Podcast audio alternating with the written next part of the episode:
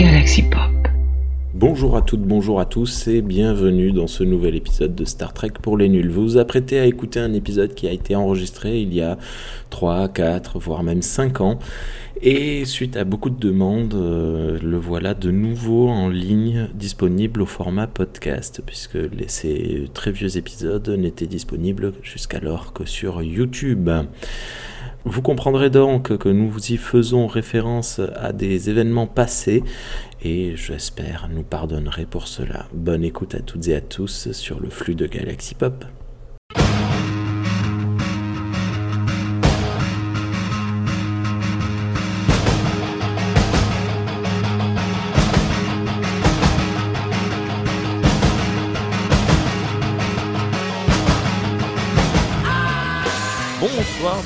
Toutes et à tous et bienvenue dans cette nouvelle émission de Star Trek pour les nuls. Alors, c'est une deuxième émission, c'est une ré-émission, une remission, la rémi, rémission, rémi, rémission. Non, ne, Hein non, ne, transforme pas ça en rémission de Star Trek, s'il te plaît. Ce n'est- non, fais gaffe.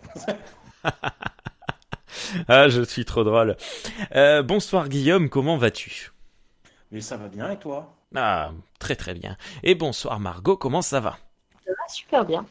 Très très bien. J'espère que vous êtes en forme tous les deux, euh, parce que bon, de toute façon, vous m'avez déjà teasé que vous étiez très en forme, parce que ce soir, on va parler de la Kelvin Timeline. Parce que oui, oui, on a déjà abordé les trois films dans trois euh, distinctes euh, émissions, et euh, en toute honnêteté, je trouve qu'on n'a pas été tendre euh, avec ces trois films. Bon, un petit peu plus avec Beyond, qu'on a de manière générale un peu plus apprécié, mais on a été très très dur, notamment avec le premier, hein, celui de 2009.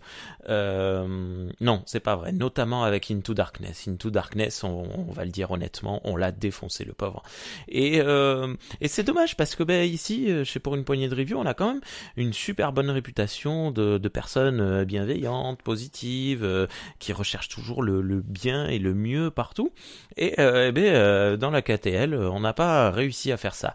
Et alors, il a fallu dégoter deux personnes euh, qui, euh, qui adorent la KTL, euh, en la présence de Margot et de Guillaume, qui sont euh, ce soir euh, tous les deux euh, le, le, le- la, la voix de la raison euh, qui, qui va s'adresser à nous, euh, euh, les auditrices, les auditeurs et moi.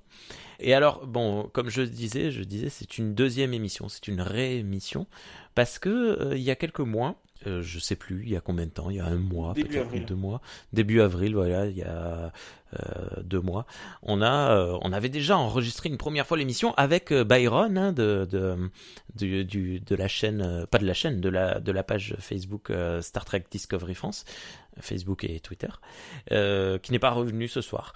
Et, et, euh, Thierry, euh, qui, euh, qui devait être un peu la, la voix de, de la, du questionnement de mais alors euh, ça c'est bien, ça c'est pas bien, tout ça. Et ces deux personnes n'ont pas pu venir ce soir. euh, Il y a eu un souci. Je suis désolé, c'est entièrement ma faute. L'émission a été euh, perdue dans les limbes de mon, mon, mon PC. Il a attrapé le Covid hein, et puis il a tout supprimé. On va dire. On va dire ça comme ça. Aucune excuse. Ah, bien, bref. Donc, vous savez que vous êtes sur les ondes de pour une poignée de review lorsque Rémi cherche des excuses bidons pour expliquer qu'il a supprimé une émission sans s'en rendre compte.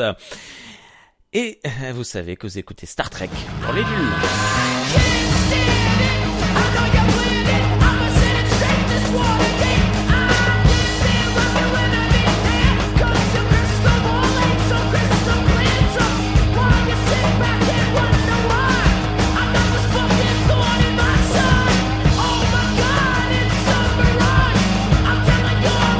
Star Trek pour les nuls.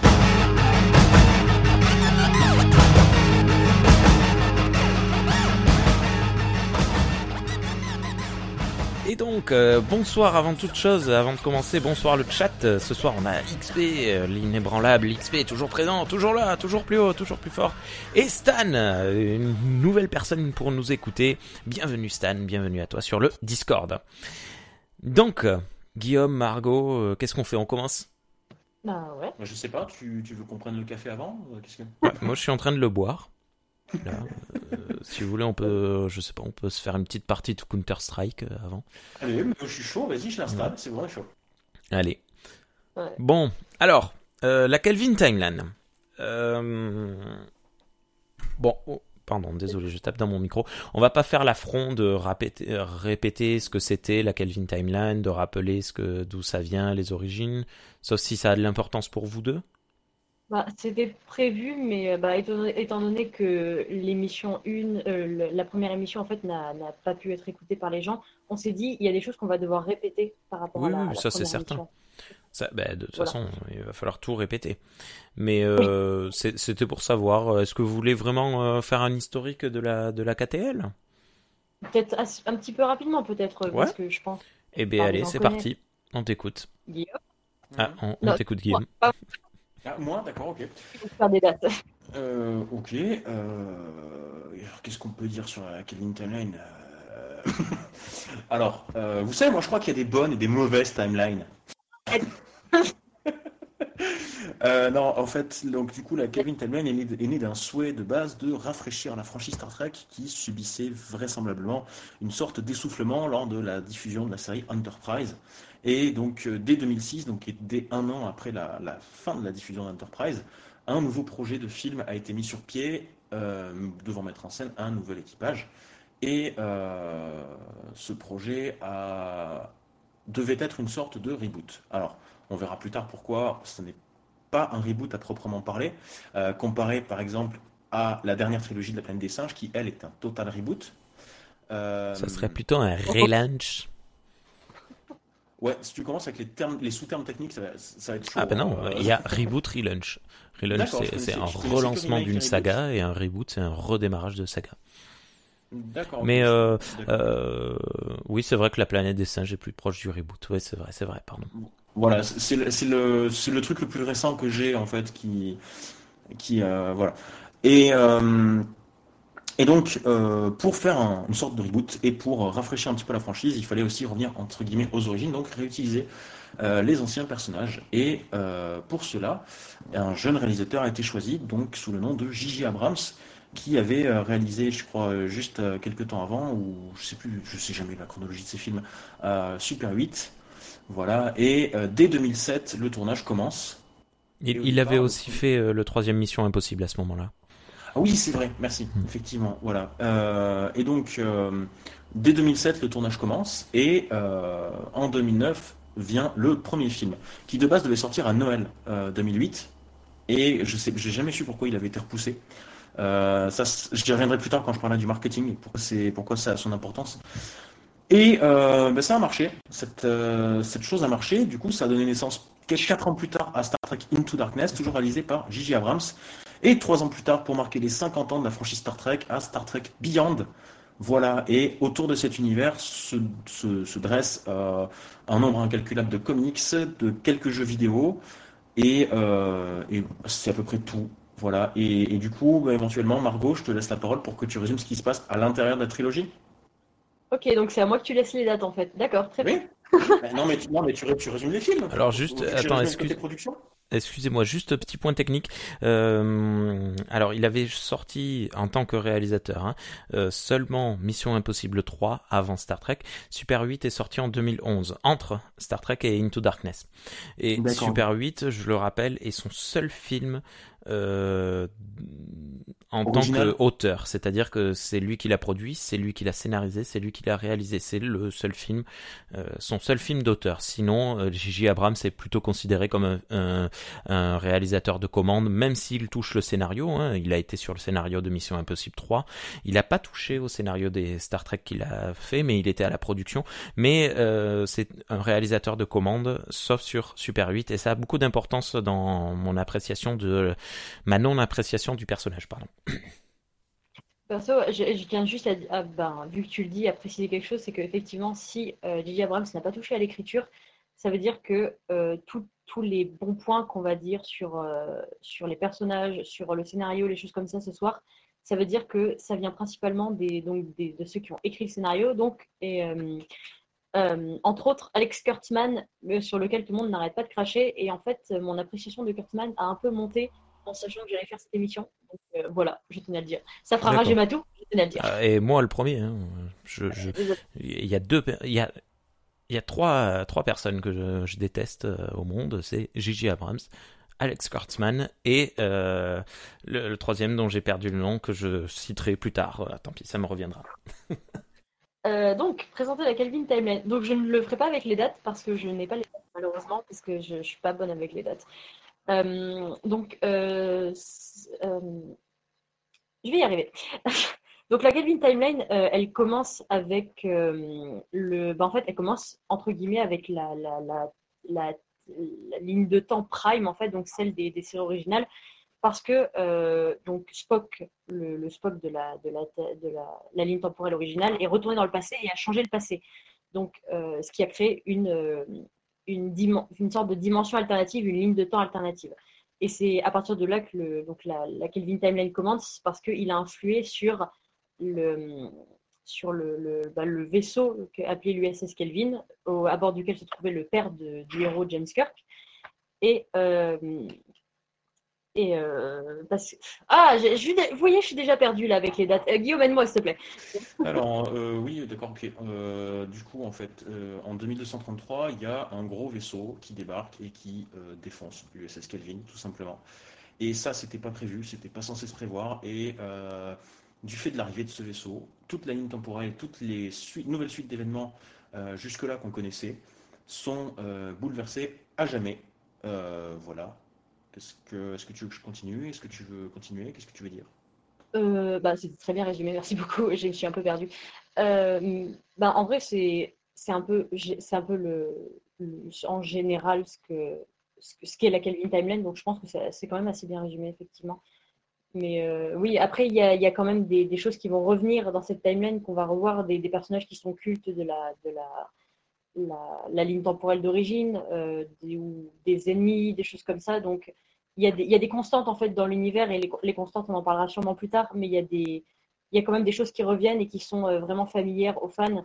Donc, il y a aussi des nouveautés. Hein, y a, c'est pas que du, euh, du, réchauffé, j'ai envie de dire, mais il y, a, il y a quand même de, beaucoup de nouvelles choses. En fait, c'est pas, pas du copier-coller. ça, c'est plutôt cool, effectivement. Euh, je sais pas trop quoi ajouter pour présenter la, timeline en soi. C'est hmm. Bah, c'est pas. C'est, Mike bon, Johnson, bon. Tu ah, n'aimes pas Mike Johnson Lui qui fait d'accord, ok, c'était lui. Oui, ah pardon, je oui alors euh, non, j'ai marqué sur le, le chat euh, la troisième personne c'est Mike Johnson. Je, la plupart des choses que touche cette personne euh, me, me sort des yeux. Mais euh, on en parlera un jour quand on parlera des, des comics. comme ça, mais il avait, il avait pas touché à quelques comics de, de, de crossover entre justement la Kevin Timeline et Green Lantern? Bah, actuellement, euh, il est un peu partout sur euh, tout ce qui concerne euh, Star Trek et ça m'agace parce que il, fait beaucoup, beaucoup, beaucoup, beaucoup de choses que je trouve très, enfin, qui, me dérangent beaucoup et, très peu de choses bien. Dans Boldigo, il y a il y a un dixième de la série que je trouve bien. Mais c'est pas le sujet ce soir. T'as fini, le volume 3 du coup de Alors, je l'ai commencé ce soir justement et, euh, et ça m'agace parce que le type, ça fait même pas 10 ans que son univers il est créé et il fait déjà des des euh, Else Universe, des, des What If Universe et, et je comprends pas. C'est s'il a un manque d'imagination tel qu'il n'est pas capable d'écrire des aventures avec ses personnages alors qu'il a créé, euh, enfin Bod Ligo, le point de départ, il est très intéressant. Hein, ça se situe entre le deuxième et le troisième film. Qu'est-ce qui s'est passé le temps de créer un nouveau vaisseau Comment ah, Après le troisième film, pardon. Enfin, il se passe pendant le troisième film, entre, entre la scène d'anniversaire de Kirk et le lancement de l'Enterprise A. Mais, euh, mais oui, je suis d'accord. Enfin, bah, il, a, il, a, il avait un super euh, projet et là, il, part dans des délires. Mais enfin, bon, bref. Alors. euh, de toute façon, je pense qu'on en parlera un petit peu. Oui, un jour. Euh, ce soir, si vous voulez, mais bon, c'est peut-être pas le, le, le, sujet principal, comme vous voulez. Alors. Euh, la Kelvin Timeline. Comment est-ce que vous voulez aborder la chose? Est-ce que vous voulez aborder euh, dans l'univers de manière générale Pourquoi est-ce qu'il est intéressant? Euh, Bah tiens, oui, non, si. D'ailleurs, euh, Guillaume, pourquoi est-ce que cet univers est intéressant de base? Alors, en fait, cet univers est la question dit comme ça est un petit peu difficile à répondre, je trouve. Ah, pardon. non, mais tu aimes bien me mettre des bâtons dans les roues, je, commence à te connaître. Euh, voilà, voilà. Mais, euh, alors, l'univers de façon générale, il est intéressant parce que euh, ça permet de rafraîchir un petit peu la, franchise parce que moi, en tant que, en tant que néophyte à l'époque, j'ai vraiment découvert Star Trek via la Kelvin Timeline. Et heureusement, parce que je suis pas sûr que j'aurais accroché à l'univers si j'avais découvert avec la série originale. Voilà, étant, étant, mm. étant, euh, ayant euh, même pas, enfin, ayant presque 29 ans, euh, je dois t'avouer que mes yeux ont parfois eu du mal à supporter certaines choses de la série originale, que ce soit au niveau visuel ou, parfois même scénaristique. Et, et, je suis content en fait qu'ils aient fait un effort, enfin qu'ils aient fait un effort de rafraîchissement de cet univers, parce que quand tu commences à t'intéresser à tout l'univers, Star Trek c'est censé garder une vision du futur. Alors il y a des façons d'en faire trop, il y a des façons d'en faire moins trop voilà, euh, les hologrammes dans la saison 1 de Discovery, pour moi, c'était trop, alors que justement, la Kelvin Talman a réussi à se maintenir à un niveau futuriste, mais pas too much non plus pour pas trop mhm. détonner avec ce qui pourrait être, euh, ce qui peut être fait dans, dans, dans 250 ans. Donc, euh, j'étais, j'étais plutôt content. et donc, cet univers, il est intéressant parce que c'est aussi une sorte de bac à sable. comme c'est une timeline alternative, ce, qui, ce que l'univers Star Trek autorise déjà, puisqu'on a la timeline alternative de l'univers miroir, on a un nombre incalculable de timelines qu'on découvre dans Star Trek, dans certains épisodes bien précis, où les choses ont tourné différemment, où le capitaine Picard s'est fait absorber par les Borg mais n'a jamais été récupéré, etc. etc. Donc, le, concept d'univers parallèle, c'est quelque chose que Star Trek autorise déjà depuis des années, et ça permet euh, de revisiter un petit peu tout l'univers de façon plus actuelle. Voilà, et c'est du coup la Kelvin Timeline. Alors c'est Matou qui avait dit ça, euh, c'est une sorte de bac à sable dans lequel on peut tout faire. Là, si demain on te dit, bah tiens, la prochaine série Star Trek, c'est une série sur la Kelvin Timeline, on va te raconter comment la Fédération, dans cet univers-là, va rencontrer euh, les Cardassiens, par exemple. Euh, tu es libre de faire, est-ce qu'il va y avoir une guerre? Est-ce que ça va être les... ce sera peut-être pas les mêmes personnes qui vont combattre dedans, etc., etc. Donc, du coup, ça permet aussi de revisiter certaines choses. Et d'ailleurs, la Kelvin Timeline le fait en montrant certains événements de la jeunesse de, de j'allais dire de Spurk, d'un côté, c'est les deux à la fois, donc ça marche. de, donc de Kirk et Spock, parce que du coup, par exemple, le test du Koba Shimaru, on le mentionne dans La colère de Cannes, on, mentionne que Kirk est le seul à avoir triché au test du Koba Shimaru, et bam, dans 2009, on voit cette scène-là. Euh, donc du coup, ça permet aussi de revisiter certaines choses qui avaient été passées sous silence euh, du fait de l'époque, de l'âge déjà des acteurs euh, et des personnages en fait. Voilà. Voilà pourquoi, voilà pourquoi euh, en, quelques mots, voilà pourquoi cet univers, ce hmm. nouveau départ est intéressant. Et après, voilà, de façon plus subjective, moi, c'est comme ça que j'ai découvert l'univers. C'est mon accroche avec l'univers, c'est mon encre, en fait, pour, euh, pour m'immerger dans Star Trek.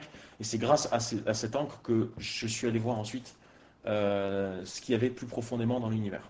Ouais. Euh, sur le chat, Stan confirme, c'est le cas de, de, plein de nouveaux fans euh, d'être rentrés dans Star Trek via cette, cette saga de, de, films. C'est mon cas à moi également. Et XP dit que Star Trek, alors j'ai pas la ref, dit que Star Trek c'est le F5, c'est euh, un bac à sable. Faut juste faire attention sur quoi on tombe. J'ai pas compris. je suppose qu'il y avait une blague. Bref. Est-ce que, est-ce que vous voulez aborder certains sujets euh, autres euh Je voulais juste revenir euh, sur, sur ce qu'on vient de dire là par rapport à pourquoi la KTL, et etc., c'est, enfin, pourquoi c'est important en soi. Donc déjà, oui, il y a le fait que comme ça a remis la, saga au goût du jour, ça a permis effectivement de trouver des nouveaux fans et, tout. Et c'est, bah, aussi comme ça que j'ai découvert d'ailleurs, comme Guillaume et comme, comme toi, Rémi. Et hmm. en fait, j'avoue, j'avais une certaine peur parce que j'ai terminé Star Trek récemment, donc toutes les séries Star Trek, tous les films et tout ça. Bravo. Et j'avais cette. Voilà, je, suis très contente. Et merci le confinement.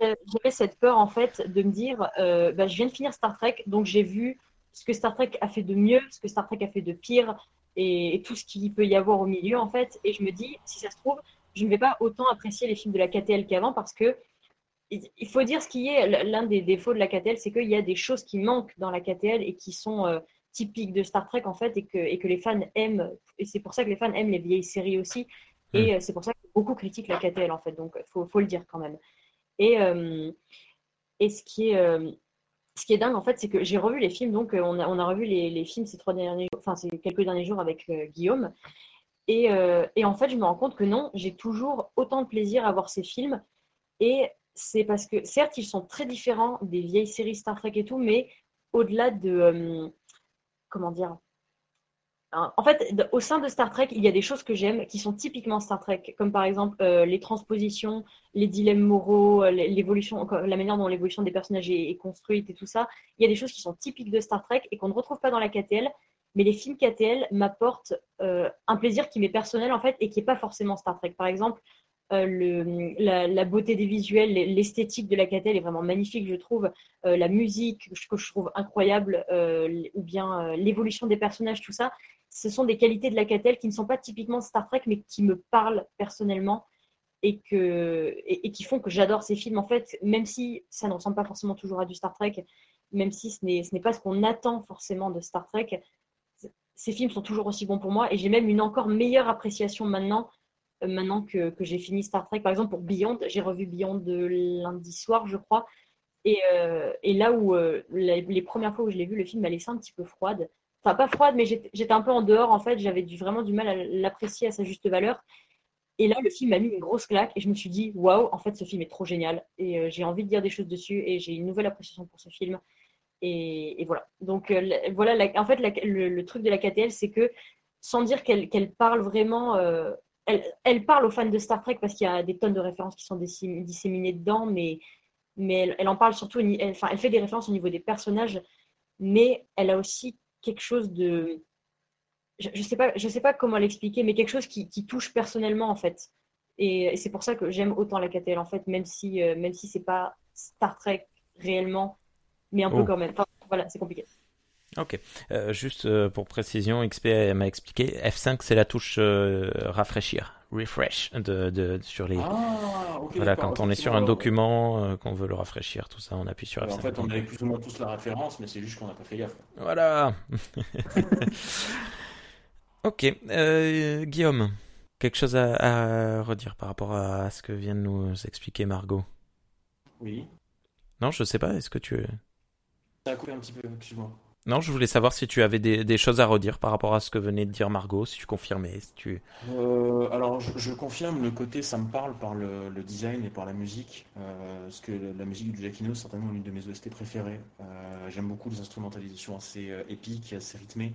J'aime beaucoup tout ce qui est à base de cuivre et de beaucoup de rythme. par exemple, à titre comparatif, j'aimais beaucoup les musiques de Matrix, les musiques instrumentales, j'entends pas les musiques plus techno, hmm. que, que, le compositeur Don Davis avait fait.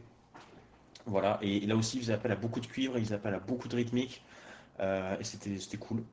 Euh, les designs euh, m'ont parlé effectivement parce qu'il y a beaucoup de choses qui sont très arrondies dans cet univers, en fait, dans cette version de l'univers. Les couleurs du vaisseau, même les réacteurs du vaisseau, enfin la, la, tête de l'Enterprise mhm. est beaucoup plus arrondie, beaucoup, les, angles, enfin, les angles sont beaucoup moins obtus en fait. Je sais même pas si c'est le bon terme, mais tu vois ce que, enfin, vous voyez ce que je veux dire, sont moins pointus en fait. Euh, et, moi, j'aime beaucoup les choses qui sont euh, plus arrondies que, les choses carrées, voilà. Et, euh, et par contre, par contre, oui et non, en fait, là où je vais un petit peu dissonner en fait de ce que dit Margot, c'est que même s'il y a des choses générales, très générales dans ces, dans ces, dans ces films, comme voilà la musique, le design, l'évolution du personnage, pour moi, ça s'inscrit totalement dans la lignée Star Trek parce que même s'il n'y a pas autant de, il n'y a pas autant de réflexion, mais euh, déjà de une, tu, ne peux pas, tu n'as pas le droit de, comparer en fait, un, tu n'as pas le droit de comparer un film à une série parce que c'est pas du tout la même façon de faire. Et ensuite de ça, il y a aussi des films Star Trek qui sont moins, centrés sur euh, des dilemmes moraux et des réflexions.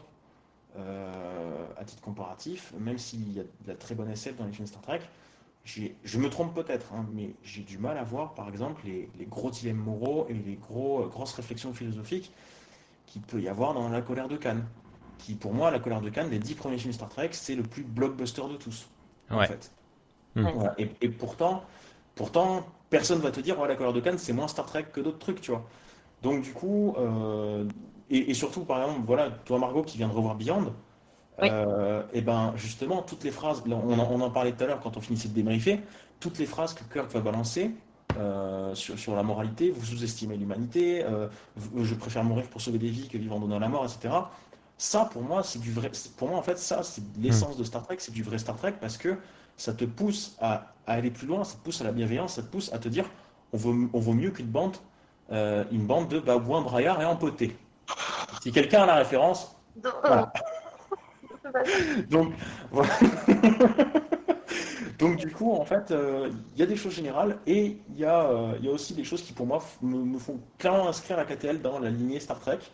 Euh, maintenant, le but aussi de ces films-là, c'était de rafraîchir la franchise et d'aborder un nouveau public. C'était d'aborder un nouveau public en essayant de blesser le moins possible les fans, mais le but de la KTL, qui, qui a très bien fonctionné, puisque derrière, on a eu Discovery, on a eu Picard, on a d'autres séries qui sont en chemin, donc le but en soi, alors, que ce soit bien fait ou pas, je ne dis pas que ce soit bien fait ou pas, mais tout ce que je dis, c'est que ça a marché. Ça a rameuté une nouvelle communauté de fans, ça a rameuté suffisamment euh, d'écho pour que derrière, il y ait de nouveaux projets Star Trek qui soient mis en chantier, hmm. euh, ce qui n'était plus le cas et ce qui n'était plus vraiment en, chantier depuis, euh, depuis 2005 en fait. Et, et du ça coup, oui? Non, non, vas-y. Euh, excuse-moi, ça rejoint un peu ce euh, ce qu'on disait lors de, de l'interview avec euh, Rich Handley, où on disait c'est toujours bien d'avoir toujours quelque chose qui est créé dans notre univers de référence favori, parce que du moment où ben, on continue d'avoir des films de Star Trek ou des nouvelles séries de Star Trek, on a à côté toujours des créations de concernant d'autres parties. Donc en fait, euh, ce que j'entends par là, c'est euh, ok, euh, on continue de créer des, des séries, donc Star Trek Discovery, Star Trek Picard, etc. ce qui permet à d'autres auteurs, que ce soit des comics, de romans ou de, Ouais, voilà. euh, de, de, continuer d'écrire des choses sur des périodes qui nous plaisent plus euh, ou moins euh, suivant les personnes. C'est-à-dire que je, m'exprime très mal ce soir, je suis désolé. Une personne, on, on, va prendre une personne lambda qui va dire moi j'aime que TNG dans Star Trek, machin. Ben, TNG c'est fini, les films ils existent plus, la série elle n'existe plus.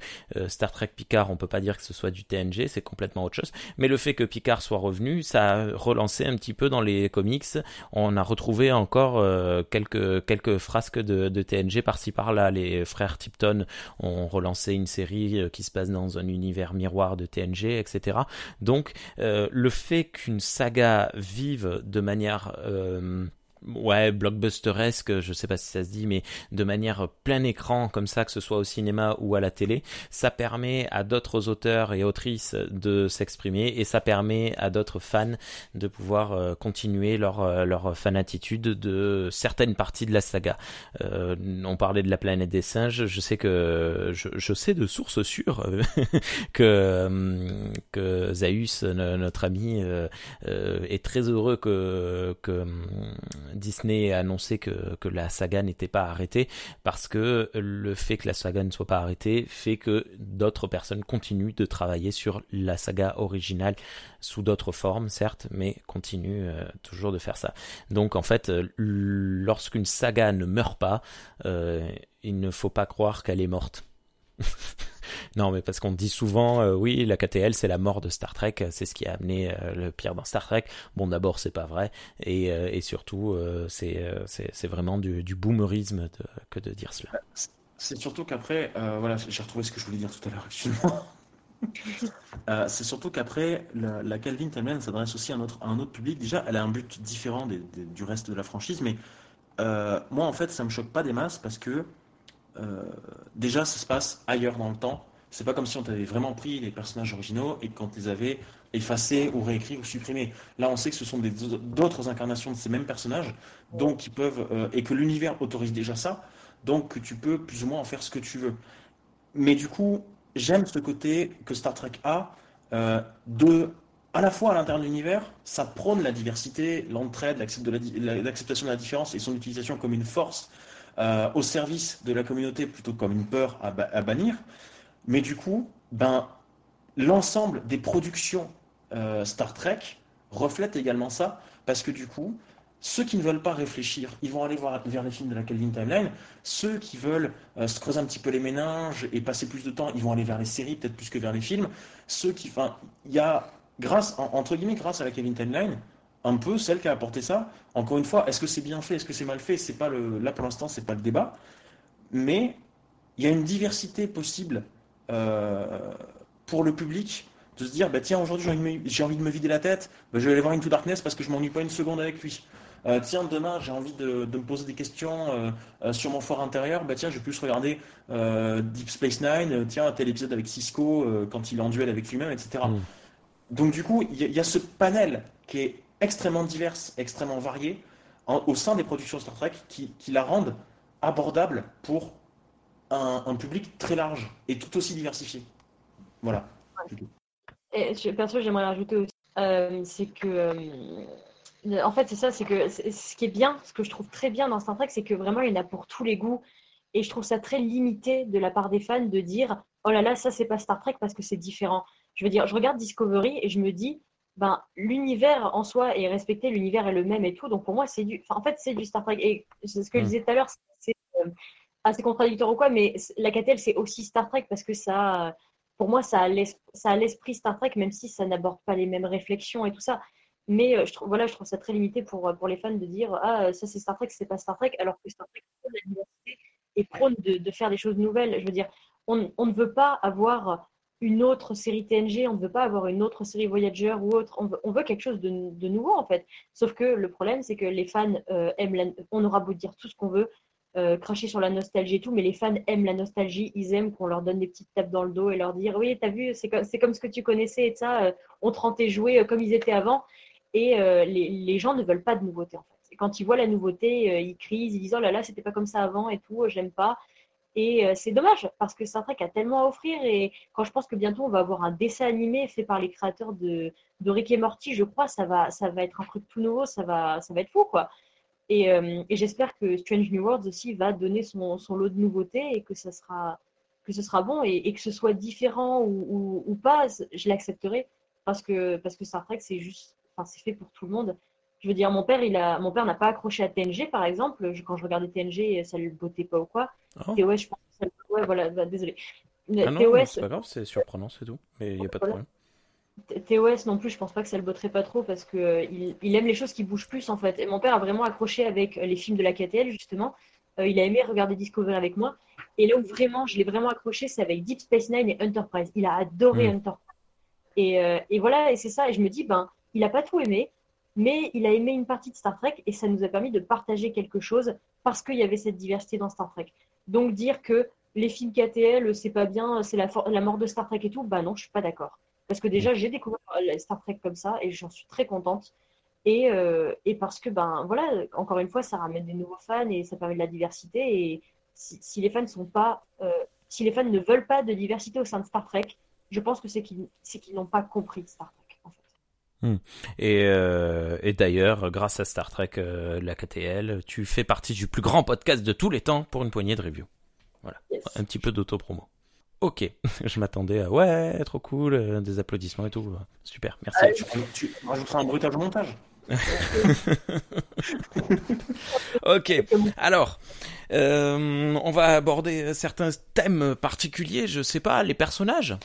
Les personnages attaquer le gros morceau là tout de suite maintenant Non, pas le personnage. allez, non, allez, non. Tiens, avant de parler des personnages, euh, Guillaume, tu nous as fait un petit teasing en nous parlant un petit peu, un petit peu de la musique de de Michael euh, Giacchino.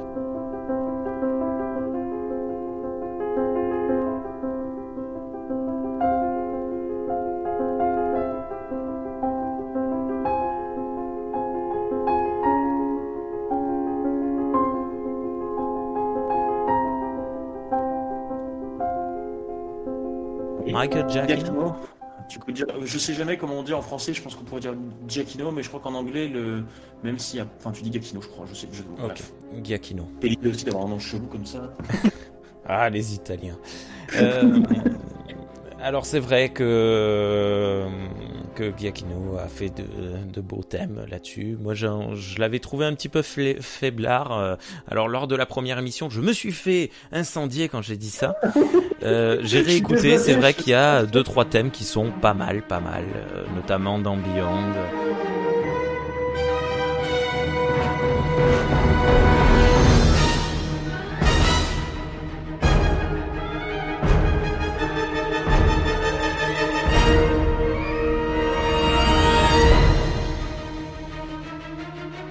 Mais après, bon, euh, le thème euh, principal, par exemple, il l'a fait une fois et il s'est pas euh, fatigué. Il a réutilisé trois fois le même.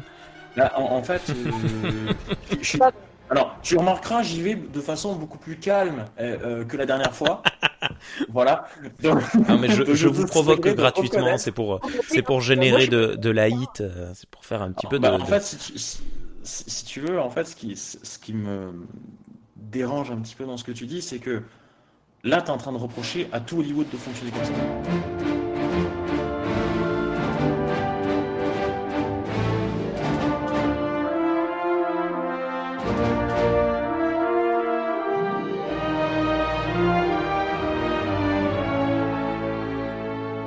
Si tu veux. Ah bon? C'est-à-dire que Giacchino, il a, il a fait rien de plus, rien de moins que euh, tout ce qui se passe à Hollywood. C'est-à-dire que euh, bah, John Williams, il a fait un thème pour Superman, justement, dans, dans- dans le chat, euh, Stan parle de parler de Superman. Et ben John Williams a fait un thème pour Superman qui a été repris pendant plusieurs films. Tu vois? Ou bah, le- les thèmes de Star Wars. Les thèmes, le- les thèmes de Star Wars, on entend toujours les mêmes qui sont rejoués différemment. Mais Mhm. du coup, euh, pour moi, ce que tu dis, tu peux pas le reprocher à Giacchino sans le reprocher à tous ceux qui le font. Ouais. Si tu veux.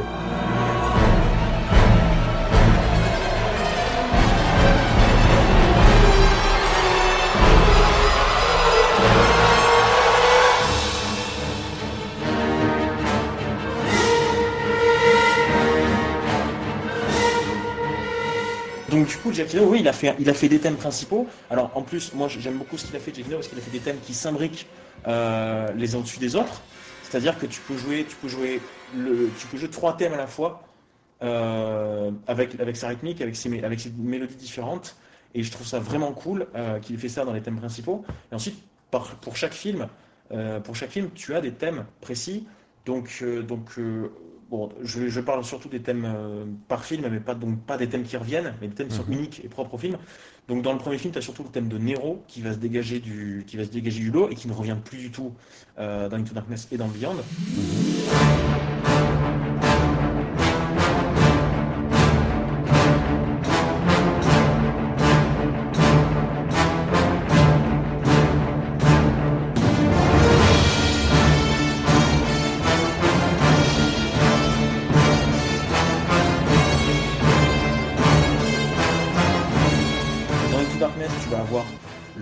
Cannes, euh, que je trouve absolument magnifique, parce que plutôt que de nous avoir sorti un thème de grand méchant, très grandiloquent, il nous sort quelque chose de très insidieux, de froid, de lent, mais qui progresse inex- inexorablement jusqu'à atteindre un, un crescendo de, de- de ouf.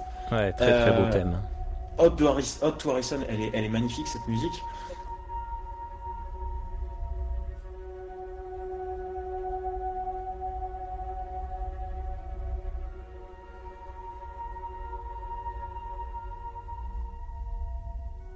Y a le thème du Vengeance qui, qui aussi qui est un petit peu euh, il est, il est pas aussi froid et insidieux que celui de Cannes, mais il t'inspire une sorte de mélancolie, une sorte de, de quelque chose qui va aussi progresser, mais qui va aussi progresser vers quelque chose de beaucoup plus militaire et beaucoup plus martial. Euh, et qui est, pour moi, un de mes thèmes préférés, c'est clairement celui du Vengeance. Je ce que je préfère entre celui de Cannes et celui du Vengeance.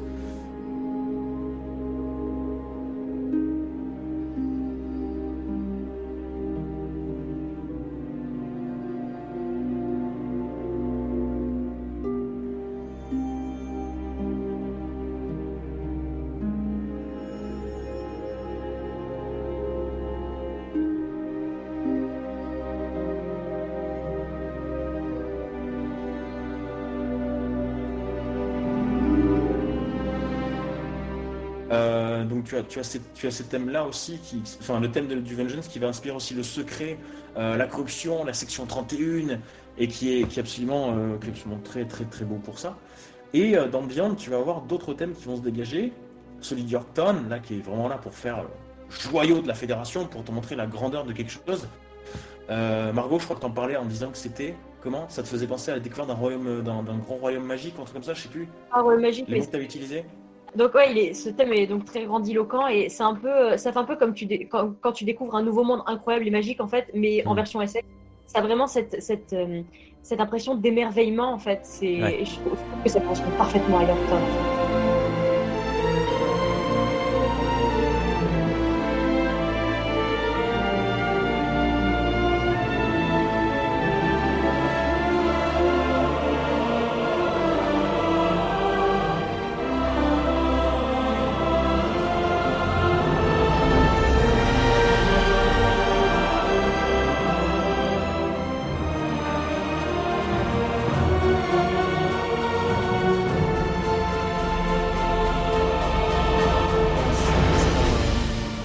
Ensuite, tu as le thème de, tu as le thème de Jella. Pour Euh, moi, le c'est le plus beau thème de, la saga. Bah, en fait, pour moi, j'ai, comme, comme j'ai expliqué à Margot, j'ai un petit problème avec le thème de, de Jella qui. C'est juste un, en, fait, c'est juste un problème de nom, nommer les pistes. Euh, parce que le thème de Jella est très beau, mais le problème, c'est que je sais pas lequel c'est. Puisque quand on la voit à chaque fois apparaître à l'écran, tu as quelques notes qui sont jouées, et dans, le thème, dans la, la piste qui lui est dédiée, ces quelques notes n'apparaissent jamais. Et, et du coup, tu, tu, je ne sais pas pourquoi Giacchino il a fait ça. Euh, aussi, je pense, parce que Oui. euh, les fameuses quatre notes dont tu parles, elles se font généralement en combat pour Jayla dans une scène très rythmée, sauf que le thème de Jayla en lui-même est extrêmement triste, extrêmement mélancolique, et tu peux, en fait, tu peux pas décemment caler ces quatre notes. Ben, euh, le, le truc, c'est qu'il les joue aussi de façon très lente. Ju- juste après qu'elle apparaisse dans Beyond, une fois qu'elle a fini de, de botter le cul aux, aux, aux 3-4 aliens qui sont venus emmerder Scotty, c'est joué de façon très lente. Ça va être... Et ça, c'est joué, c'est joué très calmement, en fait. Donc, ça aurait pu, mais... Enfin, encore une fois, pour moi, c'est juste, quasiment du, du problème de, de la technique et du nommage de piste, ou... Je sais pas, mais bon. Mais c'est vrai que le thème de Jedi, il commence de façon très mélancolique et petit à petit il progresse vers de l'espoir jusqu'à avoir une explosion de musique à la fin. qui- Enfin voilà, donc j'aime beaucoup aussi.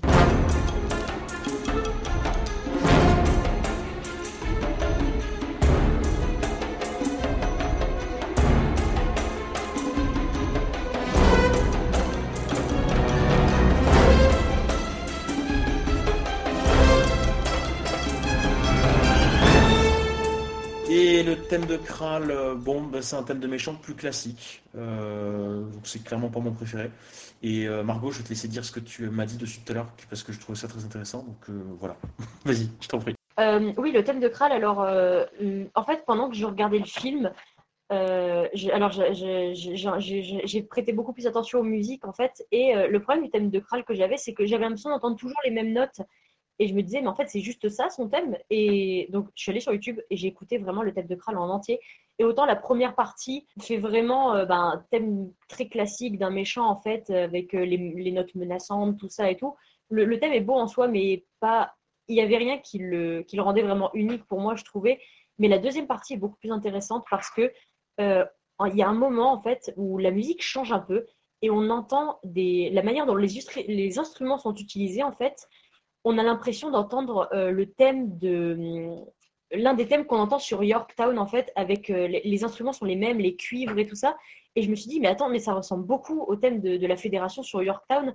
Et en fait, je me dis, dans la musique, euh, Michael Giacchino a quand même mis du, euh, du, du foreshadowing pour dire, bah, en fait, euh, Kral fait faisait partie de la fédération, il est lié à la fédération, et c'est vraiment une subtilité qu'on retrouve que dans la musique, Hmm. dans l'attention aux instruments.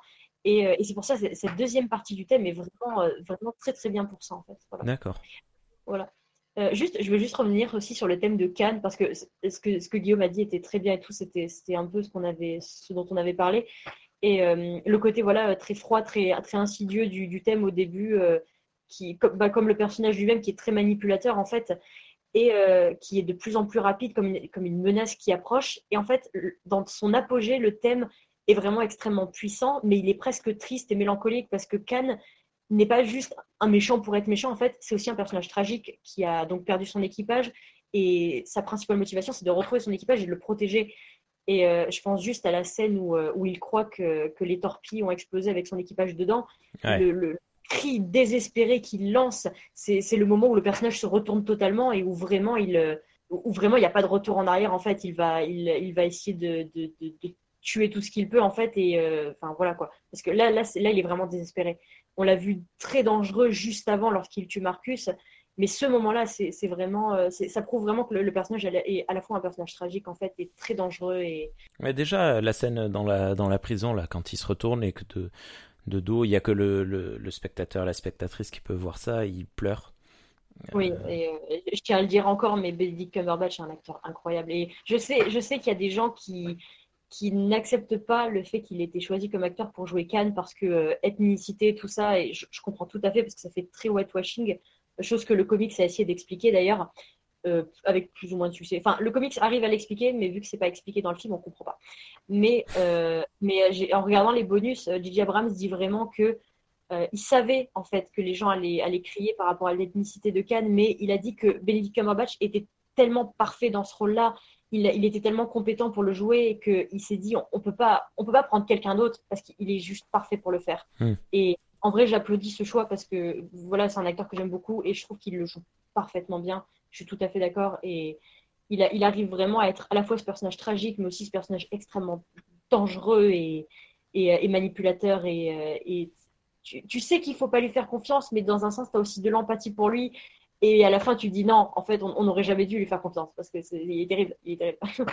ok. Quoi d'autre sur la musique sur la, musique. le problème c'est que je pense qu'on l'abordera, qu'on la réabordera plus tard parce que euh, parce qu'on est revenu sur certains points de musique euh, en parlant de certaines scènes, de certains personnages, de certaines évolutions de personnages, mhm. euh, voilà. Donc peut-être qu'on y reviendra plus tard parce que si on aborde là les points musicaux qu'on a abordés avec les personnages, ça va peut-être foutre le bordel dans le reste de l'émission on va aborder des points comme ça. en fait, on essaie, euh, euh, j'essaye de ne pas en dire trop non plus, justement pour garder le, tout ce qu'on va dire sur les personnages, mais juste agrémenter pour dire pourquoi les musiques sont efficaces et tout ça. C'est, je trouve, enfin, je sais pas, je trouve ça intéressant. Donc je, je sais pas. C'est comme tu veux. Est-ce que, donc, est-ce qu'on passe à la suite Est-ce qu'on continue sur les musiques Je sais pas. C'est. Bah, moi, je vous suis. Hein. Juste, je viens de réaliser que Gigi Abrams était au scénario de Armageddon, le film de Michael Bay. Voilà le, scénario qui casse pas trois pattes à un canard, mais je euh, voilà qui fait, qui a pu euh, faire partie des choses pour lesquelles il s'est fait un nom. Désolé. Le, premier Armageddon, enfin il y en a eu qu'un, je crois, non? Le Armageddon de Michael Bay, euh, ouais, Avec Bruce Willis? Ouais. D'accord, ok. Ah ok. Bref, désolé, c'était pas, c'est juste que j'étais, j'étais très, très surpris. Euh, eh bien, écoute, euh, non, mais d'accord, on reviendra sur la musique quand on parlera de, certaines scènes euh, marquantes en particulier. Je sais pas, c'est vous, prenez la main. Euh, voilà. Guillaume, est-ce qu'avant de parler des personnages, on ne parlerait pas, par exemple, de, tout ce qui est vaisseau ou uniforme, par exemple, plutôt dans tout ce qui est et tout ça, parce que, parce que les, personnages, c'est vraiment un très très gros morceau. Donc, je. Voilà, c'est ah le, le, sujet principal, mais. Ah oui, oui. Euh, alors du coup, oui, euh, on disait du coup... Comment... Alors oui, les vaisseaux, parce qu'il faut en parler un petit peu, euh, c'est aussi beaucoup d'incompréhension de la part des fans quant à, au vaisseau, quant à la technologie utilisée dans la, dans la Kelvin Tellman et quant, quant aux tailles et aux échelles des vaisseaux. Et alors du coup, je vais juste vite fait expliquer ça. Euh, parce que l'explication, elle était venue en 2016 quand, Star Trek Online avait, fait sa petite extension pour les 50 ans de Star Trek Agents of Yesterday, qui comporte euh, une mission qui se passe dans la Kelvin Timeline. Et du coup, l'explication n'est pas canon, mais elle reste plausible. Et il y a beaucoup de gens qui, veulent juste, enfin, pas forcément l'entendre, qui disent ouais, l'Enterprise devait être, devrait être trois fois plus petit que ça. Euh, puisque l'Enterprise de la Kelvin Timeline n'est pas inaugurée en 2245, mais en 2258, soit 13 ans après son homologue de la Prime Timeline. Et euh, en plus de ça, il, est plus haut que l'Enterprise D, euh, certainement pour un nombre de ponts inférieur, donc euh, du coup beaucoup plus spacieux. Et il est plus long que l'Enterprise E, ce qui en fait quand même un vaisseau de plus de 625 mètres de long. Oui, mais c'est pas la taille qui compte. Je suis tout à fait d'accord. je, suis tout à fait d'accord. Et, donc du coup, ce qui, fait, ce qui en fait un vaisseau juste deux fois plus grand que l'Enterprise de, des années 1960. Alors, pourquoi cette technologie est-elle aussi avancée dans la Kelvin Timeline Parce qu'on on peut presque supposer qu'en 2258, euh, eh ils ont atteint un niveau de technologie équivalent à celle du 24e euh, siècle, du temps de Picard, en fait. Eh bien, euh, tout simplement parce que, après la destruction d'un vaisseau de la Fédération, avec une étonnante facilité par un vaisseau gigantesque et inconnu, aux frontières de l'espace Klingon, les deux puissances, donc l'Empire Klingon et la Fédération, se sont lancées dans une sorte de course à l'armement qui a donné euh, des vaisseaux d'un design totalement différent. Et d'ailleurs, on le voit dans 2009 que l'Enterprise est certainement le premier de, sa, de la nouvelle classe de vaisseaux, puisque euh, quand on voit donc toute la scène où l'Enterprise décolle euh, du spatiodoc, tu vois que tous les autres vaisseaux ont le design du Kelvin, c'est-à-dire qu'ils ont les nacelles du Kelvin, ils ont les coques techniques du Kelvin, mhm. les sous-coupes, ils ont la coque aussi, pas aussi argentée, mais plus, plus dorée, on va dire, enfin, pas dorée, mais plus aspect cuivre, si je puis dire.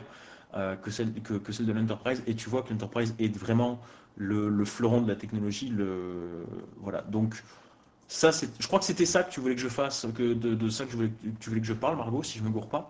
Euh, et d'ailleurs, si je me, si je me trompe pas, en fait, euh, tout ça, c'est un petit peu expliqué aussi dans Star Trek Into Darkness. C'est Khan qui l'explique à, à Kirk quand il lui raconte son histoire et qu'il lui dit bah voilà lorsque le, le narrateur alors ça, ça ça concerne pas lorsque le lorsque le Kelvin a été détruit et avec les Klingons et tout ça mais Khan explique que avec le comment s'appelle? Suite à la destruction de Vulcain. Merci beaucoup c'est ce que j'essaie la, suite à la destruction de Vulcain, donc, euh, en fait, à ce moment-là aussi, euh, la, section 31 a gagné en puissance, en fait, et euh, la, course à l'armement a, a, continué encore plus. Et c'est grâce à ça qu'on a eu le, Vengeance, notamment, qui est technologiquement, c'est un monstre, en fait. C'est vraiment un monstre, même dans, même dans au 24e siècle, on n'a pas vu quelque chose comme ça. Et, voilà, Khan l'explique, et pour les fans qui, qui n'auraient pas fait le lien, par exemple. Après, c'est vrai que dans le premier film, c'est pas forcément évident, mais voilà, il y a une explication et personnellement, je la trouve tout à fait cohérente. Oui, moi, moi, aussi. Rémi, qu'est-ce que tu en penses? Euh, ben, ça rejoint un petit peu ce que euh, Cyril expliquait dans un. Alors, je sais plus quelle émission c'était de, de Trek Storia, que dans la Kelvin Timeline, euh, euh, tout va plus vite, tout va plus fort, parce que c'est un peuple qui est en guerre. Euh, les, les Klingons, la, la, la, guerre avec les Klingons a été plus forte et plus puissante, donc il a fallu que les vaisseaux soient plus forts, plus puissants, plus grandes armée, plus gros, avec de plus grandes capacités. Donc c'est tout à fait logique. Et ouais, ça me dérange pas. Déjà, de base, je trouve ça cool parce que euh, euh Gigi Abrams euh, travaille beaucoup sur les, les notions de, de, de d'échelle de taille. Euh, donc quand tu vois le tout petit cœur courir dans le l'immense vaisseau de Enterprise et puis que là après l'image d'après tu vois le tout petit vaisseau Enterprise face au à l'immense Narada, tu te dis waouh et tout machin c'est c'est super cool et, et ça c'est c'est chouette. Et après sinon en toute honnêteté moi je suis pas un un, spaceship euh, porner, euh, je, sais pas, sais pas comment on dit là, les, fans de, de, de, vaisseaux spatiaux. Euh, donc je m'en fiche un peu. Mais c'est vrai qu'il est très beau le, le, design eh, de manière générale. Les designs de, de, de, la KTL sont très beaux. Oui. Je... voulais juste revenir sur par rapport au vaisseau. Alors c'est pas vraiment un vaisseau, mais la station Yorktown quoi. Elle est, je la trouve magnifique. Honnêtement, mm. je la trouve magnifique et c'est surtout que j'ai appris en regardant les bonus qu'ils avaient, euh, ils avaient tourné à Dubaï, ce que je trouve très très cool. Et on voit vraiment, ils nous montrent les images de Dubaï et pourquoi c'était parfait en fait pour euh, créer une cité qui représente euh, l'union des peuples de la fédération. Et c'est après, on peut on peut peut-être juste déplorer à la limite le fait qu'il n'y ait pas de qu'on voit pas la différence de bâtiments. Par exemple, tous les bâtiments se, se ressemblent beaucoup, ont un design très semblable en fait. Mais enfin, la en soi, la, cité reste quand même très hétéroclite, mais le, design est quand même très semblable. Et je me dis, avoir des fois des, petites touches de, par exemple, un quartier qui soit plus peut-être vulcain, ou euh, après, ça, aurait peut-être marqué une différence, alors que le but, c'est vraiment de montrer l'union des peuples. Mais euh, je sais pas, je pense qu'il y a certaines parties qui auraient peut-être pu s'adapter à certains peuples, peuples par exemple, je sais pas, on aurait pu avoir des, aliens euh, qui, vivraient dans un lieu aquatique, ils auraient peut-être leur propre, euh, leur propre endroit où, vivre, des, choses comme ça, je sais pas. Mais en tout cas, je trouve vraiment Yorktown vraiment incroyable. Ouais. Et alors, je me souviens plus non plus dans quelle émission on avait parlé de ça, mais il y a aussi l'effet Yorktown, c'est une très jolie ville dans une espèce de boule de verre. Il y a un côté féerique là-dedans, très très sympa visuellement. C'est une, une, une, boule qui est prête à exploser euh, dans l'espace, comme dirait McCoy. Mais... c'est une boule à neige de l'espace, à deux doigts de péter. Ah bah oui, alors en fait ils le disent eux-mêmes dans le film, ok. après, après, ce qui est cool aussi, c'est que on pourrait dire que ça délocalise entre guillemets la, la, la menace de la, la, menace qui pèse sur, euh, sur la fédération et tout. En fait, ça, en fait, ça ressemble pas mal à ce qui se passe dans Into Darkness, le, fait qu'un ennemi vienne attaquer euh, la fédération dans son cœur, donc dans Into Darkness, c'est euh, le siège de Starfleet. Mhm. Et là, c'est Yorktown. Yorktown ne représente pas juste la Terre, en fait. Ça représente vraiment l'union de la fédération, donc ça, touche en fait à toutes les planètes. Et que ce soit aussi loin dans l'espace, je trouve ça, je trouve ça très, très cool personnellement, et que ce soit que ça, ça s'éloigne vraiment de, de, la Terre qui a déjà été attaquée deux fois dans les précédents films, quoi. Et puis la Terre est attaquée tout le temps aussi, au moment. Euh, ouais. Voilà, c'est.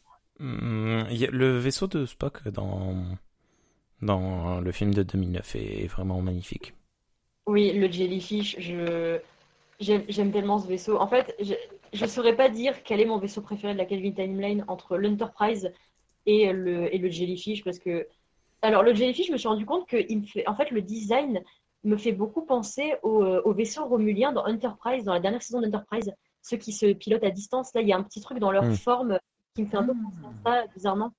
Mais euh, c'est tellement, euh, tellement éloigné de ce que les Vulcains font d'habitude euh, qu'ils ont souvent des, des vaisseaux très rouges, euh, alors très arrondis aussi, mais qui sont, qui sont, qui, qui, qui ont quelque chose de pointu en fait. Les, les, les, les, vaisseaux des Vulcains ont vraiment quelque chose de, de pointu, de, des, des, des parties séparées vraiment qui s'assemblent les unes aux autres. Et là, le jellyfish, ça fait un. bah, Mm. c'est une méduse en fait, c'est une sorte de méduse et je, je- je trouve, je trouve ça très très cool.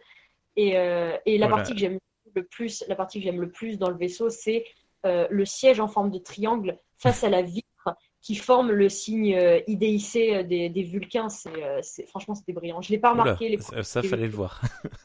bah, je l'ai pas remarqué la première fois et c'est, je crois que c'est sur, le, le- sur Internet que, que j'ai vu ça. Et j'ai revu le film et je me suis dit, mais, mais bien sûr, je, suis- je suis débile de ne pas l'avoir vu. Alors, c'est- euh, Stan, le, Stan le souligne dans le, dans le chat, euh, c'est normal en fait que le, le, le vaisseau de Spock ressemble euh, au vaisseau vulcain, euh, romulien, pardon, puisque on, apprend en fait qu'il travaille euh, avec, euh, avec eux et, et c'est pour ça probablement que le, le vaisseau a été designé entre vulcain et, et romulien. Exact, c'est vrai. C'est c'est expliqué dans le comics d'ailleurs, il me semble, mais oui, c'est tout à fait exact, c'est vrai. C'est bah, sûrement pour ça qu'il y a, il y a- Non, c'est pas ce qui est expliqué dans le comics, c'est que c'est Jordi Laforge qui l'a designé. Dans Ah. le comics Countdown, on te dit que c'est Laforge qui l'a designé et qu'il a été construit sur Vulcain. Après, il a peut-être eu dans, dans l'idée, il a peut-être eu dans l'idée de, de construire quelque chose de bah, qui, qui donne cette espèce d'union, parce que le, le but de la Oui. c'est de sauver Romulus. Donc, je pense qu'il Hmm. s'est dit, bah, je vais faire un mélange de, de design entre les deux et ça, ça passera bien, quoi. Ah, Parce que Geordi, en plus d'être ingénieur, il est designer de vaisseau. Super. Apparemment. C'est très cool, c'est très cool. Écoute, euh, il faut être multicasquette pour bien fonctionner chez Starfleet. euh, c'est, voilà, c'est pas un problème. Euh, sinon, bah, le Jellyfish, ouais, j'avais pas grand chose à ajouter de plus, j'avoue. Bah, on pourrait parler de l'Enterprise, mais perso, ce que je voulais dire sur l'Enterprise, c'était surtout par rapport à la...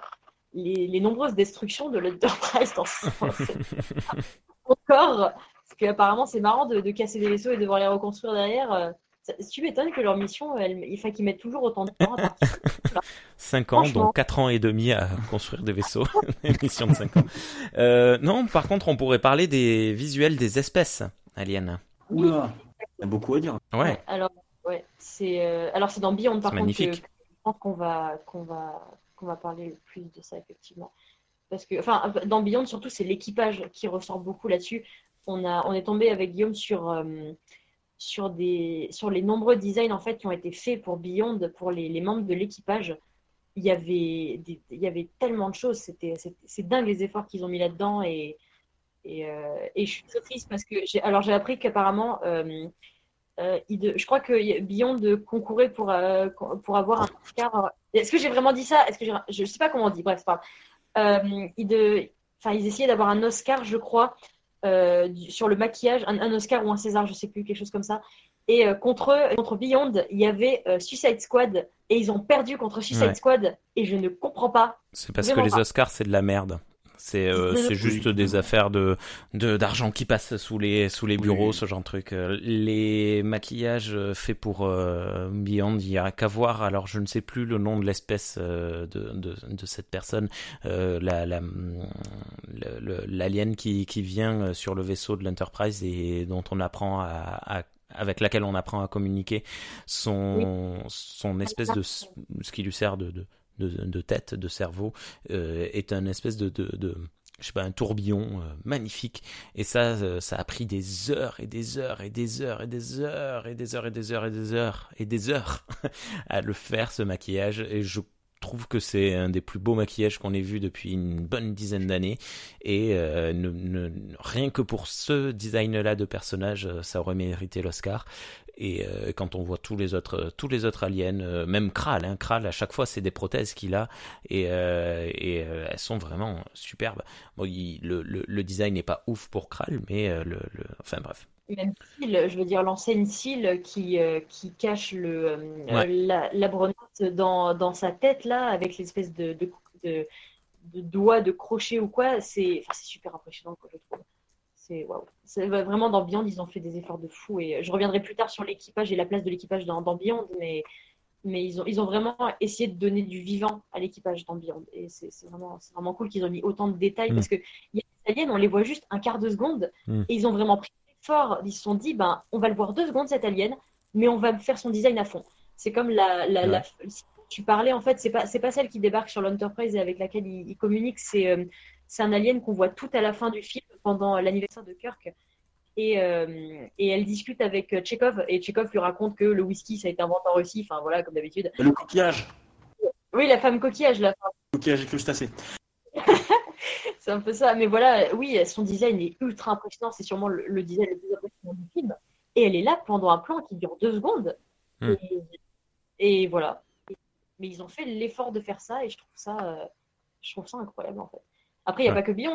dire même dans, dans les autres films, euh, on regarde Nibiru par exemple, les aliens de Nibiru ont aussi un design qui est vraiment très très défini, très. Euh, ils ont une peau qui est hmm. granuleuse. Un peu granuleuse, râpeuse, ouais. C'est, je trouve ça. Ça évoque le désert un peu. c'est un costume en plus comment dire euh, c'est pas euh, c'est pas du body painting en fait les peaux de Nimiru. C'est vraiment des, costumes en fait qu'ils ont enfilés. Ah ouais d'accord. Je, pensais que c'était du maquillage. Ok. Non non non c'est des... parce que tu, tu l'as dans le dans le catalogue qu'ils ont fait quand euh, quand ils ont fait la vente aux enchères il y a en fin 2017 de beaucoup de props de Star Trek et Star Trek Into Darkness. Tu voyais les costumes de Nibirian et tu voyais que c'était des costumes intégrales. voilà. Euh, et, pour ce qui est de Beyond, du coup, euh, les races aliens qu'on voit dans Beyond, c'est un clin d'œil parce que apparemment ils se sont débrouillés pour, pour créer.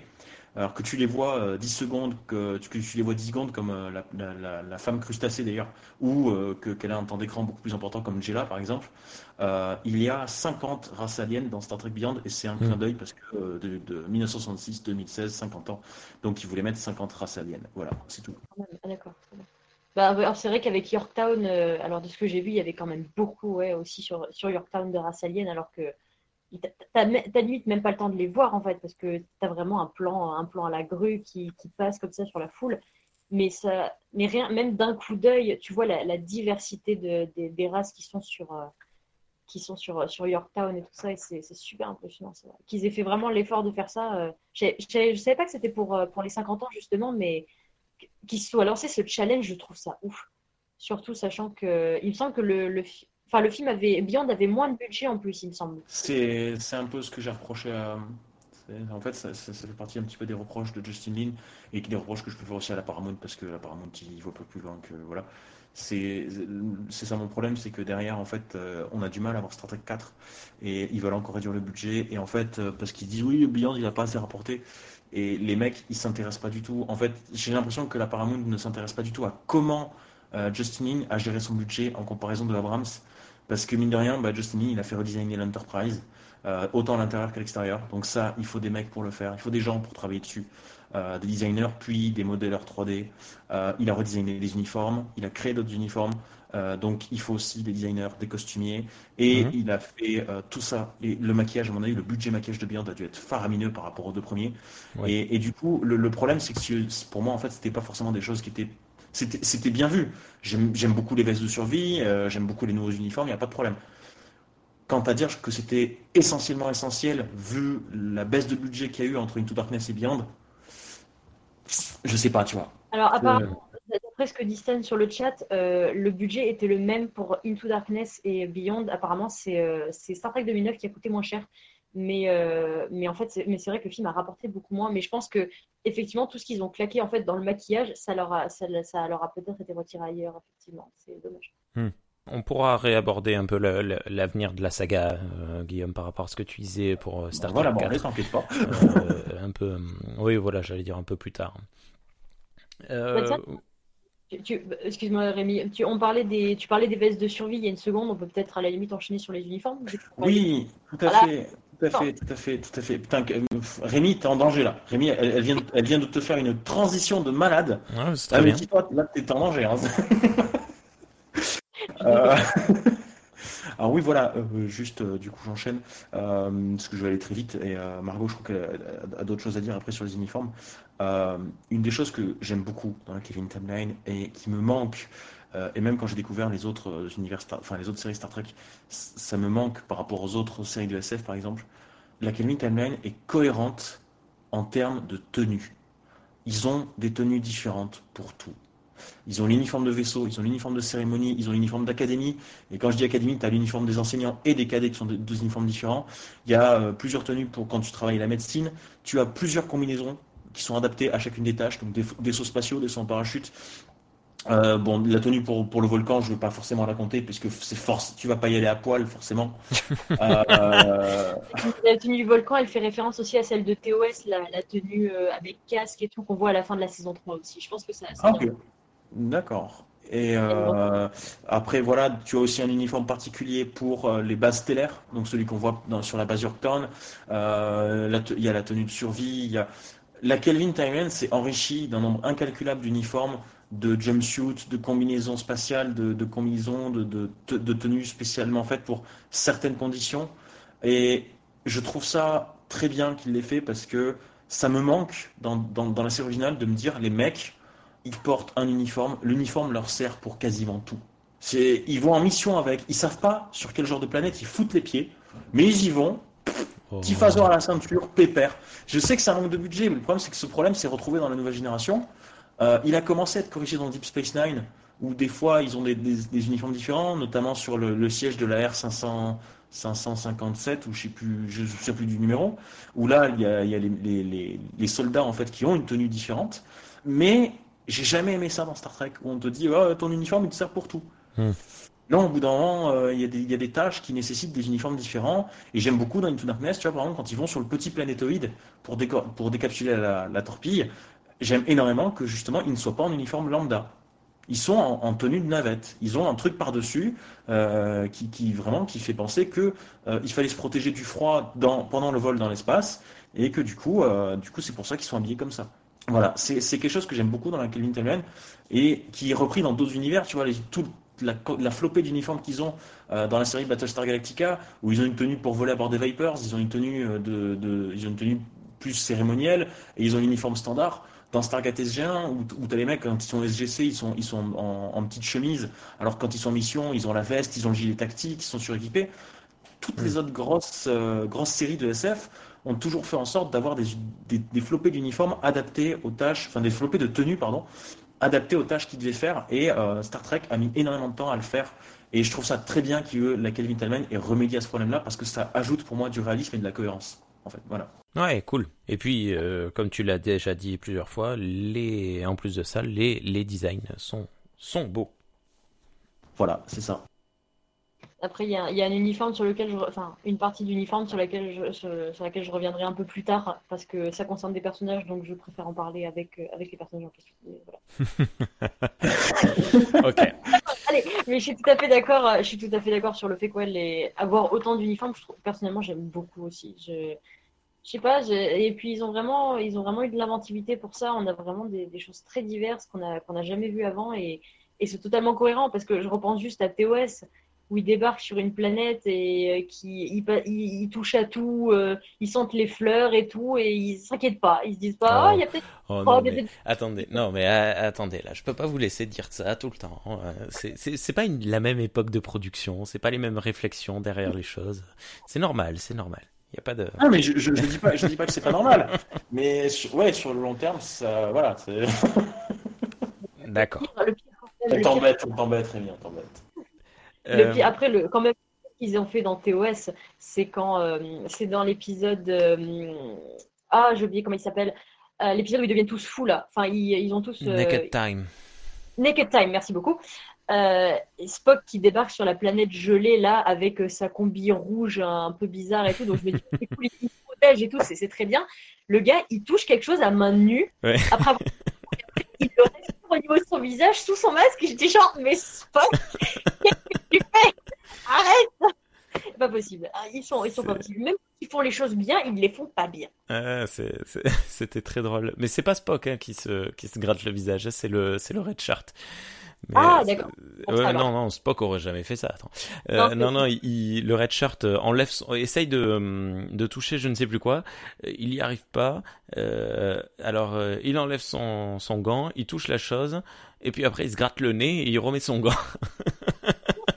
Et c'est quelque chose que l'on reverra euh, dans quelques émissions lorsqu'on va traiter du film euh, Alien Covenant. Donc euh, le dernier film de la saga Alien, donc je dis ça, mais c'est dans 6 ou 7 émissions, donc on a, on a le temps.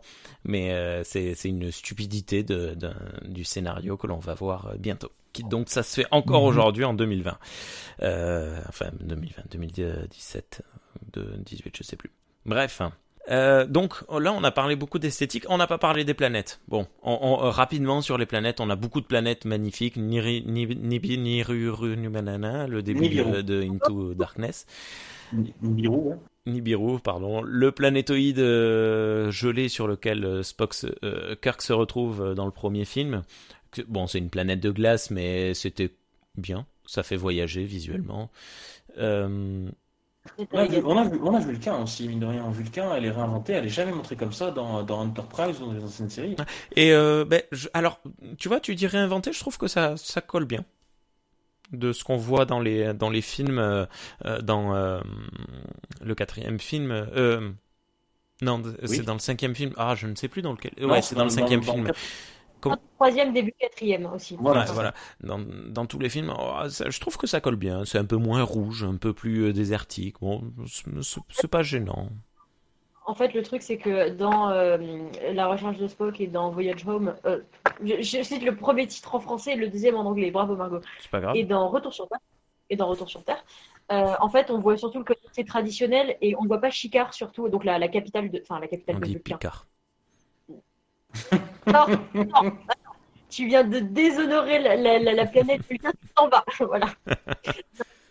Mais, euh, donc c'est, alors je sais plus si c'est la capitale de Vulcain ou quelque chose du genre, mais enfin c'est, un endroit qui est vraiment euh, capital en fait pour, euh, qui est pour, pour la, culture vulcaine et qui est en fait très moderne. Et alors que dans, dans les, deux films dont je parlais tout à l'heure, on voit vraiment le côté traditionnel avec, en fait on voit le mont Seleia dans, dans Star Trek 4, on voit le mont Seleia euh, qui est donc très, euh, très, très dans les traditions, alors que Chicard est beaucoup plus moderne et on la voit dans Star Trek 2009. Et j'aime beaucoup ces, euh, comment dire, donc déjà c'est très désertique, ce qui correspond parfaitement à la planète Vulcain. Et les, les, immeubles qui descendent comme des, stalactites, en fait, des, roches de Vulcain et tout ça. le design de l'arche catrique aussi, qui est, qui est, très très beau. je, trouve ça, personnellement, j'aime beaucoup la manière dont ils ont fait Vulcain, c'est magnifique, franchement. Hmm. Ok. Euh, bien. Point suivant à aborder. Dites-moi tout. Mais non, mais les planètes, euh, voilà, les planètes, après, on a Nibiru qui a un design très euh, moderne. Ouais. Et malheureusement. Et d'ailleurs, ils se sont fait suer à tout faire, enfin tout faire à faire une grosse partie. Euh, non, non, mais si, ils ont, ils ont, construit le volcan et tout, ils ont foutu de la lave dedans et tout. Hein. C'était pété un volcan. non, non, mais euh, ils ont euh, le, les arbres sont de véritables arbres peints à la main. Le sol, oui. euh, est-ce que les arbres sont rouges et le sol est rouge aussi Je sais plus non, comment c'est. Non, les arbres sont blancs et les feuilles sont rouges. Oui, voilà. Et tout ça, c'est très très très beau. On peut pas le nier.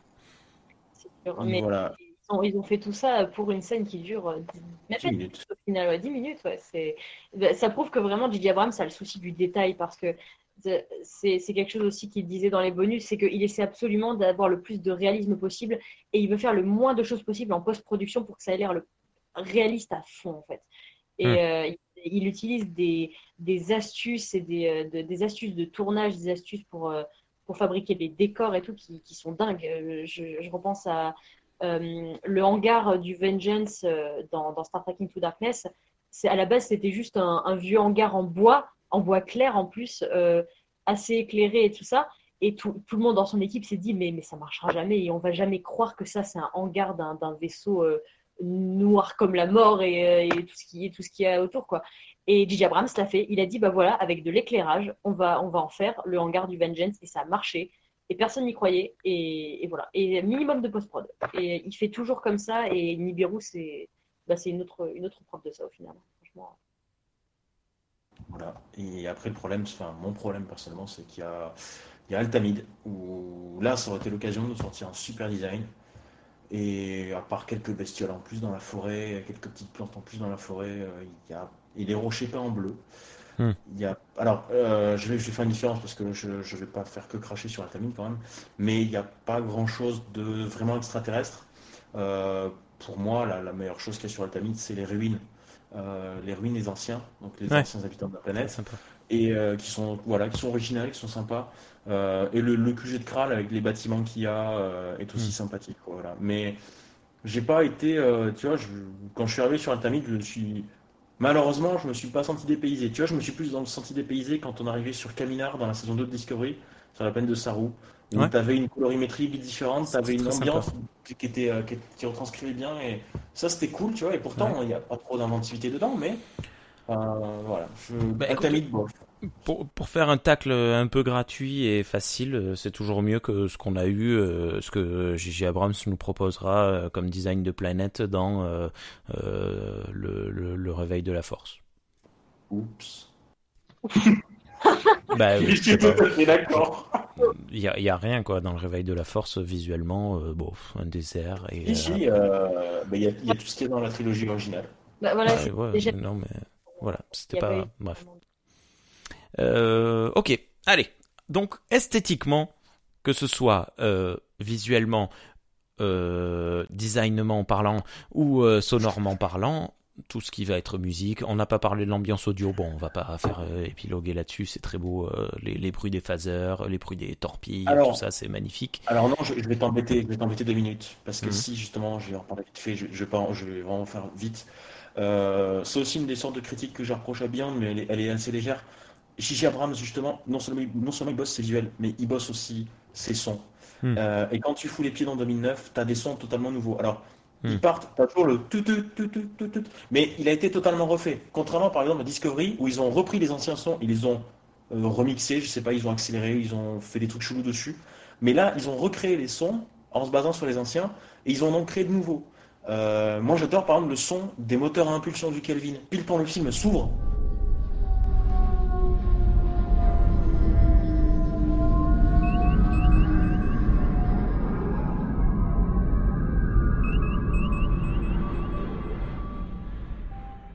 Tu vois le Kelvin qui passe proche de la caméra.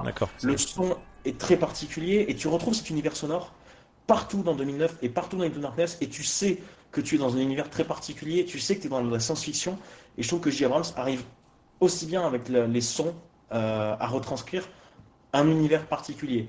Je vais m'éclater au montage. Je suis désolé, Rémi. voilà, c'est tout. En fait, je, voilà. Beyond n'a pas trop repris le truc, mais, mais bon, c'était. Voilà. Ok. Euh, quid du plus gros problème, de, la première chose qui est sortie par les premières personnes qui sont sorties des premières diffusions, des premières séances de cinéma? Ah Les flashs dans les yeux. Oh, les flares. Oh, les flares. Alors, les, ah, les flares. Ah, là, excusez-moi, là, c'est mon moment. Alors, alors, il faut. Je vais juste poser une question, Rémi. Est-ce que tu as remarqué que les flares sont utilisés d'une façon bien particulière dans les deux films, dans, dans 2009 et Into Darkness ils sont utilisés de manière à éblouir le spectateur pour pas qu'il puisse regarder, ou la spectatrice, pour pas qu'il ou elle puisse regarder le film, c'est ça? Alors non, pas du tout. En fait, ça, peut. Non mais le pire c'est que tu n'as pas entièrement tort parce que de temps en temps, ça peut effectivement servir de cache-misère. Euh, moi, je, les ai utilisés comme cache-misère dans une ancienne production que j'ai fait il y a quelques années. Donc, oh, monsieur, non mais, non mais, Ouais, enfin, euh, faut voir la gueule que ça a eu surtout. Hein. Donc, euh, hein, je me la pète pas trop non plus. Mais du coup, non, euh, en fait, si tu, si tu regardes bien 2009 et Into Darkness, tu remarqueras, dès que tu es sur Terre, il y a beaucoup moins de flares que ça. Dès que tu es quelque part, et encore plus en extérieur, donc toute la scène avec la voiture au début de 2009, toute la scène où ils sont à l'extérieur de l'académie, euh, ou même dans le deuxième, quand ils sont à San Francisco, à l'extérieur, quand, quand, ils parlent avec Scotty, ou, ou à la fin, quand il y a le discours de Kirk, dès que tu as une scène qui peut vraiment se passer sur Terre, tu as beaucoup moins de flares. Hmm. Alors, je ne sais pas si c'est euh, une volonté d'Abrams. De ou de. Pardon. Je n'ai pas compris la référence. Non, non, c'est du. Euh, pas de problème. D'accord. Euh, donc, je ne sais pas si c'est une volonté d'Abrams ou si c'est parce qu'il ne pouvait pas forcément mettre des miroirs de partout pour faire des jolis reflets. Mais moi, ça me, ça, m'a toujours, je me suis toujours dit, ben, en fait, que les flares étaient là pour renforcer le côté science-fiction. Que dès que tu es dans un vaisseau spatial, tu as plus de flares pour te dire, fais, attention, là, c'est de la science-fiction. Euh, ou pour, voilà, pour donner un côté plus futuriste, et que dès que tu es dans quelque chose qui, dans un lieu réel, parce que le QG, alors le QG Starfleet, c'est pas un bâtiment qui se trouve à San Francisco, au niveau du tournage, je sais plus, mais il se trouve aux US. Euh, donc dans Into Darkness, c'est un vrai bâtiment. Euh, dès que tu es dans ce genre de bâtiment, tu as beaucoup moins de flares pour te dire ça c'est réel, c'est tangible, c'est tu peux aller le visiter si tu veux, tu vois. Et je sais pas si c'est volontaire, mais moi c'est ce que ça m'inspire. Donc il y a, vraiment un travail de, traitement de la flares en fait dans ces mm. films. Et, puis aussi, euh, c'est pas le pire film avec des flares. Définitivement, lui il sait s'en servir. Il y en a d'autres qui savent définitivement pas s'en servir. Euh, si vous allez regarder le film de 2012 qui s'appelle Battlestar Galactica Blood and Chrome, là vous allez voir un film où les flares ne servent à rien, sinon à servir de cache-misère et à vous éblouir. D'accord. Voilà. J'ai toujours pas vu celui euh, mais euh, après, bon, pour nuancer quand même mon propos, les quand j'ai vu le film au cinéma la première fois, je n'ai même pas vu les flares, les landsphères. Et c'est quand tout le monde s'est mis à dire euh, qu'il y en avait. Et maintenant, plus je sais qu'il y en a, plus je sais que je les vois. Mais euh, il me semble qu'il y a quand même une nette diminution déjà dans le deuxième et que dans le troisième, euh, il y en a presque plus. Mais dans le premier, c'est vrai que pour ça. C'est pas J. Abrams qui l'a réalisé.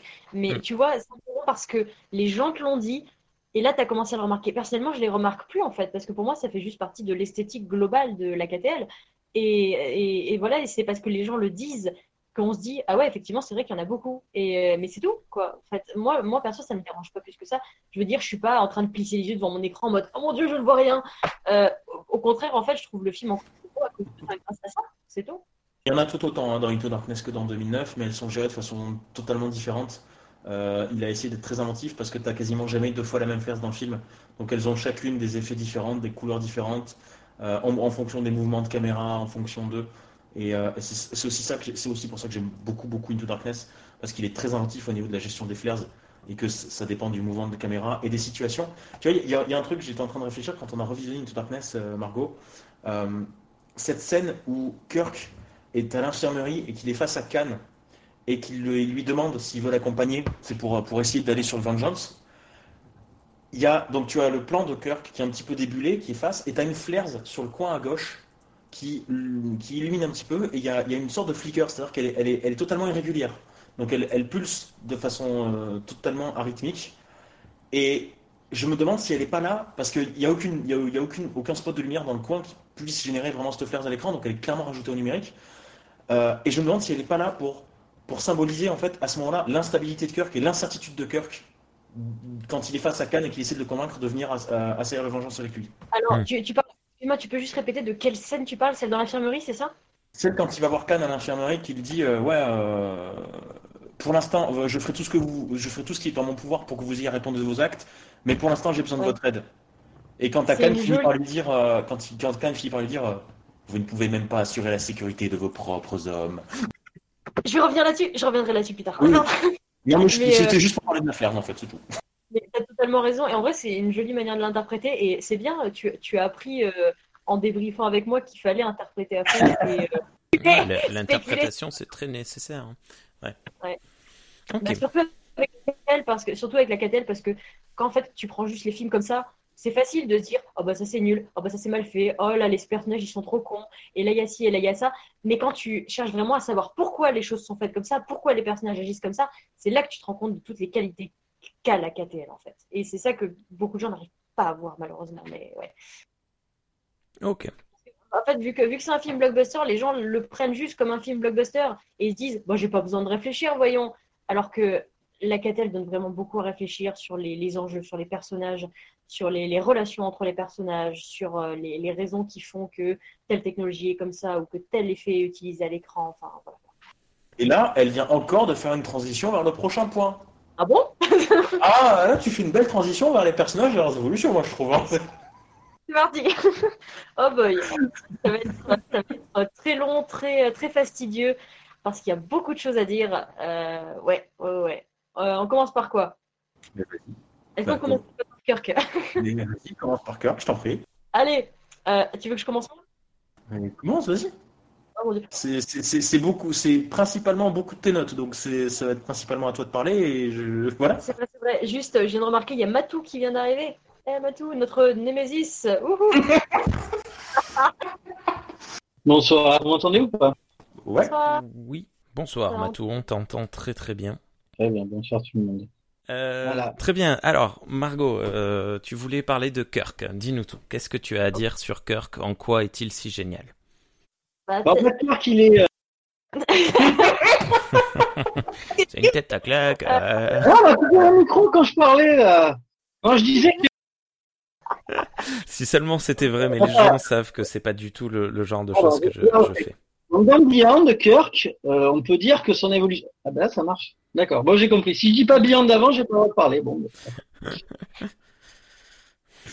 Alors, euh, ben, c'est tellement compliqué de parler de Kirk parce qu'il y a tellement de choses à dire, tout simplement parce que ben c'est vraiment le héros de l'histoire. Là où dans, dans TOS, c'est vraiment le il y a le trio principal, donc le, trio euh, Kirk, Spock, McCoy. Là, euh, alors surtout dans les deux premiers films de la KTL, en fait, on n'a pas vraiment d'équilibre. On a, on a vraiment euh, un personnage principal et un autre derrière et un autre derrière et ainsi de suite. Alors dans Beyond, c'est dans Beyond une des qualités de Beyond, c'est que le film arrive à mettre les, personnages tous au même niveau, ce qui est plutôt cool. toujours avec un ordre d'importance, mais par exemple, Kirk, Spock et McCoy ont à peu près le même temps d'écran. Voilà mais voilà, mais dans, les deux premiers films de la KTL, donc Kirk est vraiment montré comme le héros déjà par son introduction, parce que alors c'est ça, j'en ai discuté avec avec Stan sur euh, sur, euh, quand on discutait avant l'émission, euh, et c'est Stan qui m'a donné la plupart de, ces idées-là, donc je, je, cite je cite Stan, voilà. dans son introduction, Kirk est vraiment montré dès le début comme comme le comme le le héros en fait parce que déjà, c'est le, c'est déjà, déjà on lui donne la scène de la naissance, ce qui est super important parce que c'est le seul personnage qui a droit à ça dans, euh, dans les films de la KTL. Et euh, c'est le premier personnage qui est introduit, entre guillemets. Donc au début, on voit le, Calvin, tout ça.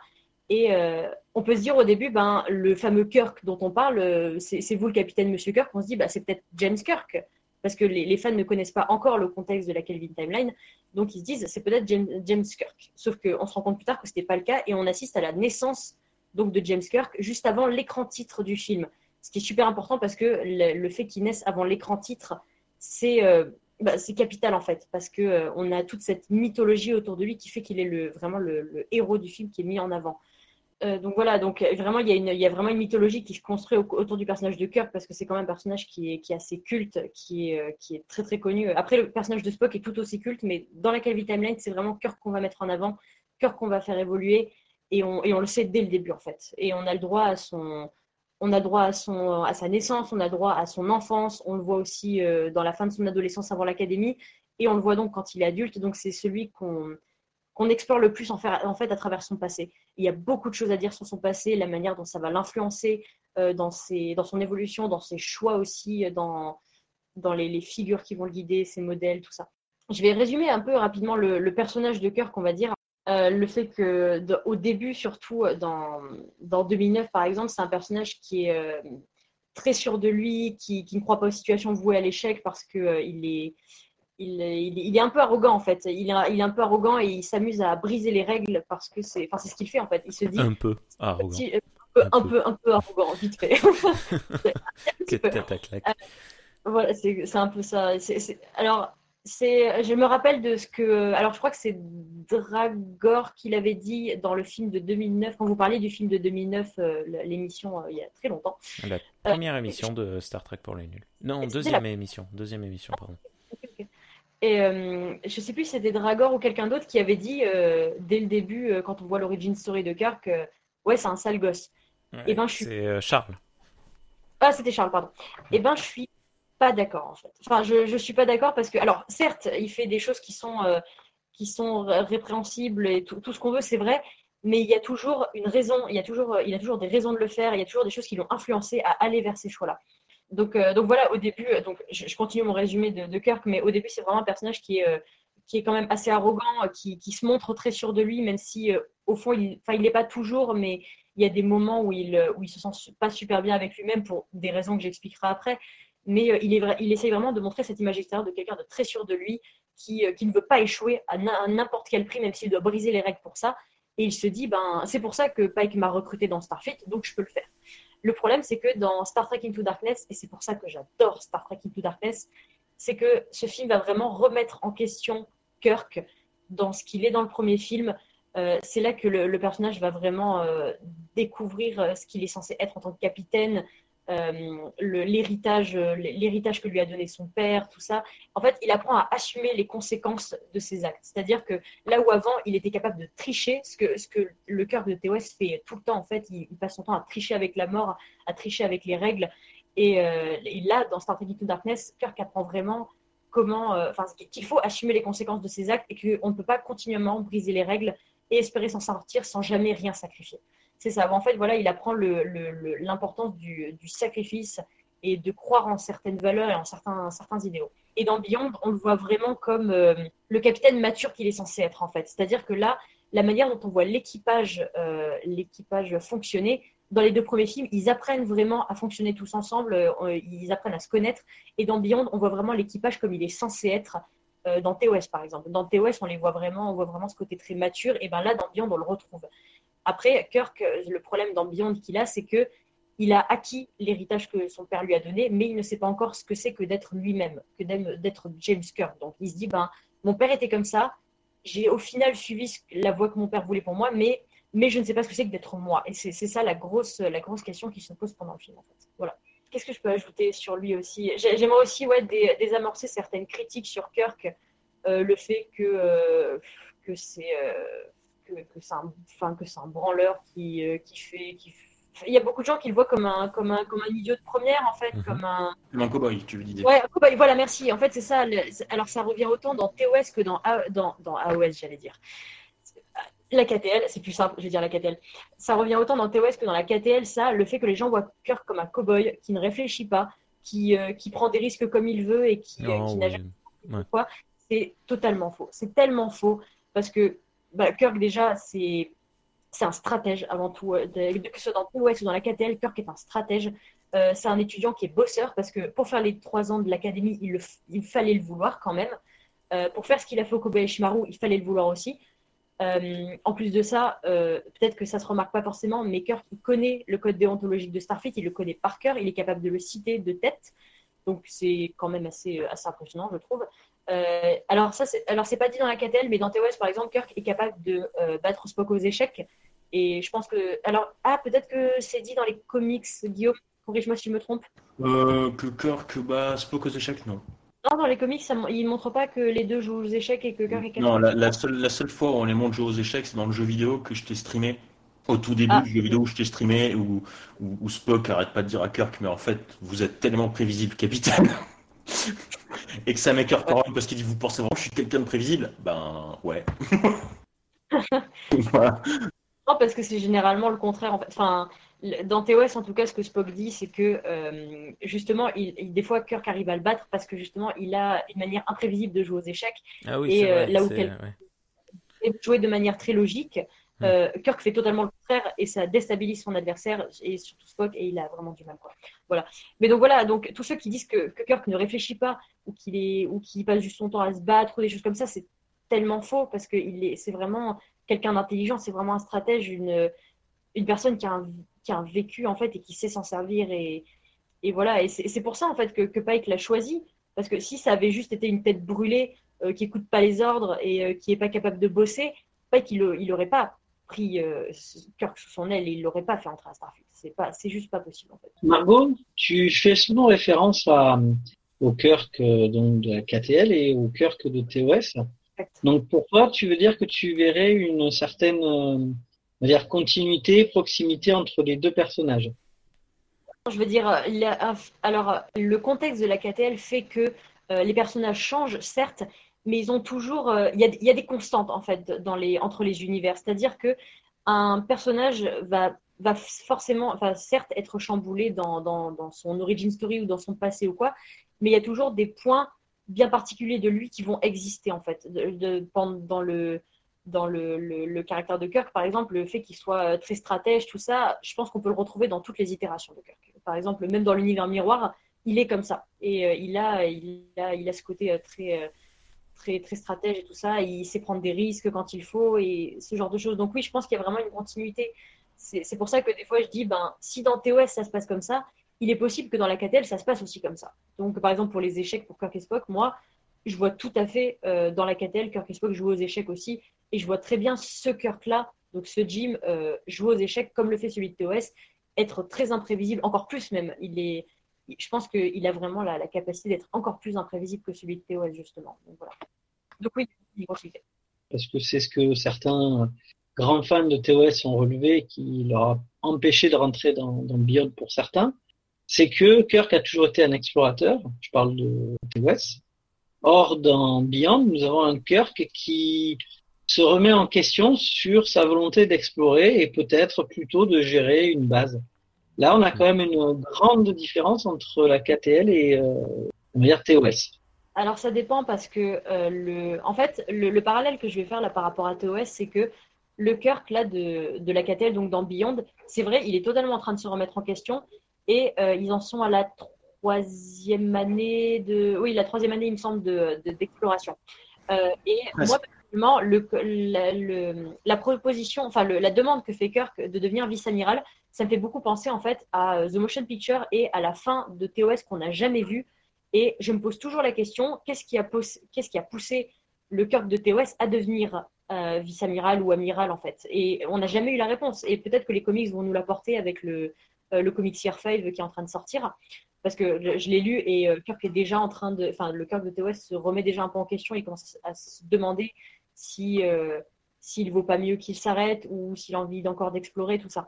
Mais, euh, mais voilà, c'est ça le, le, point en fait, euh, le, point de parallèle que j'aimerais faire, c'est je me demande, on peut se demander qu'est-ce qui pousserait Kirk à arrêter l'exploration justement, et ce film met vraiment ça en, en, met vraiment cette réflexion au milieu de la table. Et je pense que dans Beyond, c'est surtout le fait que, alors certes, il y a le côté routinier, on va dire, parce que même s'il y a de l'exploration, même s'il y a de la découverte et tout, les missions peuvent se ressembler. Donc, tu as un moment de la diplomatie, un moment de l'exploration, un moment de la découverte, mais il y a, certains codes dans Starfleet qui font que quand tu rencontres un peuple, bah, tu vas agir de telle manière. Et si tu rencontres tel peuple, tu vas agir de telle manière. Et à force, ben, les choses se répètent un peu, donc il y a une certaine lassitude qui s'installe pour le personnage.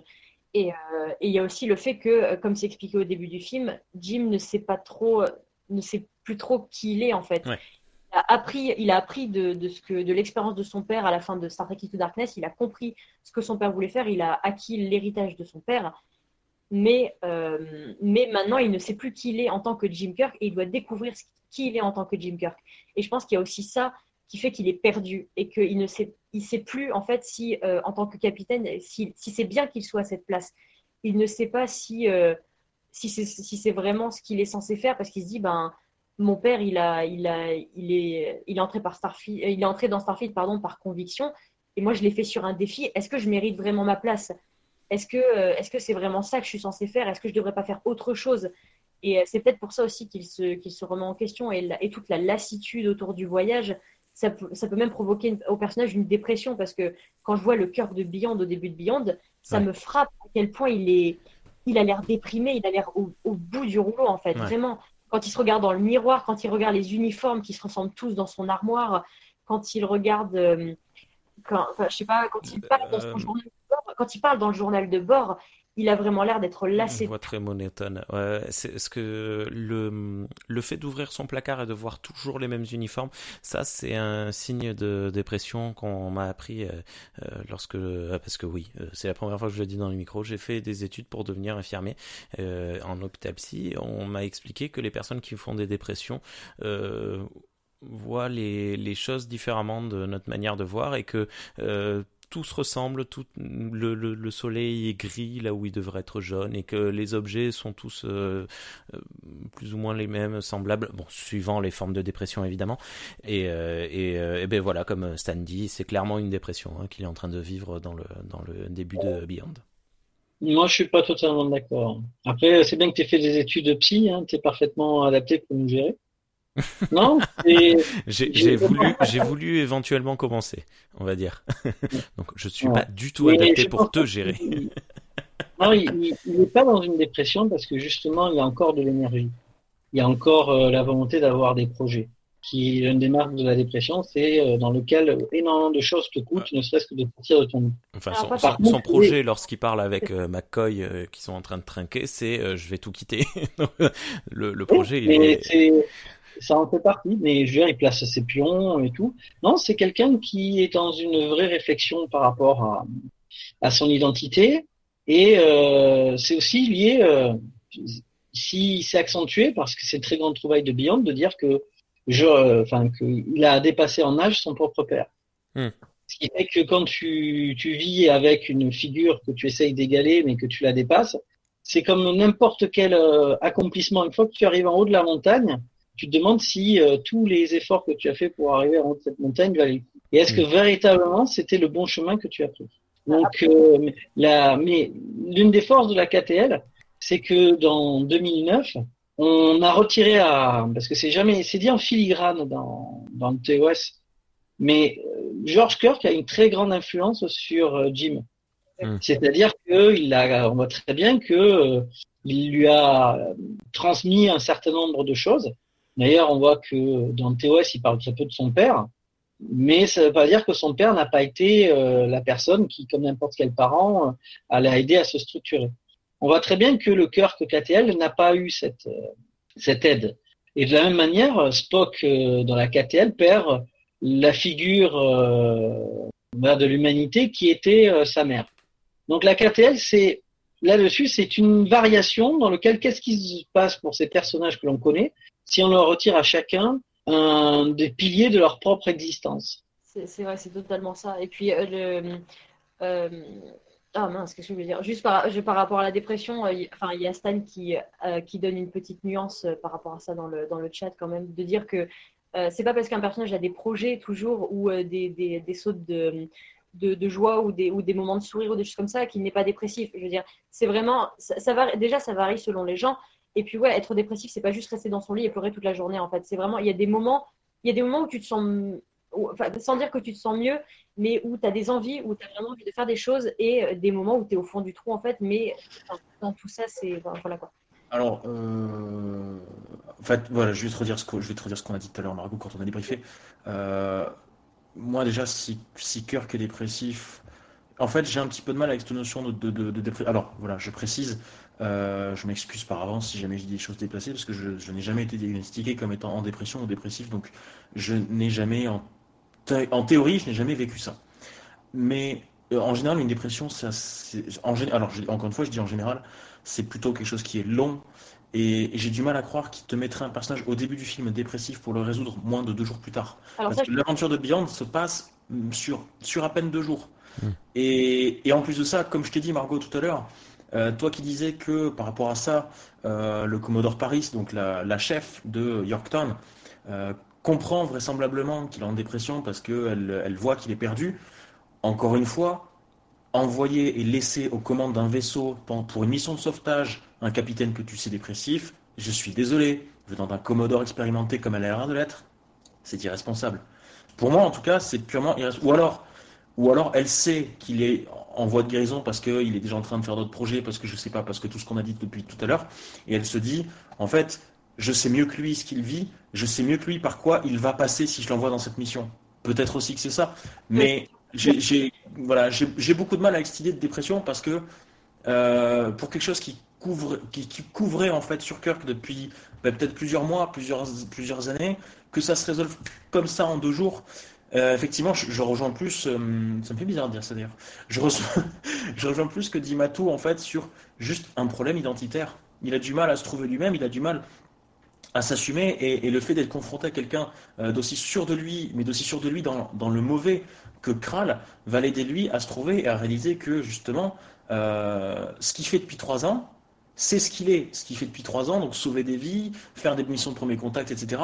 C'est ce qu'il définit et que en fait, bah, la réponse était là sous ses yeux depuis, euh, depuis tout ce temps, mais qu'il a juste peiné à la trouver.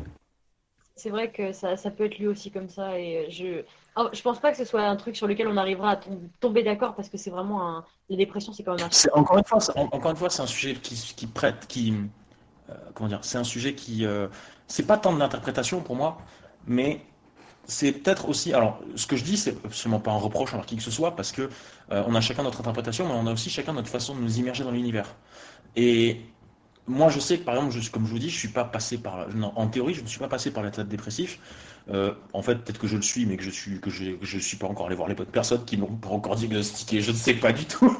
Mais je sais que l'année dernière, je suis aussi passé par un, quelque chose de, très gros qui m'a fait me remettre en question, qui m'a fait me demander ce que, qui je voulais être et ce que je voulais faire. Euh, certaines personnes en ont, en, ont, malheureusement subi des conséquences. parce que je me suis un petit peu, pas replié sur moi-même, mais replié sur ces personnes, parce que j'ai essayé d'utiliser ces personnes comme le fait de constamment aller vers elles, de constamment les aider pour, me, pour compenser. Mais pour moi, pour moi, c'était pas tant une dépression qu'une recherche de moi-même.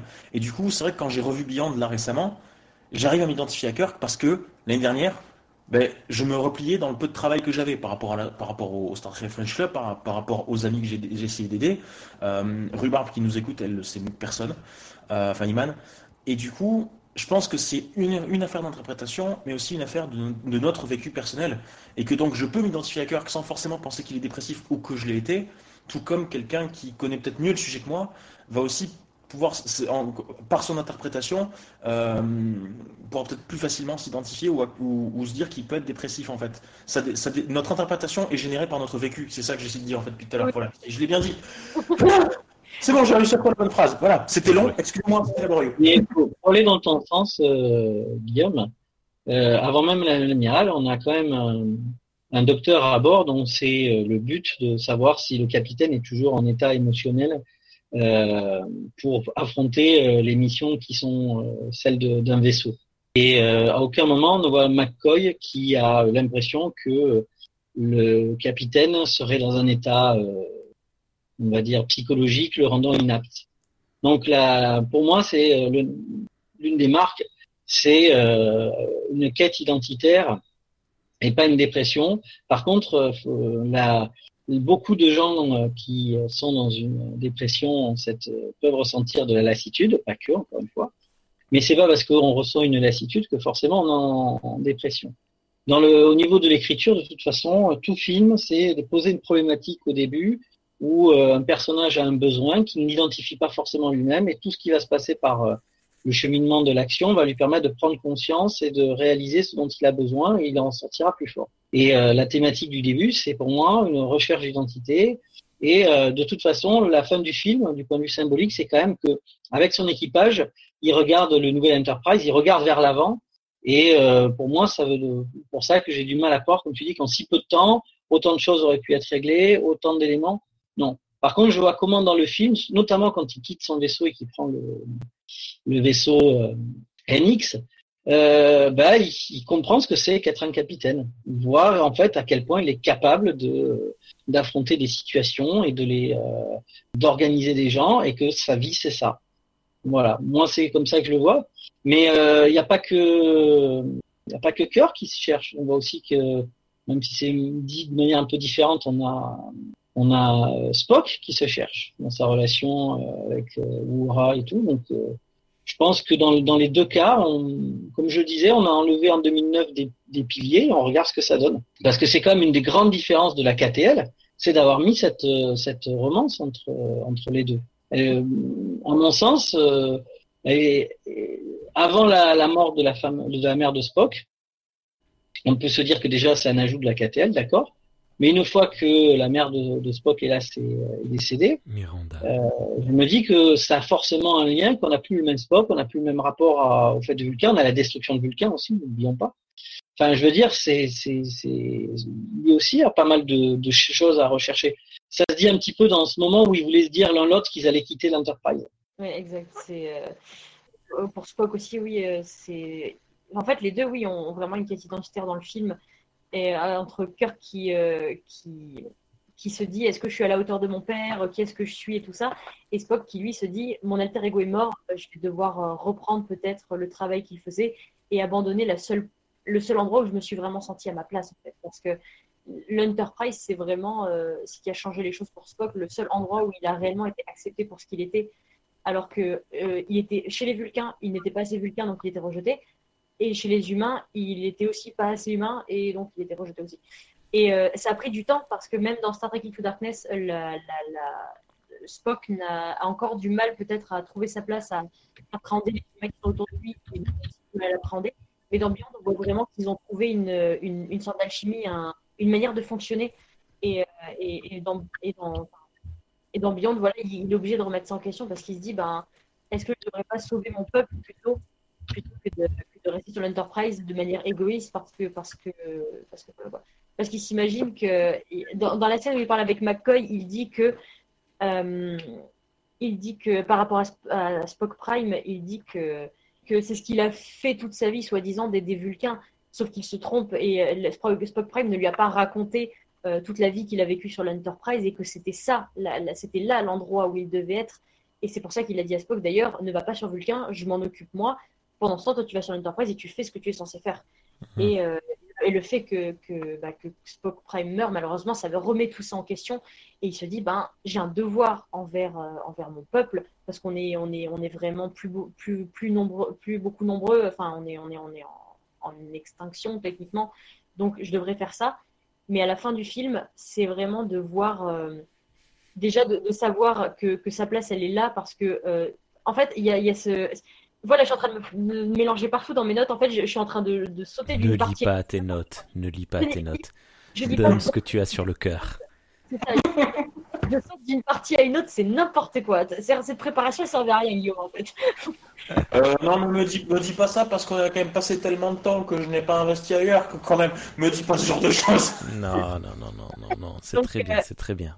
Oublie tes notes, dis ce que tu as le, envie de dire. Donc il y a deux choses en fait qui font que Spock, à la fin de Beyond, va décider de rester sur l'Enterprise.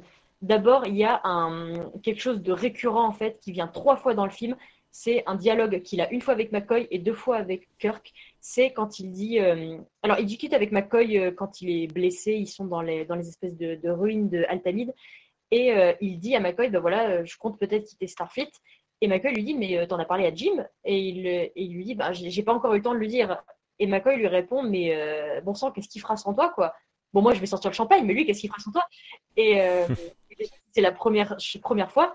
Deuxième fois, lorsqu'ils euh, sont tous les deux téléportés sur le Franklin, euh, Spock est blessé, donc il s'allonge et Spock lui dit, euh, Spock, pardon, Kirk lui dit, bah, faut, faut, vous reprendre et tout. Enfin, Spock, faut vous reprendre. Qu'est-ce que je vais faire sans vous, quoi? Deuxième fois, et d'ailleurs Spock regarde McCoy, qui le regarde en retour et lui fait, hum, je te l'avais dit. Voilà, voilà. Et la troisième fois, c'est quand Kirk manque de, finir dans l'espace à la fin du film, après après avoir arrêté Kral et que Spock le récupère grâce à la grâce au l'espèce d'abeille, enfin le drone, enfin voilà quoi. Et euh, ils, rentrent tous les deux dans le vaisseau.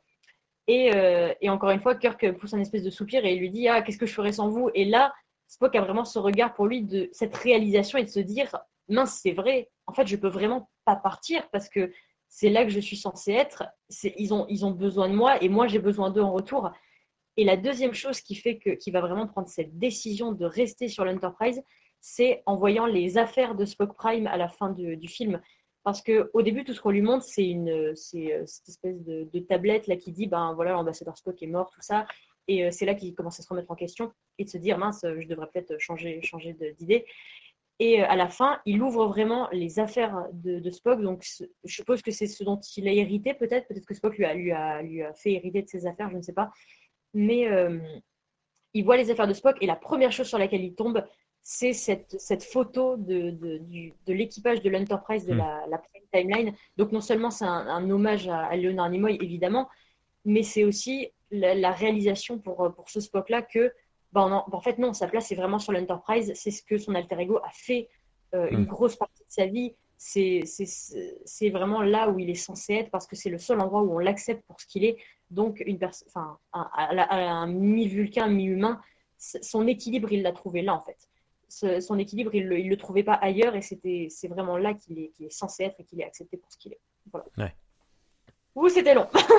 c'était très intéressant, merci beaucoup. C'est vrai que le, personnage de Spock, moi, c'est mon, personnage favori de cette, de saga-là. Euh, je, trouve que c'est un personnage très euh, très nuancé à nouveau, qui a beaucoup de, de, d'intériorisation et beaucoup de réflexion en permanence dans les trois épisodes. Euh, au début, je dois avouer que moi, cette relation qu'il avait avec euh, Nayota, ça me, me branchait, mais absolument pas. Je comprenais pas pourquoi, pas du tout. Et dans, les, dans le numéro 2, je les trouve absolument insupportables mais euh, ça prend euh, beaucoup plus de sens euh, quand on regarde les trois films les uns après les autres, et peut-être d'ailleurs quand on s'intéresse aux comics, parce que justement leur relation dans Bol Ligo est plutôt pas mal, je trouve. Guillaume, qu'est-ce que tu penses de Spock, toi? Comme dirait Kirk. Jamais fier à un Vulcain. ok. Euh, non, non, non, mais j'aime bien. non, j'aime bien, j'aime beaucoup le personnage. Après, je, euh, je les aime. En fait, Margot un jour m'a posé la question, euh, m'a posé la question parce que c'était sa sœur qui, qui, le lui demandait pour moi, enfin qui voulait savoir quel était mon personnage préféré entre Kirk et Spock. Je, ne peux pas choisir en fait. Hmm. Je, ne peux pas choisir parce que ce duo fonctionne parce que c'est un duo. En fait, euh, tu mets Kirk sans Spock, il, est foutu. Tu mets Spock sans Kirk, il est foutu parce que ce sont deux personnages euh, qui apprennent l'un de l'autre et qui ont chacun leur différence. Je peux m'identifier à certaines parties de Kirk et je peux m'identifier à certaines parties de Spock, mais je peux pas dire je suis plus Kirk que je suis plus Spock en fait. Euh, ou j'ai envie d'être plus Kirk ou plus Spock parce que euh, il y a des choses qui me plaisent et qui me déplaisent chez les deux personnages et du coup c'est leur c'est leur association, c'est leur amitié qui, qui fait que euh, ils fonctionnent aussi bien. voilà. Alors je vais peut-être je sais, sais pas si j'enchaîne un petit peu sur une sorte de sur le paragraphe qu'on a fait sur la relation Kirk Spock. Ah oui, vas-y. ouais, Ok. Euh, ok, ok. Euh, mais du coup, euh, voilà, Kirk et Spock, ils ont, ils ont, une relation qui est construite. En fait, c'est à la fois un, en fait c'est à la fois un défaut, mais pas un défaut de scénarisation, mais j'aime pas j'aime pas en fait quand les gens te disent ce que tu dois faire ou ce que tu dois être.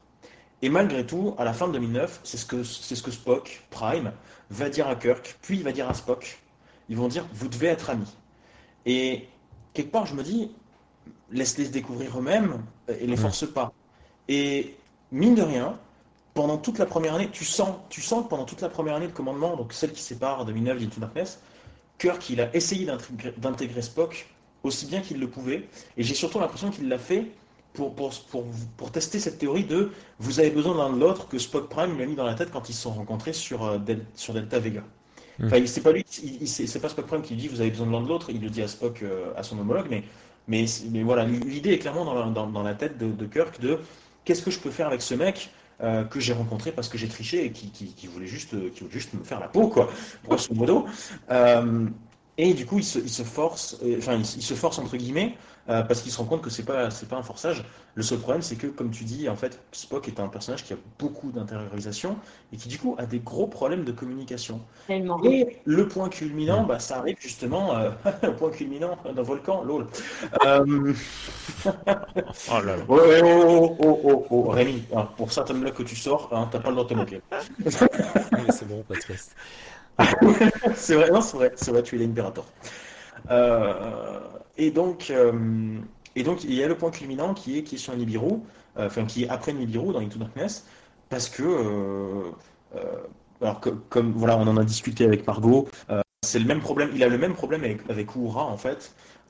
Kirk ne sait, Spock ne sait juste pas communiquer, ne sait juste pas exprimer ses émotions. Et en fait, je peux en vouloir ni à Kirk ni à Uhura, au final, d'en avoir ras-le-bol. Euh, voilà, parce que moi, moi je connais, je connais quelqu'un, c'est ma meilleure amie qui est sur Toulouse et, et, elle, est, elle est triste ah Et pourtant, elle a beaucoup d'émotions.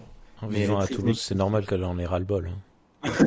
elle était à Pau jusqu'à il y a deux ans et demi. Ah, c'est encore pire. Ah ouais, non, je la comprends. Oh, oh, oh, et, euh, et en fait, j'ai juste mis des années à m'habituer à son inexpressivité. Maintenant, maintenant je, sais, euh, je sais comment elle fonctionne, Sarah. Je sais exactement comment elle fonctionne, je sais quelles sont ses émotions, mais ça nous a, ça nous a beaucoup coûté euh, à un certain moment. Euh, ça nous a beaucoup coûté à un certain moment parce que, bah, parce que moi je comprenais pas et au final, quand on te montre un truc, tu finis par le croire. Et donc du coup, bah, quand on te montre pas forcément de l'émotion, tu finis par croire qu'il n'y a pas d'émotion, même s'il y en a derrière et qu'elles sont pas, sont juste pas exprimées.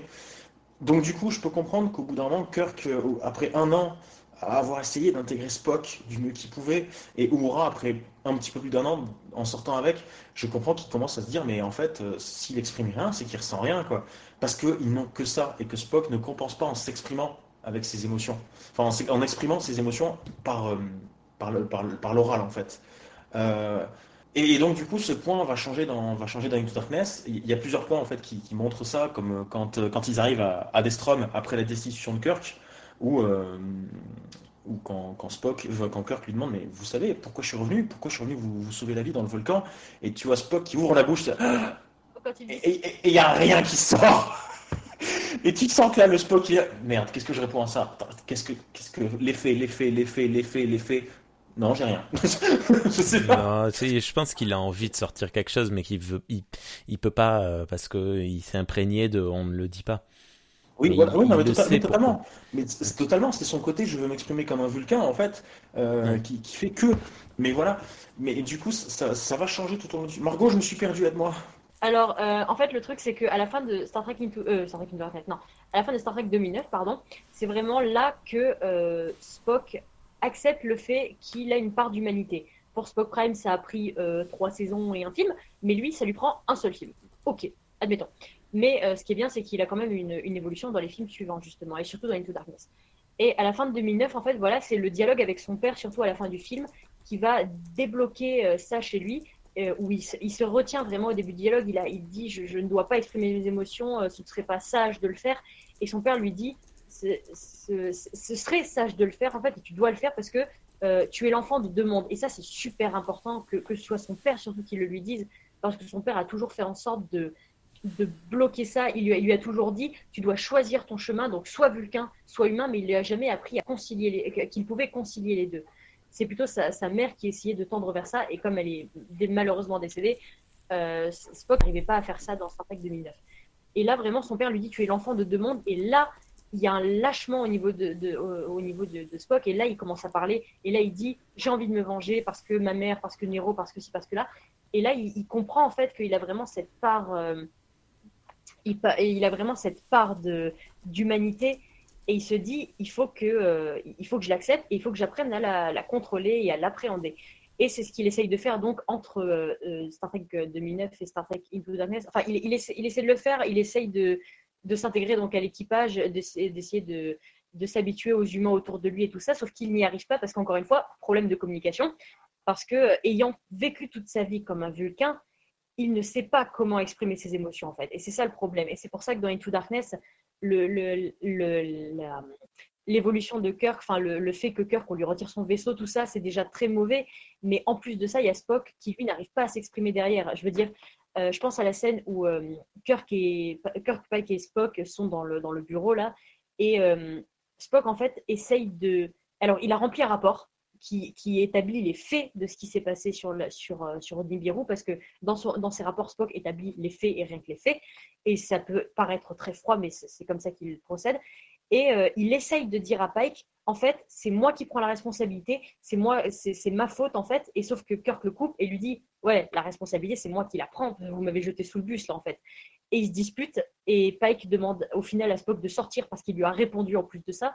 Donc Spock ne peut pas se défendre. Déjà, donc voilà, problème de communication en plus. Et euh, même dans l'ascenseur, lorsque Kirk et Spock discutent tous les deux avant d'aller à Daystrom, Spock essaye encore de dire à Kirk, mais en fait, je, je, ne voulais pas et euh, je, veux prendre la responsabilité de ce qui s'est passé. Mais Kirk ne l'écoute toujours pas parce que pour lui, c'est la faute de Spock s'il a perdu son, son, vaisseau. Hmm. Et il y a tout ce problème de communication entre eux au, début de Star Trek Into Darkness parce que Kirk ne veut rien entendre. Je, reviendrai plus tard sur Kirk et sur euh, euh, l'évolution qu'il a au début, de, enfin, tout au long de Into Darkness parce que c'est très, très, très long à expliquer et il y a sa relation avec Pike qui entre en jeu et tout aussi. Mais voilà, pour Spock, c'est vraiment ça le problème, c'est que à la fin de Star Trek 2009, il apprend vraiment qu'il peut concilier son côté vulcain et son côté humain. Et dans Star Trek Into Darkness, il essaye de le faire, mais il a des problèmes à communiquer ses émotions parce qu'il n'a jamais vécu comme ça. Il a toujours vécu comme, il a toujours vécu comme un, comme un vulcain et il ne sait pas comment exprimer ses émotions. Et c'est vraiment euh, à partir du moment où Kirk commence à se remettre en question, que, euh, par exemple, je pense à la scène où, Kirk dit, ben, finalement, euh, on ne va pas aller tuer Harrison, on va aller l'attraper, le, ramener euh, le ramener à Starfleet et le faire juger et tout ça. Là, Spock vient le voir et lui dit, ben, je serais heureux de vous accompagner en mission. Donc, hmm. il, vraiment, il fait des efforts vers ça et leur relation tout au long du film n'en est que meilleure grâce à ça. Et le moment où vraiment ça se retourne complètement, c'est lorsque Kirk meurt à la fin d'Into Darkness et que Spock peut enfin le dire parce que, parce que là, il y, a, vraiment une émotion qui est, folle dans cette scène pour Spock, euh, où euh, la, manière dont il parle, la manière dont, Quinto le joue, surtout euh, la, panique, tout ça, ça se voit. Là, la, communication, elle est, limpide parce qu'il y a les émotions qui rentrent en jeu. Parce qu'on on voit Spock qui tape contre la vitre, on voit, on voit Spock qui, qui, pleure, on, voit, on, voit, on entend sa voix vaciller. Et là, la, communication, elle est limpide. Et c'est là, comme ça, quand, quand, Spock, Kirk pardon, lui dit Est-ce que vous savez pourquoi je suis revenu pour vous? Là, il peut le dire. Parce que là, là il, se dit Si je ne le dis pas maintenant, je ne le dirai jamais. Donc, les émotions, merde, voilà, je vais le dire. Et il lui dit Parce que vous êtes mon ami. Et c'est là qu'il ce. qu'il qu'il commence vraiment à accepter ses émotions et à, et à réussir à, à, contrôler, enfin contrôler. Deux secondes après, il va aller, il va aller casser la gueule à canne, mais euh, contrôler, voilà. Mais il, est, il comprend voilà, qu'il est, est, capable de, de, les exprimer et qu'il peut les exprimer. Et, euh, mmh. et enfin voilà, c'est euh, c'est vraiment là. Et dans Beyond, on le voit beaucoup plus, beaucoup plus ouvert au niveau de ses, ses expressions et tout. Euh, à un moment, il rigole même avec McCoy. Bon, il est en plein délire, mais euh, il rigole avec McCoy. Il y a vraiment une, une, une comment dire, une, parfaite harmonie avec le reste de l'équipage parce que là, il est vraiment comme il devrait être. Ouais, pour moi, en fait, Spock, contrairement à ce que tu dis, il n'est pas dans un délire. C'est McCoy qui dit Oh mon dieu, mais vous délirez. Mais je prends plus ça pour de l'ironie et je prends plus, plus le rire de Spock pour, pour, pour une fois, vas-y, je me laisse aller je, prends plus juste pour une, quelques secondes de laisser aller. Euh, ce qui donne un côté très confident et très confiance avec, euh, avec McCoy, parce que pour un Vulcain, se laisser aller à ce genre d'émotion, même quelques secondes, c'est. En fait, je pense c'est la plus belle preuve que en fait, euh, Spock respecte McCoy, comme il le lui dira quelques minutes plus tard. Mais voilà, il y, y, aurait tellement, y a tellement d'autres choses à dire euh, sur l'évolution de Spock et tellement de choses à dire sur, sur Jim aussi. Il faudra qu'on revienne, sur Jim après parce qu'il y a tant de choses à dire sur, sur son passé, sur ses, ses, modèles, sur tout ça. on est là pour ça après. Hein. Je sais, je sais. Mais je sais pas dans quel ordre on est censé faire les choses. On parle de quoi maintenant? On a parlé de Spock. Qu'est-ce qu'on fait maintenant? Euh, bah, euh, Moi, je propose un truc. C'est que du coup, on enchaîne, sur, on enchaîne un petit peu sur Kirk et on enchaîne surtout sur. Euh, je vais aborder un truc. alors, on, avait déjà abordé hors, hors, émission, totalement hors émission avec Matou, on avait déjà abordé ce sujet-là une autre fois. Mais c'était vraiment après une autre émission. je sais plus quelle, je sais plus si c'était après celle d'Alien ou celle d'Aliens. Euh, on en a un petit peu parlé. Euh, Alors, juste, euh, il y a quand même une règle. J'avais dit pas de podcast avant le podcast. Je en ai dicté une nouvelle, pas de podcast après le podcast, s'il vous plaît. Ok, d'accord. C'était chaud patate. Mais d'un autre côté, non, parce qu'en fait, si on n'avait pas eu cette discussion avec Matou, je n'aurais pas réfléchi là-dessus et je ne le dirais pas maintenant. C'est juste une blague. Vas-y, édicte-nous hein, ce, que tu, ce que tu penses. Euh, en fait, de plus en plus, je me surprends à penser de plus en plus que euh, dans la tête de J. Abrams, euh, Star Trek et Star Trek Into Darkness forment un bloc uni et que hmm. il n'y est pas allé à l'aveugle, même en bombardant Kirk capitaine à la fin du premier film, alors que c'est encore un cadet j'ai vraiment l'impression que J. Abrams n'y est pas allé à l'aveugle et qui s'est dit bon bah ok peut-être que mon cahier des charges m'impose de mettre euh, le petit jeune à la tête euh, du plus gros truc euh, de l'univers histoire de faire comme la plupart des blockbusters à l'heure actuelle où les jeunes ont tout ce qu'il faut les nouveaux équipements les machins hmm. et et je me dis que quand il a fait ça il s'est dit mais si je fais un deuxième film il faudra que je confronte Kirk à ceci et à cela sans forcément dire il sera confronté au chef de Starfleet en personne avec un vaisseau chelou machin, mais mm. se dire il faut que je confronte parce que du coup il y a un truc euh, donc on voit Kirk passer le test du Kobayashi pour la troisième fois, on le voit tricher. Mais euh, du coup ce test il est là pour éprouver le, capitaine pendant un danger imminent pour lui et son vaisseau. Mm. Sauf que à aucun autre moment dans le film l'Enterprise n'est vraiment en danger lorsque Kirk en est aux commandes. Quand il est aux commandes du vaisseau, il, il le fait se cacher sur les anneaux de Saturne pour se téléporter sur le Narada et il prend les risques tout seul avec Spock. Et l'Enterprise surgit à peine en distorsion pour éclater un petit peu les torpilles du, Narada qui, vont, euh, qui foncent sur le Jellyfish. Donc du coup, du coup, dans le premier film, Kirk ne passe pas son vrai test du Kobayashi Maru. Et il est bombardé capitaine à la fin du premier film parce qu'il a accompli un acte de bravoure exceptionnel. Sauf que du coup, ça reste qu'il n'a pas l'expérience d'un vrai capitaine dans Into Darkness. Et que ça lui retombe dessus dans Darkness parce que, euh, alors je, passe sur tout le début du film, euh, parce que du coup en fait, euh, il a mal interprété cette histoire de, de, de, je ne crois pas au scénario voit l'échec. Cette phrase, il l'a mal interprétée parce qu'il l'a interprétée de la façon dont je, je dois faire plier les règles pour que tout le monde s'en sorte. Et être un capitaine, c'est pas ça. Et c'est pour ça, comme disait Margot tout à l'heure, plus tard, il apprendra à tricher avec la mort. Mais il va l'apprendre d'une façon assez drastique. Et pour moi, la, la, scène où vraiment il, amorce ce changement, c'est quand il est aux commandes de l'Enterprise, qu'il est sur la passerelle et que le Vengeance est paré à faire feu. Et qu'il essaye de prendre toute la responsabilité pour lui et lui seul.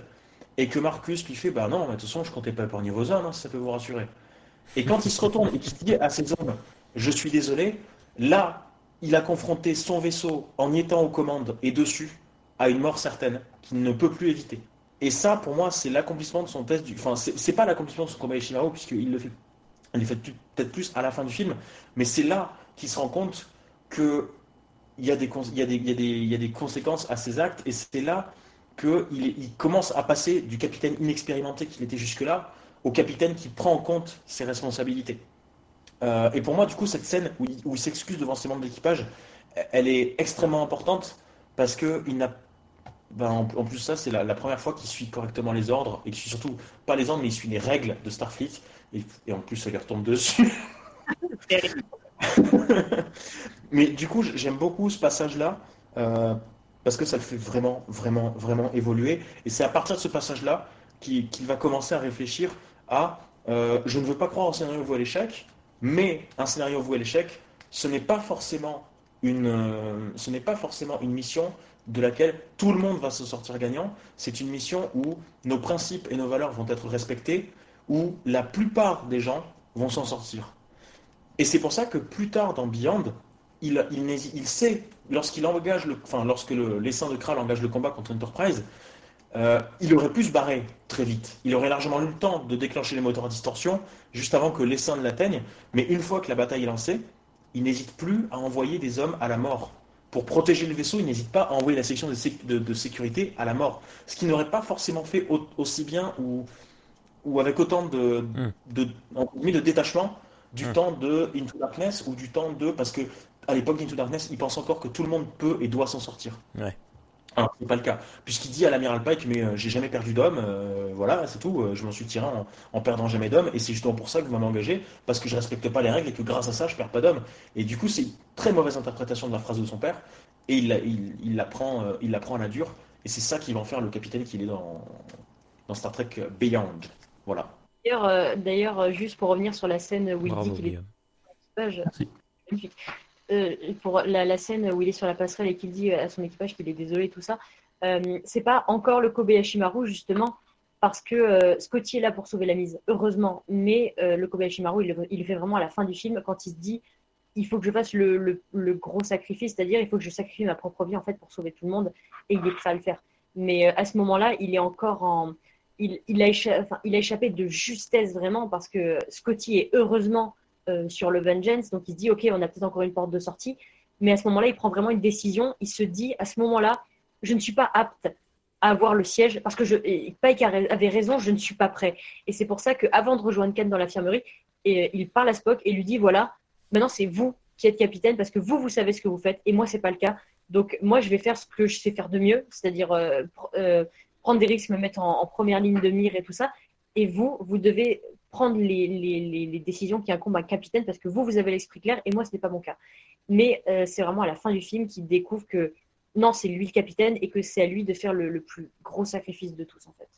Je prends juste deux réactions sur le chat de Stan. Euh, la première, c'est je pense très honnêtement que euh, Gigi Abrams avait prévu un deuxième film et qu'il allait le déchoir, en parlant de Kirk, euh, le déchoir ou quelque chose comme ça, le faire se remettre en question.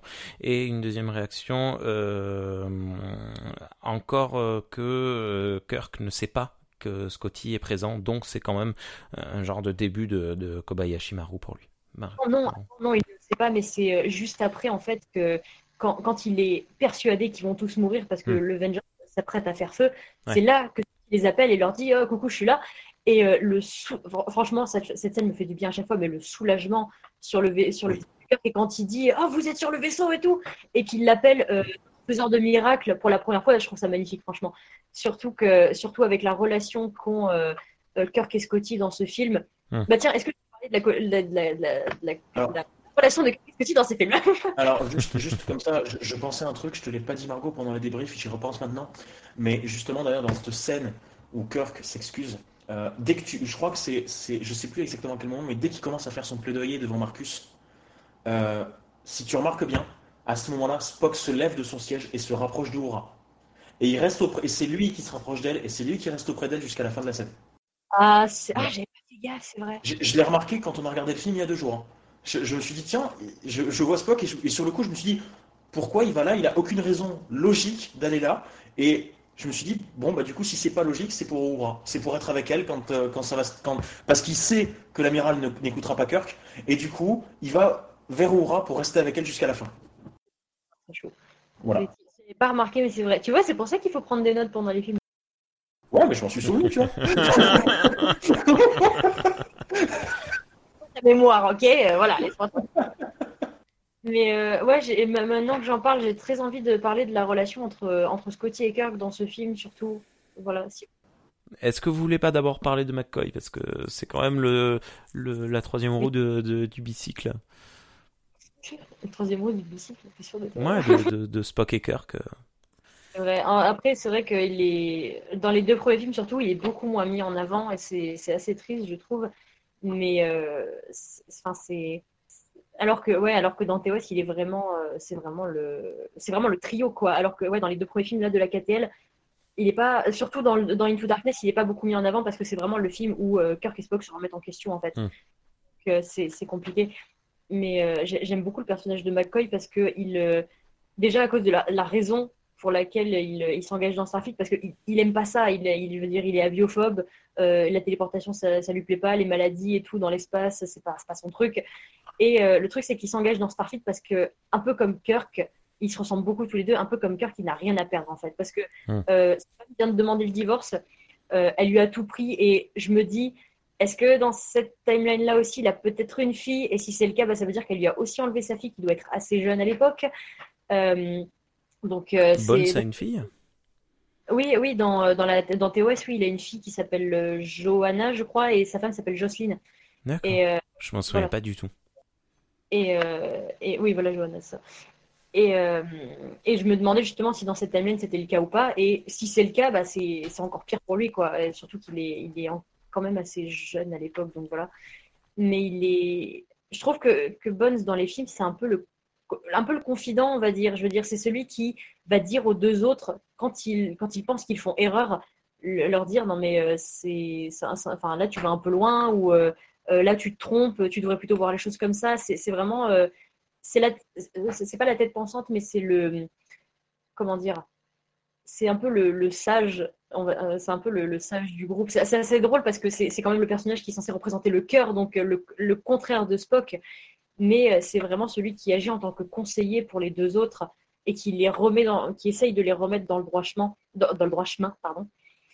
Surtout dans, surtout dans Beyond avec, Spock, je veux dire, c'est euh, toute la remise en question que Spock fait pendant le film, c'est grâce à McCoy justement. Ok. Euh, juste, je, suis en train de rechercher. Apparemment, sa fille et son épouse, on n'en parle pas dans la série ni dans les films. Ah oui? Oh mince alors. Bah, j'ai pas encore euh, l'info, je, je, suis en train de chercher, mais. C'est possible dans un roman. Euh, euh, alors dans les... Ouais, Stan dit McCoy, c'est leur père. voilà. ou un, ouais, un père, un père ou un grand frère, un, un truc comme ça, quelqu'un déjà un peu plus. référence dans la série, mais d'accord. Mais dans les romans, c'est sûr, dans les romans, ils en parlent. c'est pas canon. Ça, c'est une interprétation, d'accord? Non, non, oui, oui, bon. Je ramène les auditeuristes euh, à l'émission sur le canon. Voilà. Mais ça reste quand même cohérent. Oui. Ah, mais ça, la cohérence, on en parle la semaine prochaine, ok? C'est pas, c'est pas un souci, la cohérence. Mais euh, c'est, j'ai aucun problème avec la cohérence. Hein. Non, mais c'est juste du teasing. Bien joué. Bravo. ok. Euh, bah écoutez, si vous voulez parler de Scotty, on peut, on peut partir euh, sur Scotty. Pourquoi est-ce qu'il est génial, euh, Scotty Ça fait depuis tout à l'heure que je parle en fait, donc Je sais pas, je viens de revenir donc. bon, on a dit que Bones, ça allait quoi.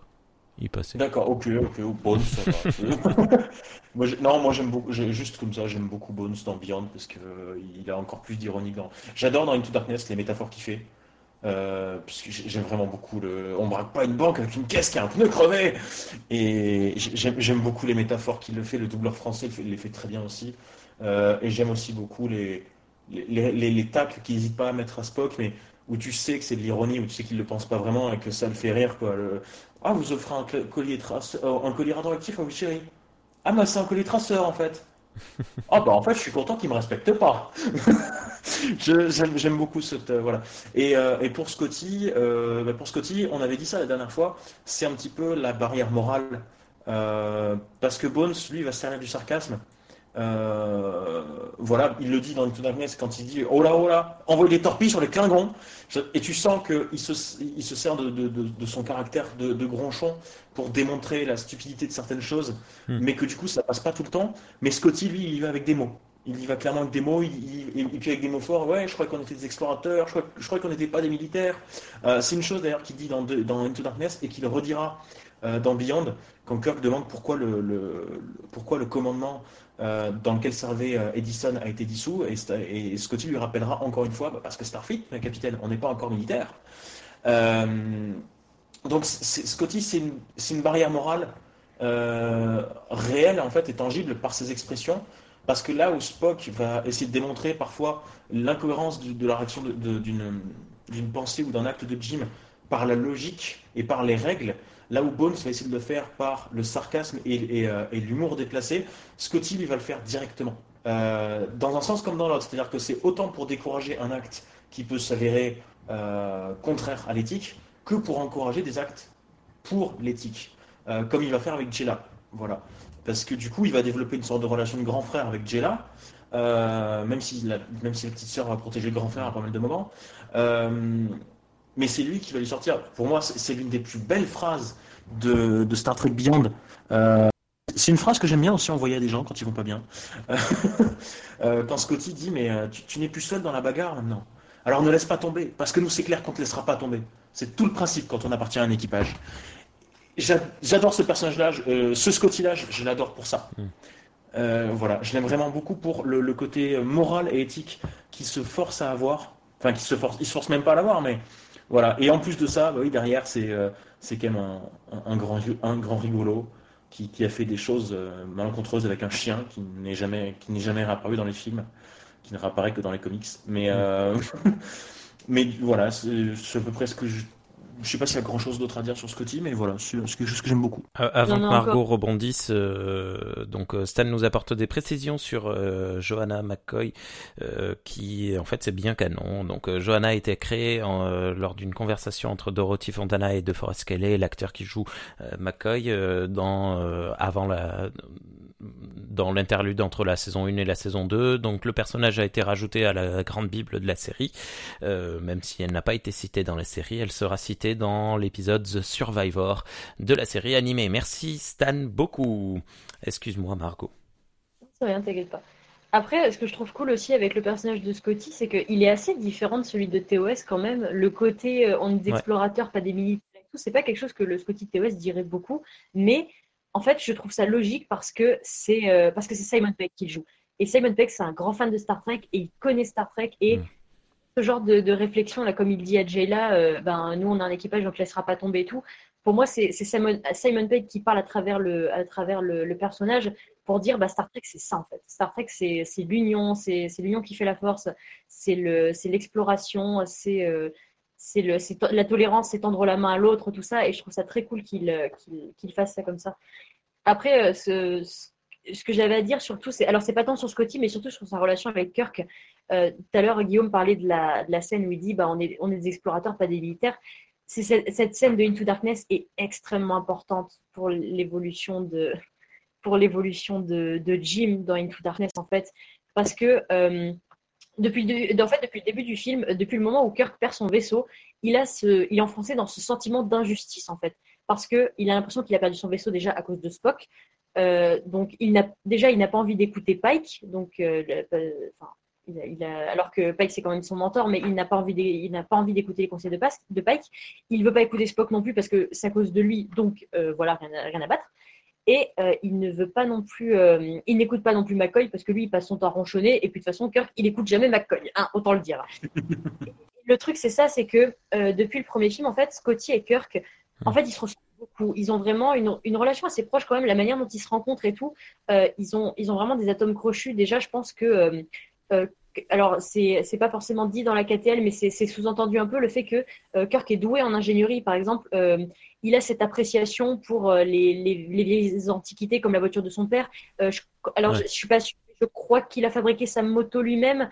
et dans Beyond, on voit aussi qu'il chevauche une moto et il la, trouvé, il la trouve très bien et tout. Et je suis sûre qu'il serait tout à fait du genre à bricoler et euh, il a sûrement cet, cet, atome crochet avec ça c'est c'est pas mal hérité de, de, du Kirk de la série originale de la série de films du moins originale quand on voit Kirk monter une montagne vivre dans une maison en bois tout ça ce côté très roots c'est ça, il est, il est très. Euh, et même, il, il, possède de vrais livres et pas seulement des pads. Hmm. Il, est, il, est il a des, dans, des lunettes. il a des lunettes. Il a des lunettes Retinax, attention. Mais il est il aime beaucoup les antiquités et tout ça, et c'est un truc qu'on retrouve un petit peu avec le, le, de la Catel, même si c'est un peu plus discret.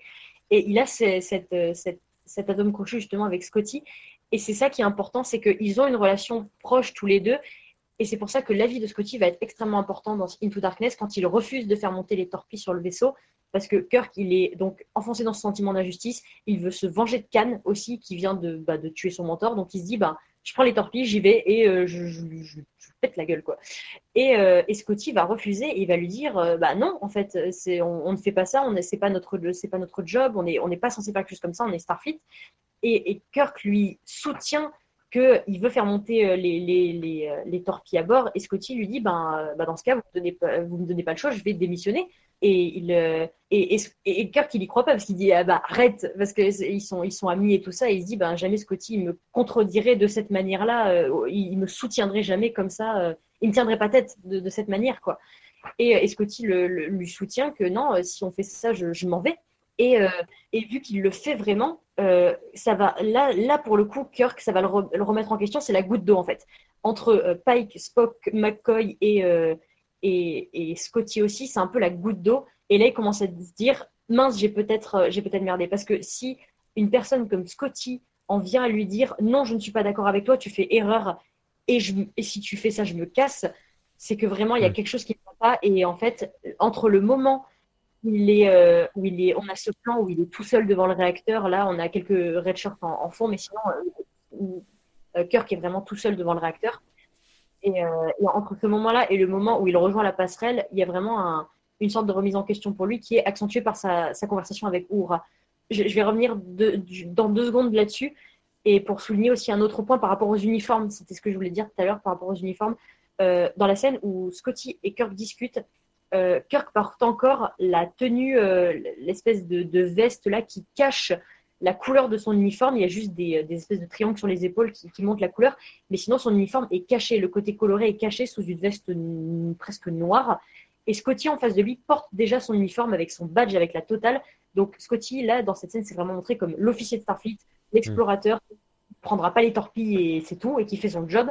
Et en face, on a Kirk qui, lui, est complètement euh, déboussolé dans ce début de film, qui est aveuglé par sa vengeance euh, et qui, euh, tout ce qu'il a envie de faire, c'est de prendre son vaisseau et d'aller euh, d'aller euh, d'aller tuer la, personne qui lui a qui lui a pris son mentor quoi. Et euh, donc il y, a, ça. Voilà. Merci Guillaume pour le pour le, screenshot. Et donc il y a ça. Et en fait voilà entre cette scène et la scène où Kirk rejoint la passerelle, déjà il va parler avec Uhura qui va lui faire comprendre que son quiproquo avec Kirk, que le, fait que Kirk soit aussi, que Kirk pardon, que son quiproquo avec Spock, le fait que Spock soit aussi difficile et aussi peu communicatif, c'est pas juste lui, c'est avec tout le monde. Spock est comme ça. Et là, Kirk se dit, mince, j'ai peut-être fait une erreur par rapport à ça aussi. Et en fait, toute cette réflexion, ça l'amène ensuite sur la passerelle où il va faire son discours auprès du, auprès du, euh, du de l'équipage et qui va dire, bah en fait, on ne va pas écouter Marcus et en fait, on va, euh, on va faire notre job, on va écouter les règles de Starfleet, on va capturer Harrison, on va le ramener, on va le juger, et on va faire ça comme il faut. Et, euh, et, c'est là que sa relation avec sa relation avec euh, Spock va se va s'améliorer en fait parce que là Spock va venir le voir et va être un petit peu plus ouvert au niveau de ses émotions tout ça. Il va lui proposer son aide et tout. Et c'est à partir de là que les choses vont commencer à s'arranger en fait. Et tout ça c'est grâce à la relation que Scotty a avec Kirk et qui est dans ce film qui est vraiment super importante en fait. Voilà. Merci beaucoup c'est très fort. Tu sens, tu, sens qu'on a bossé de sujet. Hein. Ah, non, mais c'est euh, vraiment, je suis très heureux là. Depuis le début de l'émission, là, ça fait 150, euh, ouais, 150 minutes qu'on y est et euh, j'ai de plus en plus envie de revoir les, les films. Euh, très bien, bravo. Si, c'est cool. et encore, il y a encore plein de choses à dire, mais ouais. C'est bien ça. Quoi d'autre sur Scott euh, bah, J'avais rien de spécial à ajouter de on a parlé de Jayla, on a parlé de, de, Kirk, tout ça. Je, je sais pas. Est-ce qu'il y a quelque chose à ajouter sur ce bah, Pour moi non plus. plus. Voilà, je sais pas. Non, pareil. Je pense qu'on va passer à un autre personnage ou à d'autres. Euh, voilà. Ok, euh, tu as cité Jayla. Est-ce que vous voulez passer à Chekhov ou plutôt Jayla euh, on, reste, on reste dans l'équipage principal ou on parle sur les autres personnages importants? Parce que Chekhov, il n'y a pas des milliards de trucs à dire dessus. Bah, il n'y a pas grand chose à dire dessus en fait. Hein. il est gentil. à part voilà, il, est gentil. Euh, c'est un surdoué. c'est un total surdoué. Euh, d'ailleurs, normalement, il est pas né à la même date que, le, que son homologue Prime. Normalement, je crois qu'il est, il est plus jeune. Le, le Chekhov KTL est plus jeune euh, que, le, que le Chekhov. Ah, quoi que je sais plus. Je sais plus. Il y, en a, il y en a un des deux qui est plus vieux que l'autre, parce qu'ils sont pas nés à la même, à la même année. Ah. Euh, ouais, c'était dit quelque part, je sais plus où, mais c'était dit quelque part. Euh... ça m'étonnerait pas que celui de la KTL soit plus vieux, justement, soit né avant euh, l'autre, puisque euh, ils ont à peu près le même âge, à part que dans le TOS, euh, ça se passe une bonne dizaine d'années plus tard. Presque, ouais, c'est ça. Donc, donc ouais, je, dis peut-être des bêtises, mais c'est le feeling que j'aurais. Ok. Tu, tu, as raison. Ils n'allaient pas faire jouer un enfant. Non, la question la question, c'est comment, euh, comment la, Kelvin Timeline a influencé sur euh, la naissance de Chekhov, en fait. Mais... Euh, tu, sais qu'en plus, l'acteur Anthony Elchin avait 18 ans quand. que l'on En 2009, il avait 18 ans. Ouais. Attends, non. Enfin, on non, en 2009, il avait, Exactement. Il avait, il avait 20 ans quand le film est sorti, mais quand le tournage a commencé en 2007, du coup, il avait 18 ans. Ok, Ouais. Je voulais juste ajouter un truc par rapport à Scotty. c'est juste lui qui a la meilleure réplique quand même de, toute la KTL quand euh, il est sur la passerelle pour la première fois et, euh, et qu'il est face à un, Vulcain super énervé, enfin intérieurement super énervé et qu'il est capable de lui dire en face euh, ouais vous avez une serviette ça me fait je l'aime. je, alors moi, c'est, je dois avouer que c'est quelque chose que je n'aime pas, c'est l'humour de Scotty dans cette euh, dans cette saga. Euh, il est tout le temps sur la désamorçage. Euh, il y a le la fameuse bon, il y a la, la fameuse serviette. Bon, voilà, c'est lui qui fait la blague. Eh, c'est rigolo, il est téléporté dans une dans un bloc d'eau, dans une piscine. Il y a il y a plein de trucs que j'aime pas avec Scotty. Le, la blague du poisson dans, dans Into Darkness. Enfin bref mais euh, on a dit qu'on se concentrait sur ce qui était positif, donc euh, je n'en parlerai pas. Mais je le garde au montage. D'accord. quand même. Euh, on peut parler. Ah, on peut... oui, on voulait parler de Jayla. Allez, Guillaume, c'est ton moment. ouais, magnifique personnage. Euh, oui, euh, Jella, alors, ouais, ça, ça m'embête un peu parce que j'ai l'impression de me répéter parce qu'il y avait, c'est vrai qu'il n'y a pas forcément. C'est pas grave, c'est pas grave, vas-y. Euh, mais en fait, ouais, non, Jella, c'est, pour moi, pour moi, Jella, c'est un super personnage euh, parce qu'elle est indépendante. Et elle est indépendante, mais elle a aussi beaucoup d'émotions. C'est, c'est quelqu'un de fort qu'il ne va pas falloir emmerder. Mais d'un autre côté, c'est quelqu'un aussi qui parfois peut céder à ses émotions, qui peut, qui a pas non plus trop de mal à les exprimer, euh, la seule limite pour exprimer ces émotions qu'elle a, c'est le langage. Euh, c'est la langue des, humains qu'elle ne maîtrise pas encore totalement. Ça se voit à certains moments. Elle, à certains moments, elle cherche ses mots. en VF, elle cherche ses mots et euh, en anglais, ils ont demandé, c'est Simon Pegg qui avait demandé à, je crois, c'est Simon qui avait demandé à Sofia Boutella de prendre un accent. Et, c'est pour ça qu'en en VO, elle parle tout le temps avec un accent pour symboliser le fait qu'elle ne maîtrise pas encore totalement l'anglais. Et, mm. Mais du coup, je trouve le, personnage hyper intéressant parce que c'est quelqu'un qui euh, va pas tout miser sur ses points, euh, mais qui va aussi avoir de la ressource.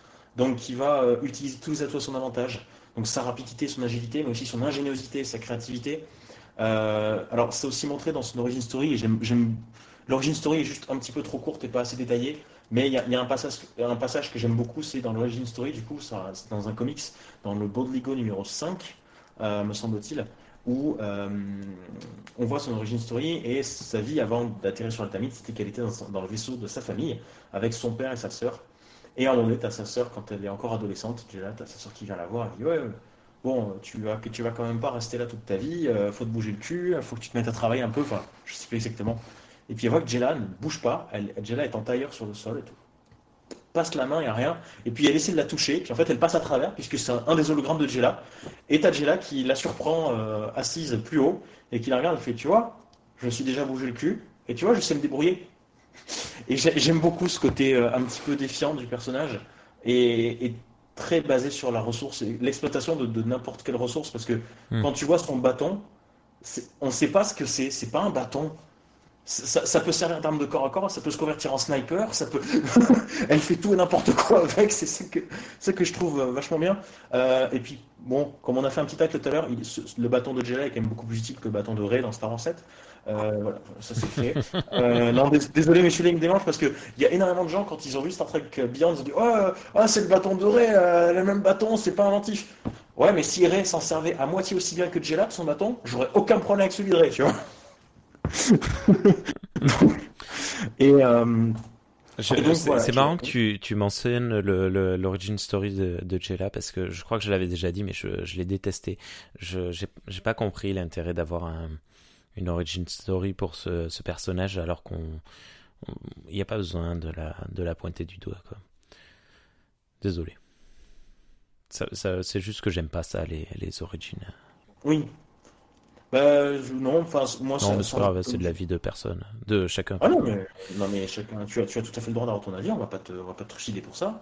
Hmm. Enfin, pas de suite. mais euh, non, mais voilà, j'aime beaucoup le personnage de, j'aime beaucoup le personnage de. Voilà, encore un truc que je vais, pardon. Mais si Matou est par là, euh, je sais qu'il aime bien le personnage de Jella. Est-ce qu'il a des choses à dire? Bah, euh, c'est juste pour dire à Margot, comme d'habitude, tu vois, que les accents, les Français, on sait très bien faire et on apprécie nos accents. pourquoi, pourquoi tu me dis ça? Je comprends pas. Parce que j'ai une de French accent. What do you want me to say Alors, je, je, redis ce que j'ai dit la dernière fois dans la, dans la première émission KTL. J'aime beaucoup aussi le côté euh, maquillage aléatoire. Parce que du coup, là, là cette fois, je transmets l'image.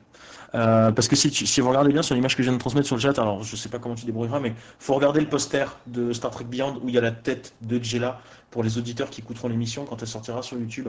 Euh, le poster global en fait que, on voit la, tête de Jella. Mais, je, mais, tu les pas sur YouTube des fois, alors euh, comment c'est pas J'ai des notifs à moi, donc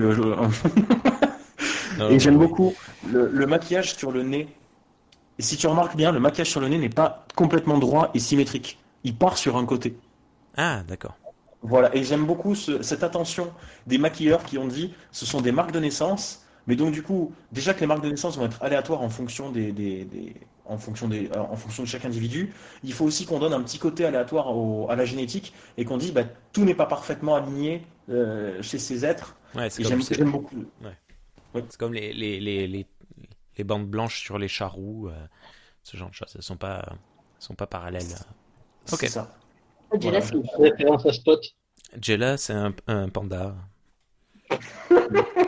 Et euh, l'avantage de Jella, c'est que c'est euh, quelque chose qui est une vraie invention de la KTL.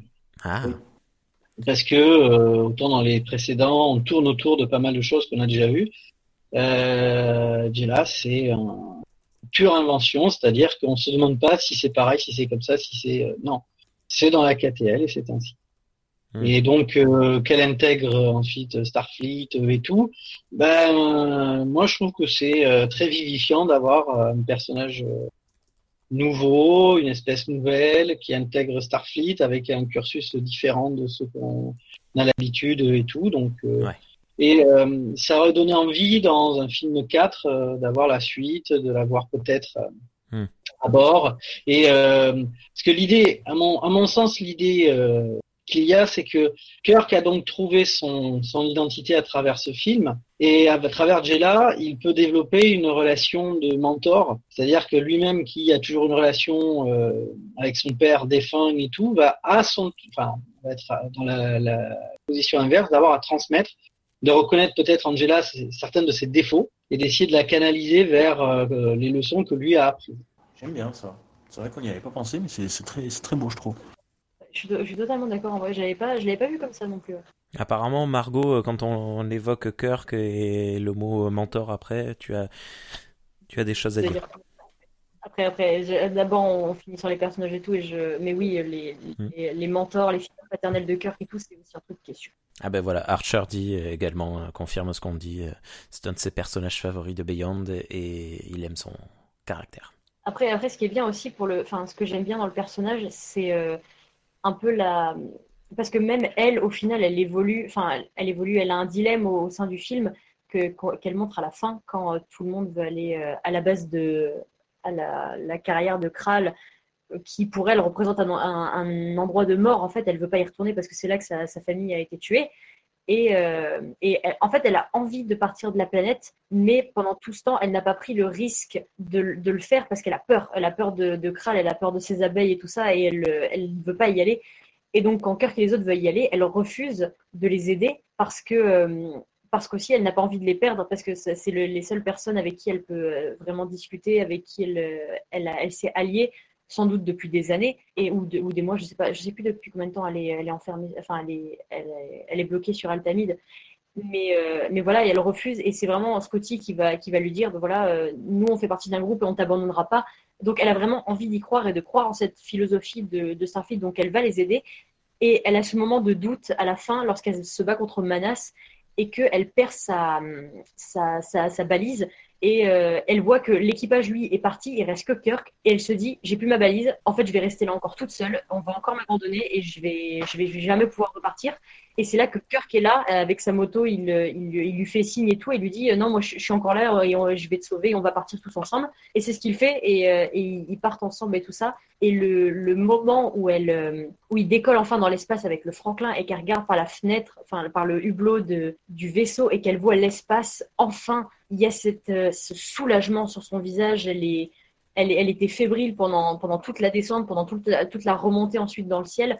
Et quand ils sont enfin dans l'espace, elle peut enfin se détendre et se dire ça y est, je suis enfin partie de cet endroit et je vais enfin euh, pouvoir euh, commencer une vie, changer les choses pour moi, et, etc. Et Scotty lui donne encore plus cette chance à la fin du film en lui donnant euh, son affectation à Starfleet. Et voilà. Mais le fait qu'il a, que Kirk, là, il a cherché que ce soit lui le capitaine, qu'ensuite elle soit sur le vaisseau, c'est une symbolique de l'adoption.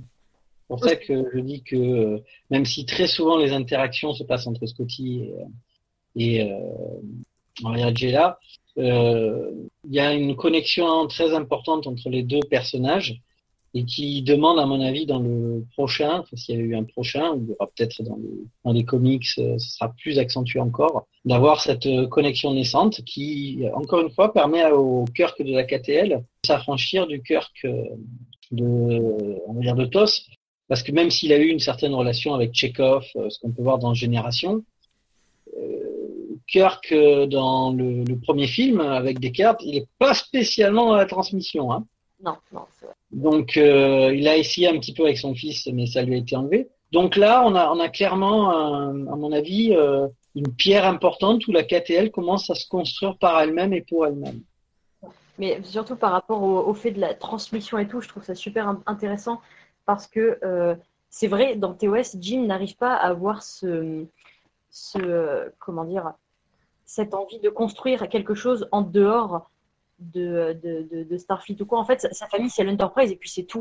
Et alors que dans la Catel, ouais, Jim a plutôt ce, cette envie de. Enfin, l'équipage surtout a plutôt cette envie de transmettre et de, et de, de, faire, venir des, de faire venir des gens à eux, tout ça, et c'est assez beau.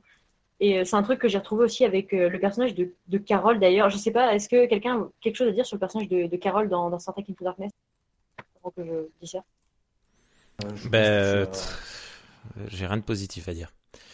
C'est dommage parce que si c'est euh, une occasion marquée parce qu'on avait un super personnage à traiter par rapport justement aux relations de son père comme tu dis avec Marcus, mais euh, l'amiral Marcus, mais la pauvre reléguée à un seul un seul plan. On peut, dire, on peut dire quand même que c'est ce qu'on avait dit. même si on est là pour dire du positif, ne peut pas passer sous silence que cette scène incompréhensible du, du, moment où en sous-vêtements, c'est gênant. Ça, a ruiné le, le, film, le personnage, tout. Je pense que le, tout le personnage pouvait. Je trouve que tu as raison. Je trouve que ce personnage était peut-être sur la corde raide parce qu'il n'est pas plus maltraité ou maltraité que d'autres. On essaie de lui donner une place. C'est bien joué par l'actrice. Euh, en plus, j'adore le fait qu'elle soit téléportée par Marcus. Ah, cette scène, elle est horrible. Ouais. Ah, ah, elle est horrible, mais en plus, elle est, elle est très bien faite quand même. C'est, euh, vous croyez que c'est euh, non, tu vas rester. En plus, elle va voir le, meurtre de son père. Enfin, là, par contre, là aussi, je trouve, enfin, c'est peut-être un des éléments de la KTL. C'est, on connaît pas la Carole Marcus vraiment de de TOS. Ils lui ont inventé donc, que son père euh, aurait été la personne qui est, ce qui n'est pas forcément le cas dans TOS. Hmm. Mais là, quand même, euh, elle aura donc vu euh, son père se faire broyer devant ses yeux. Ouais. je veux dire, là aussi, tu vois, je, on, pense tous qu'il y a peut-être le fils de Kirk qui est dans la KTL avec elle comme ça, enfin, j'en sais rien. Euh, ouais, je pense qu'elle aussi, elle va devoir, elle sera pas la même Carole que celle qu'on aura vue dans TOS. C'est traité dans un comics aussi. Hein. C'est mais je trouve que ah c'est quitte à faire une, une, enfin, une, réalité alternative, autant justement, si c'est pour faire la même chose que ce qu'on a vu, non. Par contre, euh, poser des petits jalons en disant tiens, si je retire ça à ce personnage ou si je lui donne ça en plus, comment est-ce que ça a un effet sur l'univers et sur, les, sur le personnage qu'on connaissait? Moi, c'est c'est quelque chose que j'ai toujours aimé sur la KTL. Quand on pense à, au rôle de Carole Marcus, ben, moi, je me demande ce qu'elle fait. Est-ce qu'elle ferait Genesis après ça, ou est-ce qu'elle ferait euh, un truc comme son père? C'est-à-dire, est-ce qu'elle serait dans une logique de devenir un faucon, un, ah. personnage plutôt dans, dans, la vengeance, ou est-ce qu'au contraire, elle serait dans autre chose? Tu vois, ça, me, ça me fait des petits nœuds au cerveau, c'est pas plus mal. Ouais. Après, je sais pas, perso, c'est pas comme ça que j'ai interprété le personnage, mais effectivement, je le vois beaucoup plus changer par rapport à TOS. Parce que, oula, attention, ça va être une grosse, interprétation, une grosse interprétation de ma part là, par contre. C'est euh, donc, ouais, par rapport au personnage de Carole, alors oui, la, scène, euh, la scène où on la voit à moitié à poil est totalement, euh, totalement gratuite, totalement pas nécessaire en fait, et je, je comprends toujours pas en fait. Mais euh, j'ai préféré ne pas réduire le personnage à cette scène hmm. parce qu'à à côté, je la trouve assez attachante, je l'aime bien. Euh, le hmm. fait qu'elle elle vienne sur l'Enterprise sous couvert d'une fausse identité pour savoir ce que fait son père derrière son dos, euh, parce qu'elle, parce qu'elle, euh, comment dire, parce qu'elle, pas, pas, qu'elle s'inquiète, mais qu'elle se méfie de qu'il se passe quelque chose au lieu de juste fermer les yeux sur les agissements de son père. Elle se dit, bah, je vais enquêter et je vais voir ce qui se passe. Euh, donc il y a ça. Il y a le fait qu'elle soit quand même compétente. Je veux dire, c'est une experte en, armement de pointe et tout ça. Plusieurs fois dans le film, elle, montre qu'elle en est capable et tout ça. Et en fait, personnellement, l'interprétation que j'ai de Carole dans cette, cette saga-là, c'est que alors effectivement, dans, dans TOS, on ne sait pas beaucoup de choses sur elle, hormis que euh, donc elle a eu un fils avec, euh, Kirk, et euh, sauf que Kirk n'a pas assumé son rôle de père parce que pour lui, sa vie, ça doit pas être une vie de, de civil avec femme et enfant et ça. Pour lui, sa vie, c'est dans l'espace et il voyage et il explore et tout ça. Et donc, il n'a pas pu lui donner la famille qu'elle voulait. Mais dans ce que, ce que je trouve très bien en fait, c'est que dans la KTL, donc déjà, elle n'est pas, euh, elle est pas réduite à une love interest. Je veux dire, à part euh, McCoy qui la drague un petit peu, c'est pas la love interest de cœur. Et franchement, si jamais ils font ça, je, je suis pas du tout d'accord. Franchement, c'est pas, c'est pas ce qui est souhaitable pour le personnage. Même, même par rapport à Kirk, c'est pas souhaitable pour le personnage. Et euh, donc déjà, elle n'est pas réduite à une love interest. Et ce que je trouve très bien, c'est que dans ce film, en fait, euh, Kirk lui propose une autre version d'une famille en fait. Il lui propose sa version d'une famille. Et à la fin du film, c'est ce qu'il lui dit. Il lui dit euh, quand elle arrive sur l'Enterprise, enfin quand il la, il la croise sur la passerelle, et il lui dit euh, ben bienvenue dans la famille. Et elle lui répond ça fait du bien d'être dans une famille, surtout qu'à côté de ça, son père est un, un gros connard, excusez-moi. On s'en fout, il est mort. Voilà, elle mais en plus, elle l'a dit elle-même, elle a dit qu'elle avait honte d'être sa fille. Bon, après, je suppose qu'elle voulait pas que son, père se fasse brûler le crâne, mais, euh, mais mm. elle, a, elle a quand même dit qu'elle avait honte et qu'elle, qu'elle, en fait, elle, qu'elle, qu'elle n'avait pas envie d'être la fille d'un, meurtrier et tout ça. Et, euh, et, voilà, et Kirk lui dit, enfin, tacitement, personnellement, c'est comme ça que j'ai interprété le personnage de Carole dans la KTL, c'est que tacitement, Kirk lui dit, voilà, dans l'autre dimension, je n'ai pas été capable de te donner la famille que tu voulais, je t'ai, je t'ai déçu, mais là, je te propose un nouveau type de famille qui me ressemble plus, et c'est à toi de me dire si cette vie te convient ou pas, en fait c'est en fait c'est une sorte de seconde chance pour leur relation, une sorte de, rédemption par rapport à ce que Kirk a pu faire dans, euh, dans TOS en fait. Et là, il lui, il, voilà, il lui donne une, seconde chance d'une famille avec lui, mais hmm. différente. Et j'aime, je préfère la Carole de la KTL à cause de ça, parce que ce c'est pas juste une love interest qui a été abandonnée par Kirk. Là, elle a vraiment, elle a vraiment, elle a vraiment des compétences, elle a vraiment un, caractère, elle a, elle a, elle a vraiment quelque chose et elle, elle fait partie de, de, la famille dont elle est censée faire, dont elle est censée faire partie avec Kirk. En fait. J'aurais bien aimé la voir dans le troisième film, voir ce qui. Mais bon. C'est comme la, ça. La raison, pour laquelle, la raison pour laquelle elle n'est pas dans le troisième film, c'est que Simon Pegg avait, dit, avait déclaré que euh, au niveau du scénario, ils savaient juste pas quoi lui faire faire. Ils, hmm. ils ont dit on a préféré ne pas la rappeler euh, plutôt que de la reléguer au rang de, de figurant de membre de l'équipage en arrière-plan quoi. Voilà, parce que il, voilà, il savait juste. Par rapport au personnage tel qu'il était établi, donc euh, spécialiste en armement, etc., c'est vrai que tu te dis, bah ouais, mais qu'est-ce qu'elle aurait pu faire sur Beyond une fois l'Enterprise détruit euh, À part être en arrière-plan dans les autres équipages, voilà. Quoi. De, toute manière, il y a déjà beaucoup de personnages et dans Beyond, euh, voilà, on a par exemple Sulu et, qui a beaucoup moins de place que, que normalement. Il y a, il y a, il y a vraiment. C'est compliqué d'intégrer autant de personnages. Excuse-moi, Matou il y avait une chose à faire sur, euh, sur Beyond, mais ça aurait un petit peu gêné euh, les choses. Mais euh, il fallait lui donner le rôle du personnage qui garde le, le, enfin, le MacGuffin que cherche Kral. La Bernat. Hein? Parce que tu, tu te dis, ben, si jamais tu avais fait ça, tu, tu te dis aux fans, aux personnages, un perso elle est déjà là dans le précédent film, on lui donne quelque chose. Et le fait qu'elle meure, ça aurait euh, donné une certaine surprise et un côté assez brutal. En revanche, euh, voilà, ça aurait pu gêner dans le sens de comment est-ce que euh, Kirk enfin, aurait réagi à la fin de Beyond vis-à-vis de, de, lui s'il savait qu'il avait tué Carol. Mais tu aurais pu la faire tuer aussi lors de l'assaut dans le dans le l'Enterprise. au début, ça permet d'essayer de te dire ah vous pensez l'actrice est un petit peu connue, le personnage est connu, et tu dis non ben non, ah, pire, elle apprend qu'elle est enceinte et elle meurt. Bam. Mais euh, comment comment est-ce qu'elle aurait caché le MacGuffin dans sa tête? Parce que son crâne il s'ouvre pas euh, Non mais c'est-à-dire qu'il aurait fallu euh, tu veux, elle, aurait pu le garder d'une autre manière. Non mais c'était une blague. mais voilà, c'est simplement que je pense qu'ils ont dû stater puis ils ont dit non, on peut peut-être laisser plus de possibilités que ce personnage existe euh, ailleurs plutôt que de l'utiliser juste pour euh, donner une sensation de mal-être aux, spectateurs. Après, euh, je vais juste revenir sur un truc. alors ça, alors, déjà, je vais pointer du doigt. c'est la faute de Margot. Voilà. oui, voilà. Mais non, mais oui, c'est la faute parce qu'une fois, tu m'as envoyé une vidéo justement de de Michael G de Fermela que j'ai regardé et, ah. du coup ça m'a un petit peu ouais alors euh, j'aime quand même pas hein, je, n'aime quand même pas les vidéos qu'il fait j'aime quand même pas le personnage qui joue bref ça c'est mon, point de vue personnel et c'est pas le débat mais euh, de plus en plus je m'interroge sur Abrams et de plus en plus je m'interroge sur le type en lui-même et sur le côté malin qu'il peut avoir à, arranger quelque chose à son avantage et du coup euh, on, vous avez totalement raison, on a tous totalement raison de dire que la scène où elle est en sous-vêtements dans la navette est totalement inutile. Euh, mais en fait, de plus en plus, je me demande si, euh, parce qu'en général, dans le cahier des charges hollywoodien, tu dois forcément avoir une histoire d'amour, tu dois forcément avoir euh, le héros torse nu, tu dois forcément avoir une nana en soutif. il y a, malheureusement, pour les blockbusters, il y a ce genre de cahier des charges. Et parfois, j'ai l'impression que J.J. Abrams, il arrive à jouer avec ce cahier des charges où il se dit, ok, je dois faire ça. Mais on ne me dit pas comment je dois le faire donc, je suis libre de le faire très peu.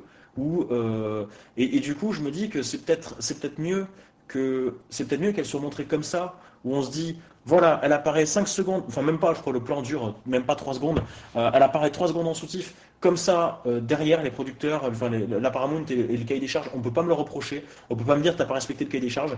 D'un autre côté, non, je vous donnerai pas ce que vous voulez, je je donnerai pas justement ce qu'il y a de plus classique à faire avec le public.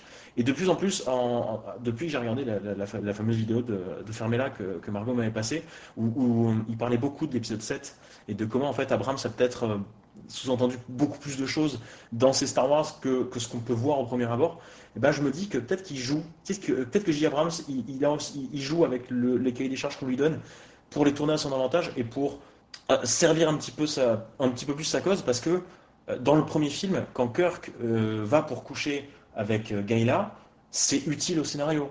Parce que sans cette scène-là, Kirk ne peut pas apprendre qu'un euh, un vaisseau romulien a dévasté mm. une flotte Klingon euh, et ce qui va lui servir le lendemain.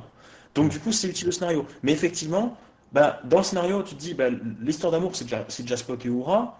Euh, Kirk, tu, vas pas le foutre une, autre histoire d'amour, surtout pas avec Carol Marcus, dans, les circonstances dans lesquelles il est, ça aurait, ça aurait été totalement euh, out of nowhere, parce que Kirk, à ce moment-là, il a certainement tout, sauf envie de se taper une nana, euh, puisqu'il a tellement envie de se venger que voilà.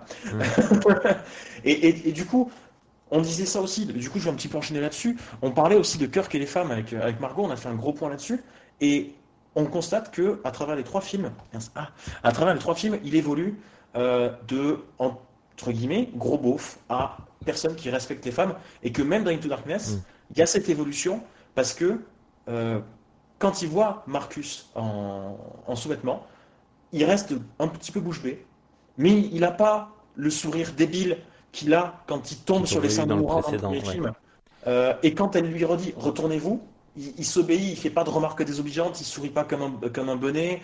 Euh, donc il y a une évolution de ce respect-là à travers les trois films, où euh, dans le premier c'est vraiment un gros beauf, dans le deuxième bah, il prend son pied avec des Kaysiennes visiblement, mais je ne sais même plus si ça s'appelle des Kaysiennes, je crois que c'est dans Skyrim les Kaysiennes, mais c'est des espèces chats dans Star Trek. non, c'est les, les dans Skyrim. Voilà, les Khajiits, merci, dans Skyrim c'est les voilà, dans, dans, dans, Star Trek c'est les Kaysiennes alors je crois. Mais d'un autre côté, on, sait, visiblement, il les maltraite pas. Et puis, d'un autre côté, euh, il est en train de s'envoyer en l'air avec euh, deux, femmes, euh, mais entre s'envoyer en l'air et le communicateur.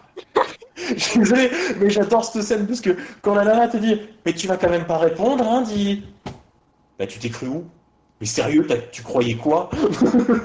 Et j'adore parce que tu, vois le mec, à quel point, mine de rien, même s'il ne le sait pas encore, il est, il est passionné par son métier, il est passionné par ce qu'il fait, il en veut quand même parce que entre une super partie de jambes en l'air et le communicateur, ouais, bah écoute, euh, communicateur, c'est tout, les gars. Et en plus, tu, vois les stores apparemment de son, son, appartement, il n'a pas l'air de faire très jour, ça a l'air d'être assez tôt quand même dans la journée. Donc c'est. Et puis, et puis plus tard, tu vois, justement, plus tard, tu as cette scène avec Marcus. Et dans le troisième film, effectivement, comme le dit Margot, euh, il cherche jamais à draguer Jella, il ne fait jamais son envie désobligeant, euh, ni même avec aucun, aucun autre membre d'équipage. D'ailleurs, c'est pas lui. Ça aurait pu être lui, mais c'est pas lui qu'on voit se faire jeter. Au début de Beyond, c'est pas Kirk qu'on voit se faire jeter euh, d'un quartier d'une officier, en fait. Voilà.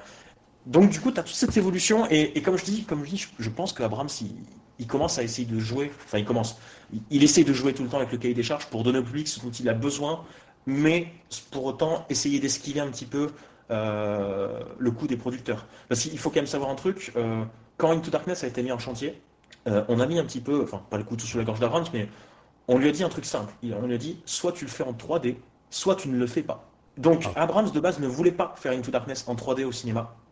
Il a été, et on, lui a dit ça, et donc il l'a fait en 3D rien que pour ça. Et d'ailleurs, soit en passant, la 3D nous au cinéma était l'une des, 3D qui rendait le mieux, en fait, en vrai. Voilà. J'aurais bien voulu la voir. C'était cool, en vrai. moi, je l'ai vu, mais je m'en souviens pas du tout. Euh, je, aucun souvenir. What else? J'imagine, euh, après la fameuse scène avec les, les euh, Jim, donc, il se lève du lit pour aller chercher son communicateur et tout et qui, euh, dans la scène d'après, il s'imagine que Pike va lui confier la mission de 5 ans et tout. Donc je le vois trop récupérer ses affaires, s'habiller et tout, sortir en courant et il se retourne vers les meufs en mode Hé, je vais partir 5 ans en espace, allez, pas Salut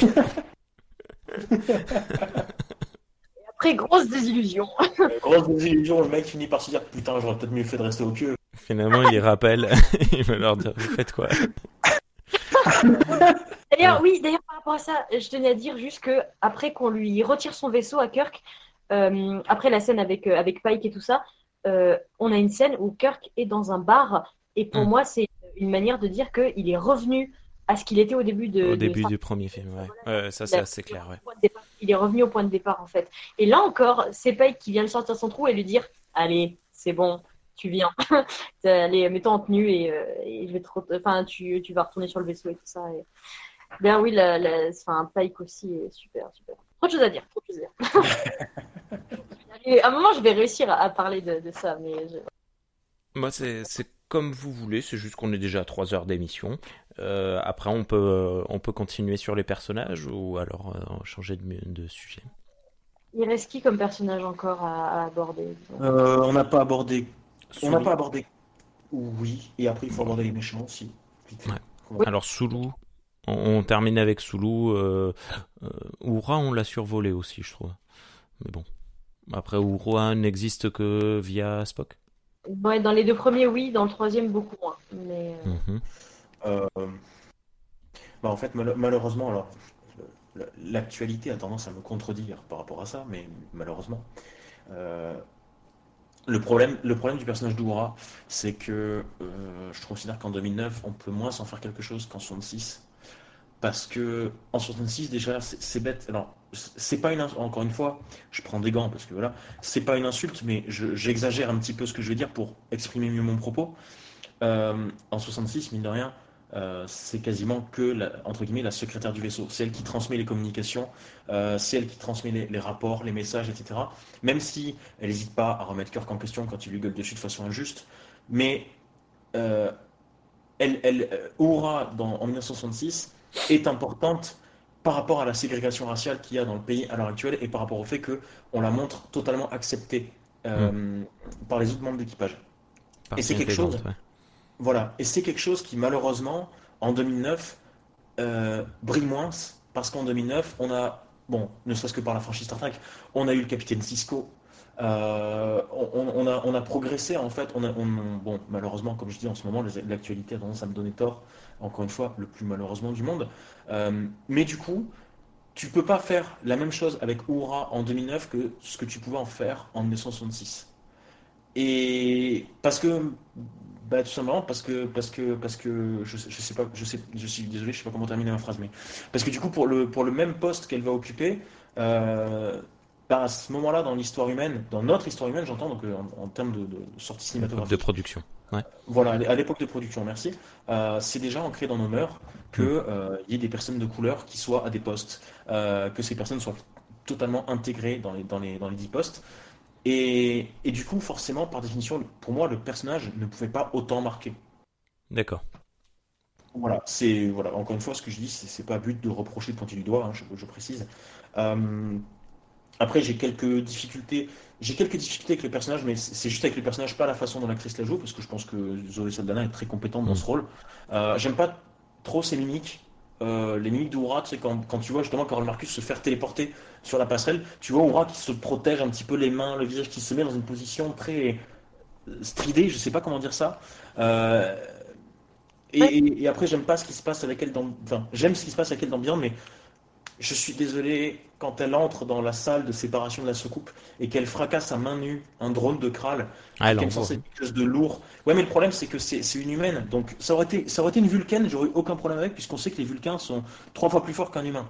Euh, mais là, le problème, c'est que le drone, c'est quelque chose d'autonome. C'est pas une forme de vie organique qui a sous le casque, d'après ce qu'on sait, d'après ce qu'on peut voir, c'est clairement une sorte de, de robot, entre guillemets. Donc, c'est quand même quelque chose qui qui, est lourd et qui est censé être solide. Et elle te fout juste un coup de coude. Visiblement, elle, elle a rien de brisé. Par contre, le machin, il est, il est foutu, il est capoute. Et je, trouve que, je trouve que ça aurait été peut-être plus intéressant qu'elle le fasse autrement, qu'elle le fasse pas forcément à main nue, qu'elle le fasse avec un, bâton ou un morceau d'une barrière qu'elle aurait trouvé qui, se serait cassé quelque part. Hmm. Parce que à main nue, je me dis, mais comment t'as fait pour pas te briser le coude, pour pas te briser la main, quoi?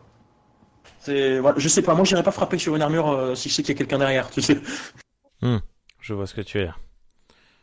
Après, moi, perso, le problème principal que j'ai par rapport à Aura, c'est dans sa relation avec Spock, surtout parce qu'elle est montrée que par ce biais-là.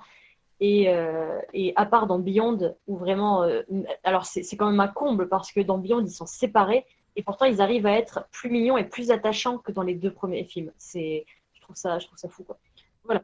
Euh, donc oui, en fait, c'est dommage parce que en soi, le couple peut avoir du potentiel vraiment. Il y, a des, moments qui sont vraiment touchants avec eux, surtout dans, Beyond, oui. Mais euh, en fait, ils font que, je l'ai dit dans la première émission et je le répète, mais en fait, on les voit que se disputer et c'est ça le souci. Déjà, j'ai un problème avec la scène où euh, où Ura vient, alors c'est dans Star Trek 2009, où Ura vient vient d'apprendre qu'elle est affectée sur le Farragut et elle est ultra énervée et elle va voir Spock et lui dit comment ça, je suis affectée sur le Farragut? Non, non, mais vous vous mettez sur l'Enterprise en fait, parce que c'est ce que je voulais faire, vous, mettez sur l'Enterprise. Alors, après, euh, il, est, enfin, il est dit que Spock dit qu'il ne voulait pas faire preuve de favoritisme, ce qui, ok, mais je vois pas du tout, je vois pas du tout Spock faire ça parce que ce serait logique de la mettre sur l'Enterprise parce qu'elle est, elle est compétente et tout. Euh, justement, ce qui serait bizarre, c'est de ne pas la mettre sur l'Enterprise et de la, Justement, il a fait de l'anti-favoritisme inconsciemment. c'est exactement ça. Il a fait de l'antifavoritisme et c'est le pire, c'est que c'est aussi mal en fait. Hmm. Et, mais ce que, ce que j'ai, ce avec quoi j'ai du mal, c'est le fait que Uhura vienne le voir alors que c'est son supérieur, c'est son professeur. Enfin, c'est son professeur, pas forcément son professeur, mais il est professeur de l'académie et elle, est encore cadette.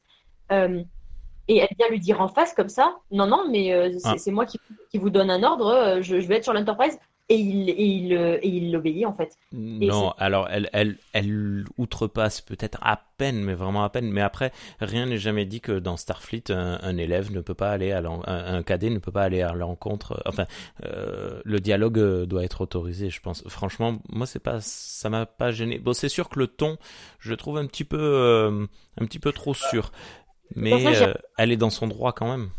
Là en l'occurrence trouve son personnage imbuvable dans le premier film. Dans le deuxième, ça s'améliore et je la trouve carrément cool. Mais dans le premier, elle a vraiment l'air imbuvable en permanence, en fait. La seule scène où elle est un peu sympathique, c'est la première scène où on la voit. Quand elle lui roule une galoche. non, quand elle, la drague, elle est, elle, est, elle est un peu joviale et tout. Euh, et là, vraiment, elle ressemble pour moi à la, la Oura de, la, de TOS parce qu'elle euh, elle, elle, se laisse pas faire et euh, elle s'amuse un peu de l'attention de cœur que ça la fait rire et tout. Elle se dit, oh là là, il est mignon et tout, mais euh, j'en ai rien à foutre de lui, quoi. Le boozer. Ouais, ça l'a ouais. Mais, euh, et voilà, et là, vraiment, pour moi, c'était le personnage de. Et, et par contre, le reste du film, elle est juste désagréable, en fait, je trouve. Et même dans sa relation avec Spock, elle, elle a pas l'air de se rendre compte de ce que ça implique d'être avec un Vulcain et de parce qu'elle passe son temps à, demander à Spock d'être ce qu'il n'est pas, donc d'être plus humain, de montrer ses émotions et tout dans, dans, dans Star Darkness. Euh, et, et, je me dis, mais meuf, est-ce que tu, est-ce que tu, tu, quand tu t'es quand tu t'es engagé dans cette relation avec un Vulcain, est-ce que tu t'es tu t'es vraiment dit que ça allait se passer comme si comme avec un humain? Est-ce que est-ce qu'il n'y a pas une seconde où tu t'es dit peut-être qu'il va falloir que j'essaie de le comprendre, que j'essaie de comprendre sa culture? C'est quand même un comble parce que c'est une c'est une xénolinguiste. Elle est censée connaître elle est censée connaître les, cultures aliens, tout ça, elle est censée être renseignée là-dessus, et pourtant elle n'a pas fait un seul effort pour essayer de, comprendre la culture de Spock et de savoir comment il fonctionne, de savoir quels efforts elle pourrait faire pour, l'accommoder dans leur relation, et elle lui demande d'être ce qu'il n'est pas. Déjà, il y a un détail qui me dérange, euh, c'est le fait qu'ils s'embrassent déjà ils s'embrassent euh, n'importe où euh, la, scène sur le téléporteur m'énerve beaucoup parce que elle, je vois pas Spock faire ça en fait. Je vois, je vois pas Spock afficher comme ça sa relation aux yeux de tous, surtout de, devant Kirk en plus, euh, qui voilà. Et, euh, et, et, un truc qui me dérange, c'est qu'ils s'embrassent tout le temps à la, à la manière humaine. Et pas une seule fois, on ne fait référence à la, la façon de s'embrasser de la manière vulcaine. Et moi, ça me ah. dérange. Je me dis, déjà, c'est plus discret et tout le monde ne comprend pas. Donc, pour Spock, déjà, s'il veut faire ça alors qu'il y a des officiers, c'est déjà plus discret. Et puis, mince, ça respecte la culture de Spock. Je veux dire, Enfin, il n'y a, pas un moment où ils y font référence ou quoi. Euh, et, je me dis, en fait, j'ai l'impression qu'elle ne fait pas d'efforts dans leur couple. C'est ça le truc. Et, euh, je peux comprendre qu'elle ait envie, en, tant qu'humaine, que Spock soit plus ouvert au niveau de ses émotions parce qu'ils sont amoureux et parce qu'elle sait qu'ils qu'ils l'aiment aussi et tout ça. Mais j'ai l'impression que le respect mutuel, il n'y est pas, en fait. Et, quand il la remet à sa place dans Star Trek Into Darkness, pour moi, c'est un, un, un bonheur parce que je me dis, voilà, tu lui as dit, euh, oui, tu n'as pas envie de ressentir telles émotions parce que, parce que ta planète, parce que ton enfance, parce que tout ça, parce que tu as été élevé comme ça. Et, et voilà, et euh, je, je, je, trouve pas cette relation euh, saine en fait. Alors que dans je, je, je me permets d'intervenir, on a dit qu'on disait du bien de la KTL. je me permets de le dire. Mais on reste niveau balance, Margot. Je crois que c'est du 95-5, donc ça va, ça passe. Elle peut, elle peut encore dire un peu de mal. Voilà. Après, elle allait dire que c'était mieux dans Beyond, et là, je reviens, je suis d'accord. c'est pareil pourtant, et c'est vachement mieux. Je veux dire, ils sont, euh, ils, montrent une certaine tendresse et tout ça. Il y a, il y a les sentiments, ils sortent pas de nulle part. C'est pas juste, euh, ah bon, on s'est disputé il y a deux secondes, mais allez, je t'embrasse parce que c'est bon, on s'est réconcilié, quoi. Non, c'est vraiment euh, le moment personnellement qui, que je trouve vraiment touchant, c'est quand c'est quand, quand, Spock, qui est blessé, euh, va dans la, dans la carrière de Kral pour essayer de sauver Uhura. Et continuellement, il demande toujours euh, des, des, nouvelles du lieutenant Uhura et tout, pour savoir comment elle va, et si elle est blessée, machin et tout ça. Et euh, il se dit, ben, je vais à cette mission parce que, il l'avoue, il dit, ben, je, je, veux sauver Uhura. Il, il demande aucune nouvelle. Si, si, si, il y a des. Enfin, le moment, en fait, avant qu'il parte à la carrière de Kral, il dit. Il ne, il, ne, dit rien, c'est Solo qui en il, ne dit rien, il y a juste un jeu de regard. Il dit euh, Vous devez emmener les autres en sécurité. Sulu s'arrête, elle regarde et lui dit euh, Spock ou Ura, il la tient. Point. C'est pas lui qui voilà, prend, c'est Sulu qui prend le réflexe. Alors il y a ça, mais plus tard aussi. Alors, enfin, mais après ça montre quand même l'inquiétude de Spock pour elle. Mais plus tard aussi, mm. lorsqu'il décide d'aller dans la carrière de Kral pour la mission et tout ça, Spock dit, bah je veux y aller. Et ils lui disent, mais euh, t'es blessé, mec, tu vas rien faire en fait. ça sert à rien que tu y ailles. Et il dit, oui, mais je veux y aller parce qu'il y a Uhura. Et, ils, comprennent tout à fait. Ils sont en mode, ok, c'est compris. Et par contre, il faut que tu sois accompagné, donc euh, McCoy, tout ça. Voilà. Et, euh, et, ce que je trouve super touchant, c'est la scène où justement il essaye de la sauver, donc euh, il arrive dans la carrière blessé et tout ça. Et, et, en, fait, au final, c'est Oura qui le sauve. Et, elle lui dit Mais, mais qu'est-ce que tu es en train de faire en fait exactement? Et il fait bah, De toute évidence, je viens de sauver. Et elle a ce sourire qui. Elle dit rien, mais elle a ce sourire qui veut dire T'es tellement con, mais je t'aime. Voilà. Et c'est juste. Euh, et cette scène est ultra touchante. Et cette scène me fait dire que leur couple a beaucoup de potentiel, mais qu'il est mal exploité dans les deux premiers films, en fait. Ok.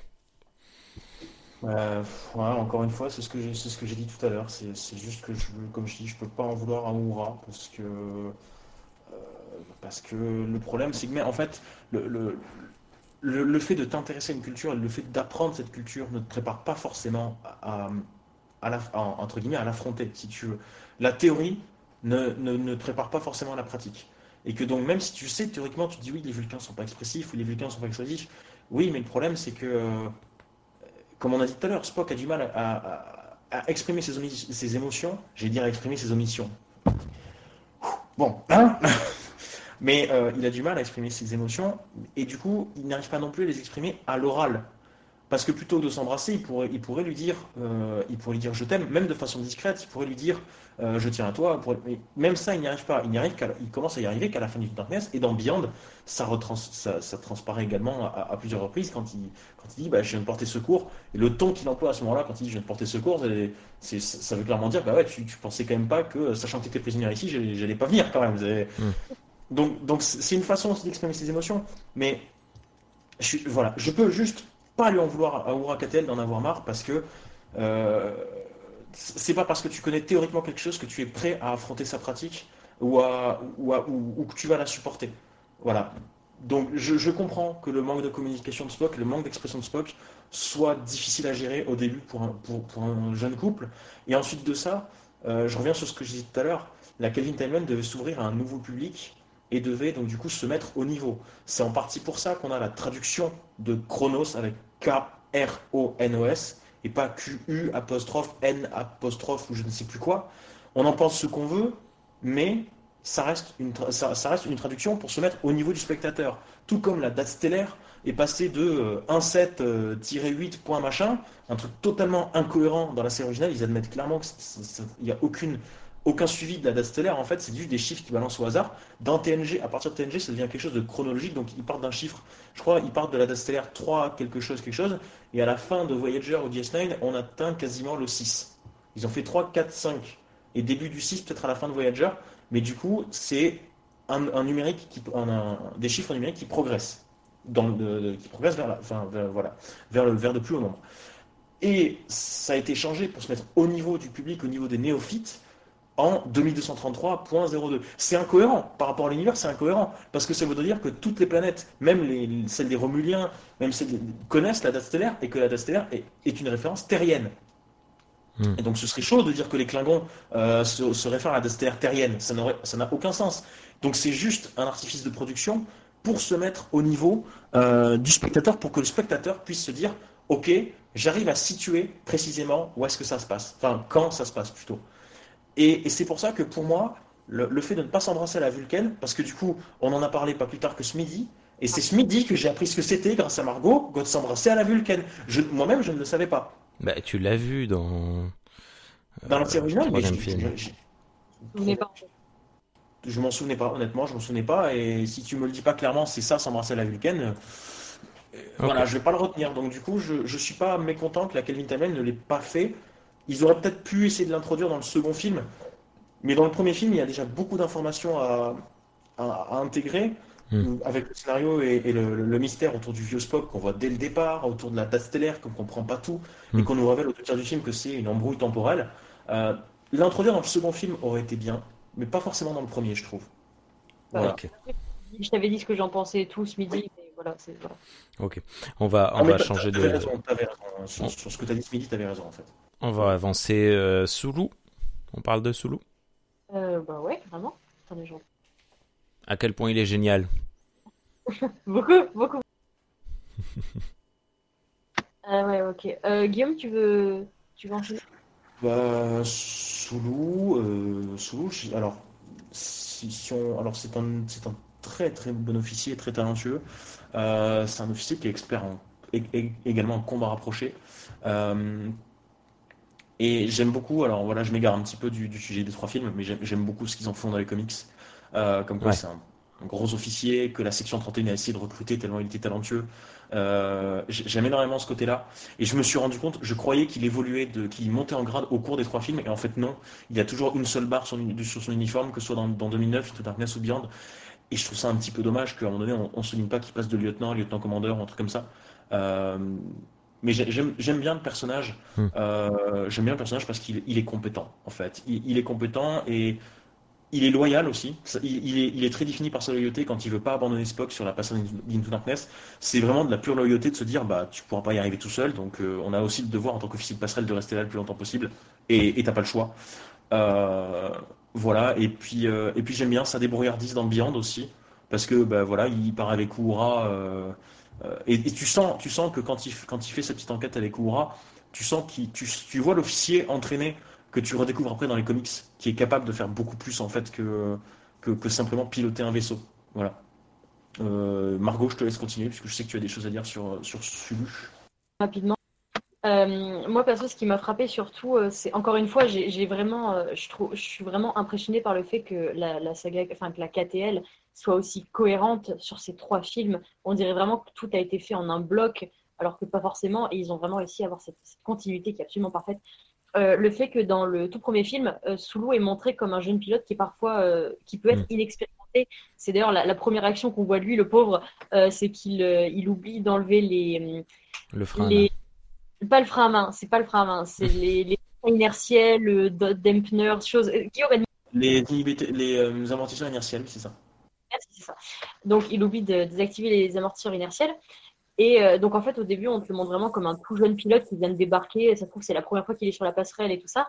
Mais il a des compétences et il le montre avec la manœuvre de, Saturne à la fin de, de, de 2009 même, même euh, Scotty lui dit ouais, c'était, c'était vachement impressionnant ce que vous avez fait, Monsieur Soulou et tout ça.